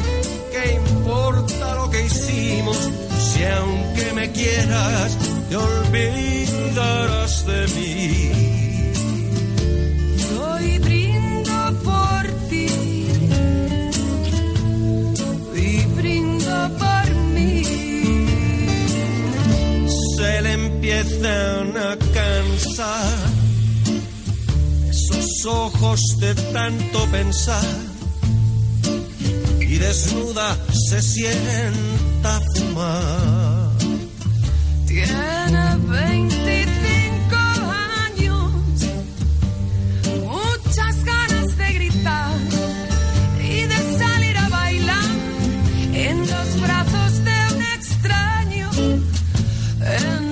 Estamos ya a punto de vivir nuestra siguiente media hora. Estamos intentando hacer que este domingo, 2 de agosto, sea un domingo diferente, que estén disfrutando de los contenidos que les estamos haciendo llegar a través de este mundo mágico que es el mundo de la radio.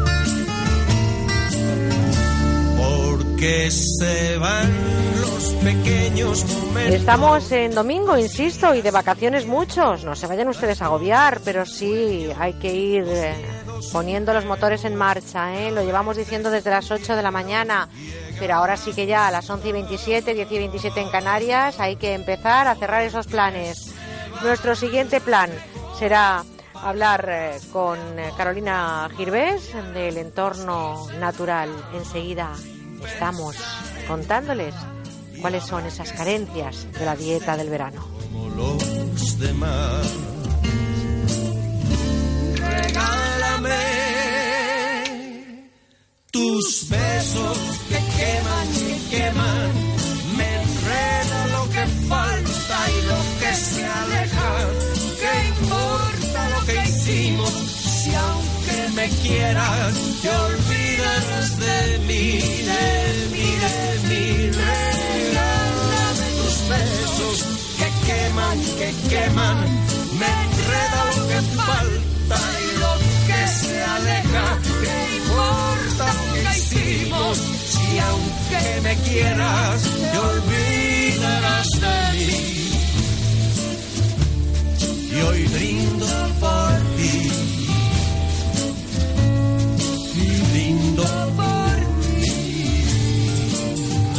Estás con Merche Carneiro. Estás con buena onda. Llega la tercera edición de la carrera San Serranin. Esta vez podrás correr el tramo de los encierros al anochecer. Conquista los 5 o 10 kilómetros de la pionera carrera y prepárate para el especial sprint. El próximo 29 de agosto a las 8 y media de la tarde, corre y siente la adrenalina del recorrido. Saca el toro que llevas dentro. Patrocinado por Motor Mecha Concesionario Oficial Mercedes-Benz y Smart Center y de Style Outlets de San Sebastián de los Reyes. Inscripciones en carrerasanserranin.com. Gracias a la ultracrioterapia he bajado dos tallas. Es lo último para adelgazar, fruto de la investigación de Adelgar. La ultracrioterapia de Adelgar tiene un 50% de descuento como oferta de lanzamiento. Infórmese 91 577 44 77. Además, puede salirle gratis. Onda Cero. Miles de accionistas y preferentistas no han recuperado su dinero. Aún no se ha acabado el plazo. Los tribunales nos están dando la razón. Triviño Abogados tiene condiciones económicas exclusivas, sin provisión de fondos ni porcentajes. Cobramos solo cuando recupere su inversión. Nuestros honorarios los pagará la entidad bancaria. Llámenos e infórmese 91 831 81 18. Recupera tu inversión.com. Triviño Abogados 91 831 81 18.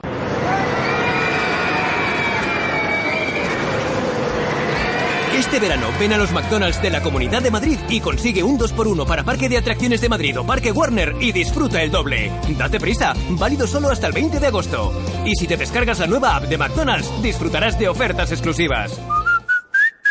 Soy Concha Velasco, amigos míos. Si quieres evitar sustos en tu vieja bañera, te recomiendo Duchamanía. Te instalan un plato de ducha antideslizante en pocas horas y sin obras molestas. Y te ahorras un buen dinerito. Haz como yo. Confía en los auténticos profesionales. Confía en Duchamanía.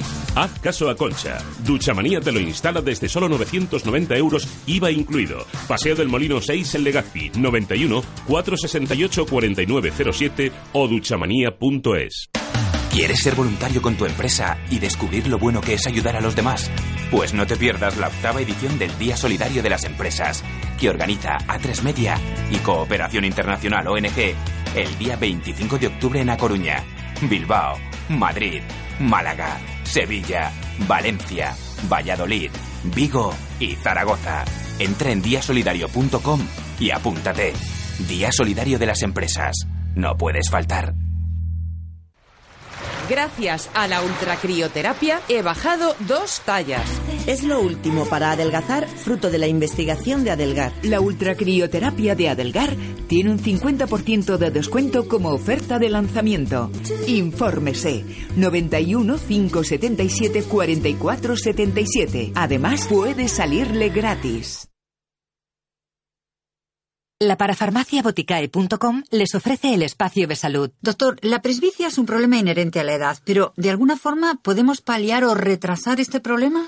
Bueno, podemos retrasarlo y controlarlo. Yo siempre recomiendo ante los primeros síntomas de presbicia tomar todos los días una cápsula de Devisión Retinox. Devisión Retinox, al contener altas concentraciones de luteína y DHA, ayuda a retrasar este problema y además fortalece la visión. Insisto, una cápsula de Devisión Retinox es una gran ayuda para mantener una buena visión. Pues gracias, doctor. Y ya saben, cuidemos nuestra vista con Devisión Retinox. La parafarmaciaboticae.com les ha ofrecido el espacio de salud.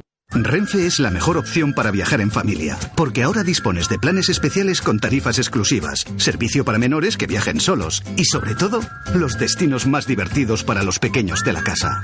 ¿A qué esperas? Sorpréndelos con un viaje en tren. Entra en renfe.com y entérate de todo. Más Renfe, más cerca. Hay un 62% de personas que no oyen bien y hay un 90% que no se pueden gastar un dineral para solucionarlo. Sonovida pone a su alcance el nuevo Sonovida K Plus, el más pequeño, potente y ligero del mercado que funciona sin pilas. Su sistema digital System Pro de tecnología japonesa le permitirá escuchar con total nitidez la vida que le rodea en un radio de hasta 30 metros. Su precio es de 109 euros y los 25 primeros pedidos pagarán solo 59,99 y la segunda unidad por solo 20 euros más. Ah, pero si usted es jubilado parado, pagará solo 10 euros más. Llame ahora mismo a publi.902-180-190 o publi.com y pida esta oferta. Recibirá de regalo un kit de limpieza, un microestuche ergonómico y un juego de 11 pipetas de silicona. Llame ahora mismo y pídalo. 902-180-190 o publi.com. Está garantizado de por vida. Por cierto, ¿problemas con la cal? 902-107-109, la solución masical. ¿No es así, Antonio? Buenos días. Hola, Begoña, muy buenos días. Pues efectivamente, una buena y sobre todo económica solución para poder mejorar el agua de toda tu casa. Yo te voy a decir que es la solución definitiva, Begoña, a los problemas también de picores en la piel después del baño que provoca el exceso de cal en el agua y que mucha gente padece. La solución porque se va a acabar tener necesidad de comprar productos antical para la maquinaria, para los sanitarios o para la grifería. Y los electrodomésticos pues van a funcionar mucho mejor y van a tener menos averías. Ahí la colada queda mejor, ¿no? Me han dicho. Y los y incluso la vajilla también queda más brillante. Así es. ¿Pero qué garantía tiene Antonio Masical? Tiene dos garantías. La primera de funcionamiento ilimitado. Garantizamos por escrito que Masical dura más de 100 años, Begoña, imagínate.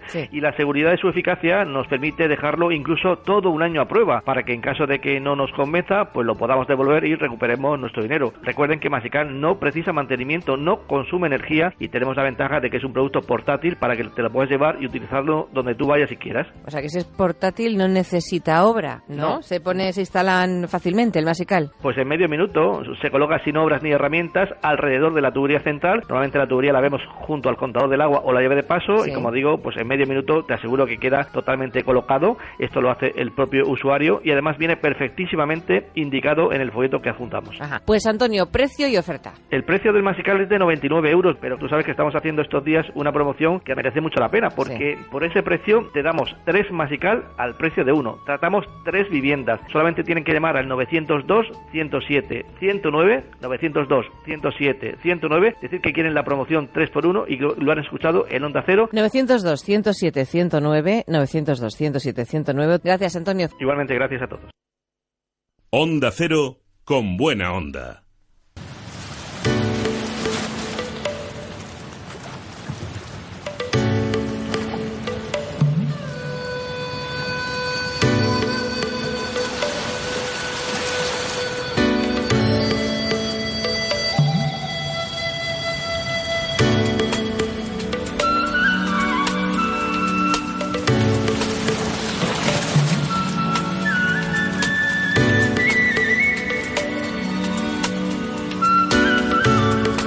Vamos a detenernos este verano también en ese entorno natural, lo que nos ofrece las plantas, lo que nos dice la naturaleza a la hora de cuidarnos y de mimarnos un poquito más. Vamos a hablarles del desayuno, esa comida que es la más importante del día, pero que no siempre hacemos bien. No somos capaces de realizarlo correctamente y especialmente, además, cuando tenemos ese tiempo justo, cuando parece que nos han robado el monedero, cuando tomamos el café de pie, salimos eh, corriendo, incluso eh, nos eh, tomamos el desayuno pintándonos la pestaña o abrochándonos la corbata. Ahora no hay excusa. Estamos en verano y hay que aprovechar y, ¿por qué no?, adquirir ese hábito saludable para desayunar bien todo el año. Carolina Girves es farmacéutica especializada en fitoterapia. Carolina, buenos días. ¿Qué tal? Buenos días, Merche. Queremos pasar contigo también este verano, estar contigo en agosto y que nos des esas reflexiones, porque sabes que a mí no me gusta dar consejos. Eh, ¿Por qué no desayunamos bien y cuál sería una alternativa saludable? Claro que sí, si es que no tenemos tiempo casi ni de mirarnos al espejo, entonces menos de desayunar. Nos levantamos, preferimos poner el despertador justo para pegarnos una ducha, vestirnos y salir corriendo. Pero es el momento de hacer esta pequeña reflexión realmente cuando más energía utilizamos es por las mañanas, cuando, cuando vamos a trabajar o cuando llegamos a los niños al colegio. Entonces ahora es una buena época para empezar a, coger esos pequeños hábitos, ¿no? A, tomar ese, ese poquito tiempo, son 10 minutos si es que no necesitamos más, eh, para levantarnos antes, ser los primeros en levantarnos en casa, prepararnos un buen desayuno y un desayuno muy completo. ¿Cuál sería ese desayuno saludable? ¿Cuál sería ese desayuno perfecto? ¿Y en qué medida también por las mañanas las plantas nos pueden ayudar, la fitoterapia nos puede ayudar para estar más energéticos, yo qué sé, para empezar mejor el día con buen pie. Mira, yo eh, lo que os aconsejo eh, son los mueslis. ¿Por qué os aconsejo los mueslis? Porque los mueslis tienen esos hidratos de carbono que necesitamos para darnos energía. Además son hidratos de carbono que se van rompiendo poquito a poquito, las cadenas de hidrato de carbono se van rompiendo a lo largo del día y nos aporta energía eh, pausada, poco a poco a lo largo del día. No es un azúcar refinado. Los azúcares refinados se absorben directamente te dan un chute, te dan un subidón, digamos, de, azúcar, pero luego te vienes abajo otra vez. Entonces, el, el, muesli, si puede ser integral, mejor. Y si además puede ser un, muesli en el que ya va añadida la, fruta deshidratada, es genial, ¿no? Porque combina eh, los azúcares de absorción rápida, los azúcares de absorción lenta, las proteínas, las vitaminas, los minerales, va todo combinado y es muy fácil de tomar. Se puede tomar de muchas maneras. Hay gente que toma eh, bebidas vegetales, hay gente que toma leche, hay gente que toma yogur, exacto. Entonces, en un bol eh, puedes poner el yogur, puedes poner la leche vegetal o la leche animal, lo que quieras. Y ahí le añades el, el muesli. El muesli se hidrata los copos de avena, de centeno, la quinoa, que aporta mucha proteína de alto valor biológico y todo esto lo puedo tomar rápidamente. Es un desayuno que es rápido, es muy energético, es muy saludable y te aporta las cantidades justas que necesitas de todo un poco. O sea, es un, uno completito. ¿Lo puede tomar cualquier persona o esto tiene algún tipo de contraindicación, algún eh, efecto secundario? Cualquier ¿Cualquier persona puede tomarse mueslis, puede tomarse estas hierbas deshidratadas? Cualquier persona, a excepción de que sea un intolerante. Hay personas que tienen intolerancia pues a una determinada proteína o pues algún producto en concreto, pero si no hay una intolerancia o no hay una alergia a cualquiera de los componentes del muesli, perfectamente se puede tomar muesli todo el mundo, pero hasta los más pequeñitos. Hasta los pequeñines les podemos dar. Hasta los más pequeñitos. A partir de cuando ya empiezan a poder comer de todo, hay mueslis ideados para ellos, para los más pequeños. De forma así muy resumida, Carolina, ¿cuáles son las carencias más importantes que tenemos en verano? Normalmente las vitaminas y los minerales sudamos más, no nos alimentamos igual de bien que en invierno, no cogemos las mismas pautas. Entonces es muy importante eh, beber mucha cantidad de agua porque nos deshidratamos mucho y aportar esas vitaminas y esos minerales que pueden estar ausentes. ¿Cómo lo hacemos? Fruta, comer mucha cantidad de fruta, comer verdura que nos olvidamos en verano de que existe la fruta. Eh, los purés ya los desestimamos, claro, pero a lo mejor eh, o las legumbres también las olvidamos, pero podemos hacerlas fresquitas, podemos hacer patés de lentejas, eh, podemos hacer los gazpachos, eh, mm, todo Oye, los helados que también se llevan mucho ahora, ¿eh? casi helados de arroz al horno. Exactamente, hacen helados, hacen helados de casi todo. Oye, pues estaría bien, ¿eh? Hacer helados sobre todo para suplir esas carencias del verano. El entorno natural, un espacio nuevo que abrimos en esta séptima temporada y que vamos a compartir todo el verano con Carolina Girvés, que es farmacéutica especializada en fitoterapia y la semana que viene, si te parece, podemos hablar de esas hierbas tan chics, las últimas, las que más de moda están. Las de moda, claro que sí, como tú quieras. Pues te esperamos el próximo fin de. Gracias, Carolina. Nos vemos. Estás con Merche Carneiro. Estás con buena onda. Miles, millones de personas escuchan la radio cada día. Y la mejor forma de hacer buena radio es tener buenos profesionales. Si quieres ser uno de ellos, apúntate al máster de radio Onda Cero de la Universidad Nebrija porque vas a aprender con los que más saben. Tienes las prácticas aseguradas, pero apúntate ya, porque las plazas son limitadas. Infórmate en nebrija.com. Nos vemos en Universidad Nebrija. Ir a buscar tus gafas de sol a un bar y comprobar que ya no están te puede costar un disgusto. Pero buscarlas en el bolso o en la guantera mientras conduces te puede costar perder el control del coche, costar un accidente costar entender el número de víctimas que has causado y costar una llamada a tu familia. Estas gafas pueden acabar costando mucho y ser las más caras del mundo. Una pequeña decisión puede desencadenar consecuencias para todos. Dirección General de Tráfico, Ministerio del Interior, Gobierno de España. Nueve globos giran bajo el sol y en el tercero según subes vivo yo. Nueve nombres tienes que aprender, pues el sistema planetario hay que saber. Y si te es difícil entender esta lección, canta con nosotros esta mágica canción. Nuestro planeta es la Tierra y los demás se llaman Mercurio, Venus, Júpiter y Marte, Saturno. A veces se la sabe María. Venga, ¿te sabes la canción, María? No, pero puede que me salga sola porque los planetas nos lo sabemos desde el colegio ya de carrerilla. Oye, y, María Vecino, que le hemos tenido esta mañana en la, en la agenda y que forma parte de este equipo y por supuestísimo es una clave, pieza clave y fundamental para que este programa al final eh, se escriba en la historia de la radio, pues eh, te has marchado a Marte esta mañana, ¿no? Me he ¿Te has hecho marchado un viajecillo? y he vuelto. Ha sido un viaje express, pero nada, muy bien por Marte. ¿Qué tal tiempo hacía por ahí, por ese planeta? Bueno, un poco de fresquillo hacía. Un poco de fresquillo, Como aquí en la. Tierra. Oye, para la próxima semana hay que aprenderse las canciones, ¿eh? Esto de llegar aquí ahora con nada. Hay que llegar ya con la canción, con la letra y con la música. Sí, cantarla. Oye, pues cuéntame qué has visto por Marte, qué has hecho. Pues nada, me he dado una vuelta por ahí. Hemos vuelto a hablar con Felipe Gómez después de un año, que él también está por allí, por Marte. Él es el encargado de que nos montemos en el Curiosity y llevarnos a pasear por Marte. El viaje de este robot está a punto de cumplir los tres años, su tercer año, y Felipe esta semana pues, nos ha puesto al día sobre el Curiosity de los problemas inesperados que ha tenido este último año y los objetivos cumplidos. Bueno, el Curiosity ha tenido, eh, nos ha reportado bastantes noticias, eh, eh, fundamentalmente mm, científicas de gran valor y muy interesantes. Ha habido algunos bueno, pequeños problemas eh, técnicos, como, como es normal en estas misiones. Tenemos que tener en cuenta que es el, eh, vamos ya para el tercer año eh, y eh, eh, bueno, el, el- el- el nominal, el tiempo nominal de la misión al comienzo era de, de dos años terrestres. Vamos ya para el tercero, con lo cual básicamente es un, es un éxito. ¿Y cuáles son los descubrimientos más interesantes del Curiosity en este año? Pues en, en este año ha tenido varios eh, descubrimientos interesantes. Eh, mm, desde las últimas eh, fotos que nos, que nos ha mandado recientemente sobre algunas eh, rocas eh, de, de origen sedimentario. Por ejemplo, el, hace, hace poco, en, ahora en julio, el 23 de julio, hubo una, una nota de prensa en el que se veía una, una foto muy curiosa de, una, de, de unos silicatos, de, una, de unos minerales de, de silicio y de, y de oxígeno. Básicamente estamos ya en Después de... eh, llegamos a Montesarp allá por noviembre de- del año pasado.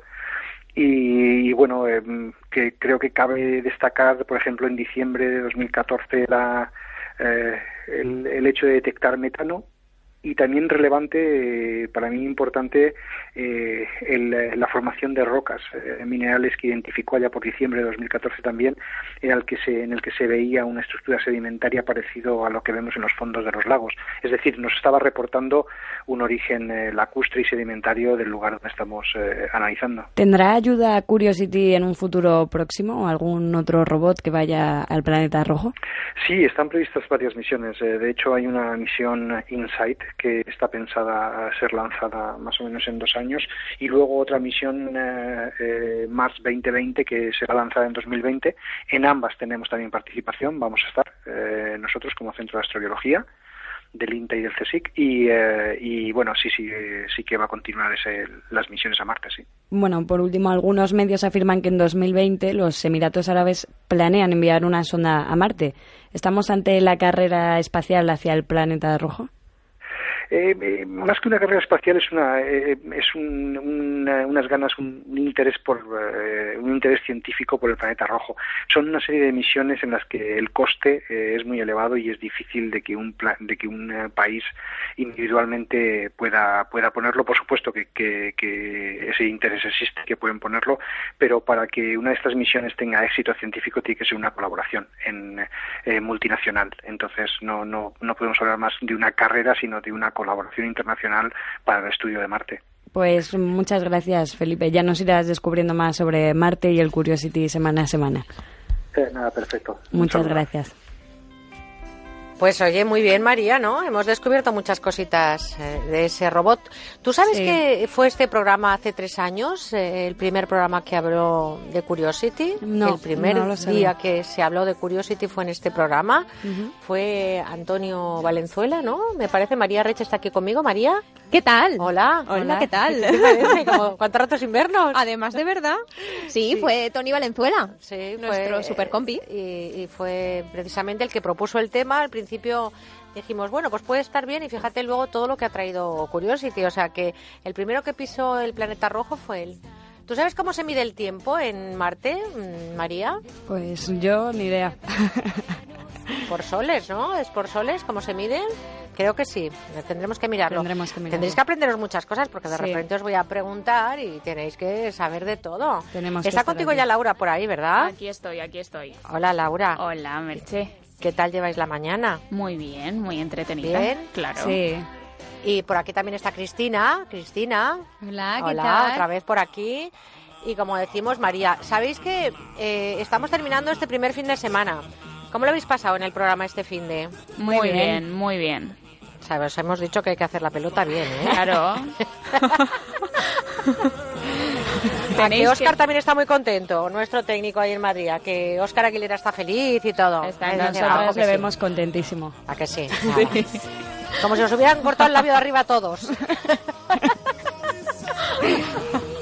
Todos riendo, así me gusta. No hay nada mejor que trabajar en agosto. ¡Qué suerte tenemos, chicos, de tener eh, esta posibilidad de disfrutar en agosto juntos! Oye, um, es el momento en el que nosotros hacemos como un check-in que dirían los ingleses o los españoles que saben hablar inglés. Oye, que no solamente hablan inglés los ingleses, ¿no, María? ¿Mary? Cada vez que ella me dice Merry, yo le digo Christmas. Y cada vez que ahí me llaman Mercedes, yo digo Benz. Eso también, por si acaso. También, también. Que lo, se- que lo sepáis. Yo creo que a veces no somos conscientes de que nos escucha mucha gente. Es lo mejor, es lo que tiene. Yo tengo un amigo que le llamo Paco y me dice, ¿me llamas Paco Me? Digo, no. Paco menos. Qué malos somos a estas horas. Necesitamos unas vacaciones y acabamos de empezar el año, ¿eh? El año este, como para martes son soles o lunas y para nosotros son agostos. Los años los medimos por agostos. Oye, es el momento en el que queremos saber y además tenemos muy poquito tiempo ya porque dentro de nada llega nuestro compañero Ismael Terriza con las noticias y Jorge Granullaque con gente viajera. María, correos electrónicos. Venga, va, me has pillado en un momento. Eh, te leo algunos correitos que hemos recibido. muy breve, He seleccionado unos pocos, porque la verdad es que mm, yo sé que no está bien que diga esto, pero nos han recibido con los brazos abiertos. No puede ser de otra manera. Y lo agradecemos mogollón.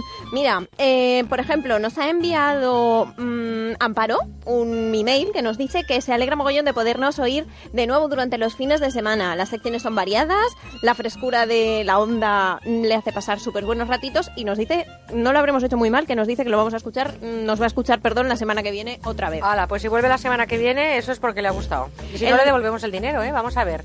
Más cositas. Bueno, eso estará más complicado. Más complicado. El tema de la gastronomía también ha movido inquietudes entre nuestros oyentes.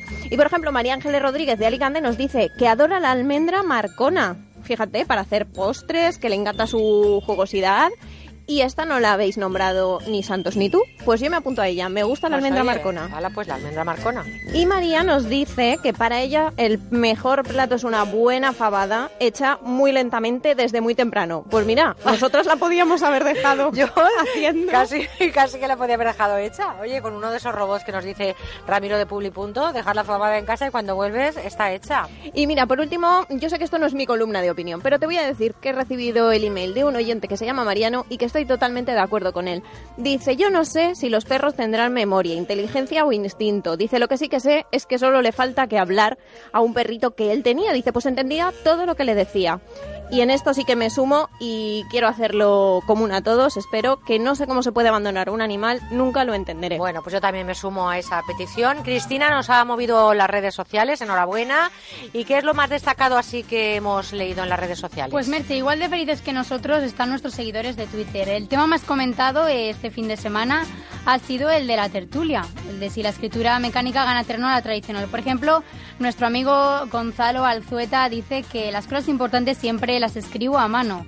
Lo más superfluo surge en el ordenador. Interesante programa en Onda Cero. Ay, muy bien, muy bien. También decían que con la cantidad de cosas que dicen las cartas, eh, por favor, que nunca perdamos esa costumbre. Y adjuntan la canción de Hino Bravo, Cartas Amarillas. Pues fíjate, Cartas Amarillas, qué bonita canción de Nino Bravo, ¿eh? Y quería también... A ver, eso me eh, sorprende, música, ¿me estás poniendo? Entonces hacerme la pelota bien, ¿no? Vamos. a Quería también eh, eh, hablaros de que hay una, una seguidora en Twitter que adora a nuestro querido Santo Ruiz. Eh, a- se llama Que sí, que sí, que. Y dice, ¿cómo me gusta escuchar ese hombre? ¡Qué voz! Ay, si al final me voy a tener que yo a cenar con él para darle envidia a las oyentes, que oye, al final voy a tener que hacer un esfuerzo y un sacrificio, como nos estoy oyendo santos, no cabe en sí de grande. Oye, eh, buzón de voz, eh, el contestador automático 963-915347, hemos recibido muchos, creo, ¿no? Pues sí, mira, y hablando de invitaciones a cenar, me parece que Cristina se va a tener que rascar un poquito el bolsillo, porque mira qué mensaje nos han dejado desde el Club de Dances de Moncada. Eh, buenos días, enhorabuena por el programa, así suena España. Somos del grupo folclórico de Moncada. Muchas gracias. Claro, porque este año hemos abierto una nueva sección dentro de Made in Spain que vamos a buscar esos rincones, nos vamos a ir a buscar la música tradicional española. Hemos empezado con las muñeiras y no decimos nada porque yo no sé dónde me va a llevar la próxima semana Cristina. ¿Tenemos más buzones? Sí, hacemos también una vuelta por España desde Valencia y tenemos un mensaje que nos dejan desde Barcelona con amor. Buenos días, Merche, y buenos días, equipo de Con Buena Onda. Des- Manel, desde Barcelona, muchísimas gracias a vosotros por estar ahí, que nos hacéis un domingo súper ameno, interesantísimo y agradabilísimo. Esto sí es radio. Muchas gracias y Oh. buenos días. Muchas gracias. ¿Cómo se llama? ¿Lo sabemos? ¿Ha dejado el No lo nombre, no? Pues querido ser anónimo, te mando un abrazo muy fuerte y esto sí es un oyente. Gracias. ¿Y cómo no íbamos a acabar con una canción, nuestra sección de buzones de voz? No me lo puedo creer. Créetelo. ¿Habemos música también? Habemos música. Juanjo. Desde el fondo de mi alma y necesito decir que os quiero y agradezco a la vida que me ha dado a Merche Carneiro. Me. Desde el fondo de mi alma y necesito decir que os quiero, que no hay nada ni nadie en el mundo que pueda querer más Ay, y de lo favor. que yo y te quiero. Ay, por favor, qué bonito, por favor. Un besito muy Hasta el fuerte. domingo que viene. Hasta el domingo que viene, corazón. Oye, ah, tenemos que buscar una canción, ir preparando de aquí al final de agosto para que hagamos una canción a los oyentes, ¿vale, chicas? Laura, eh, María, ¿os Ay, animáis? yo, hombre, claro. Mary, tú también, que no has cantado nunca. Merry Christmas, ni cantaré. Ni cantará, ella no, ella no, ya da el cante solo. Cristina, tú te animas. Yo canto, bailo y lo que quiera. Vale, muy bien. Y también se lo diremos al resto de compis. Oye, que nos tenemos que marchar. ¿Por qué no hacemos un hip hip hurra por Oscar Aguilera? Venga, chicas. Venga. Hip hip, Hip, hip, hip, hurra. hurra. Otro por Juanjo Pavía. Hip, hip, hurra. hurra. María, hacemos tú y yo uno por ellas y por ellos. Venga, va. Hip, hip, hip, hurra. Y ahora vosotras eh, por los oyentes. Venga. Hip, Hip, hip, hurra. Pues esto es el equipo, gracias eh, por haber estado aquí y también quiero darle las gracias a otra compañera, Mónica Cartes, que esta mañana nos ha estado dando la información y no quiero terminar este fin de semana sin acordarme de alguien que nos dejó, que no, no ha podido superar un cáncer. Mucha gente se ha preguntado, ¿no se acuerda Merche de Bernabé Tierno? Evidentemente, me acuerdo cada día y sobre todo de tantas veces que hemos celebrado la vida con él. Así que no lo hemos comentado en antena porque lo llevamos mucho más allá de las ondas. Así que cualquier momento que abramos en la radio será dedicado a alguien que nos regaló mucho también en estos micrófonos. Así que un hip hip hurra por nuestro querido Bernabé. ¿eh? Vámonos, eh, gracias compañeros, y nos vamos con una sección en la que yo comparto la música que escucho en el salón de mi casa con todos vosotros. Y hoy nos vamos con una mujer que nació en el neoyorquino barrio del Bronx. Su trabajo como compositora es conocido a nivel internacional y lo saben bien estrellas de la talla de Barbara Streisand, cantante de ritmos de fusión del pop con el jazz, el gospel y el rhythm blues. Se llama Laura Niro y así suena su Stony Hymn.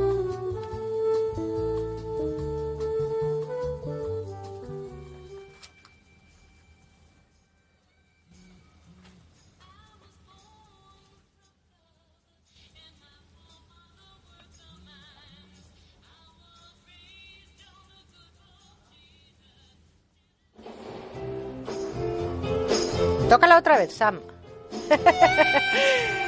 Estamos eh, despidiendo el programa. Gracias, compañeras, por estar. No sé si estáis en el estudio todavía. Laura, María, un besito muy fuerte. Hasta la semana que viene. Un besito, Un beso, Merche. Merche. Hasta la semana Gracias, que viene. Cristina. Hasta la semana que viene. La semana que viene. Y es el momento de decirles hasta pronto.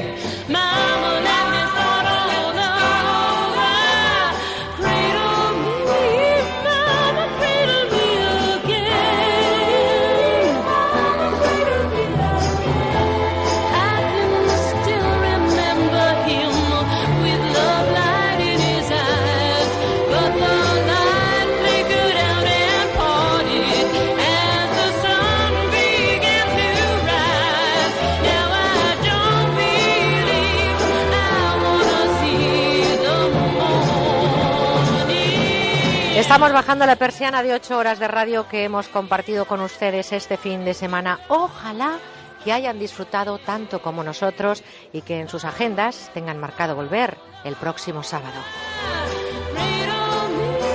Queda mucho domingo por delante, así que a disfrutarlo y sobre todo nada de agendas, aparatos electrónicos o todo aquello que se parezca a un entorno laboral.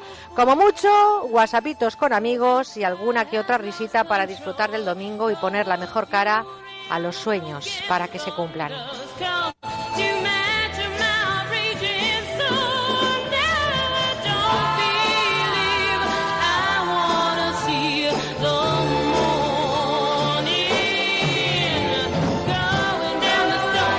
Ahora disfruten de gente viajera con Jorge Granullaque, pero antes con la información que nos trae nuestro compañero Ismael Terriza. Recuerde que lo mejor está por venir y hablando de, venir, la semana que viene a las 8 en punto, 7 en Canarias, estaremos así. Aquí todo el equipo. Sean felices y seanme fieles. Feliz semana.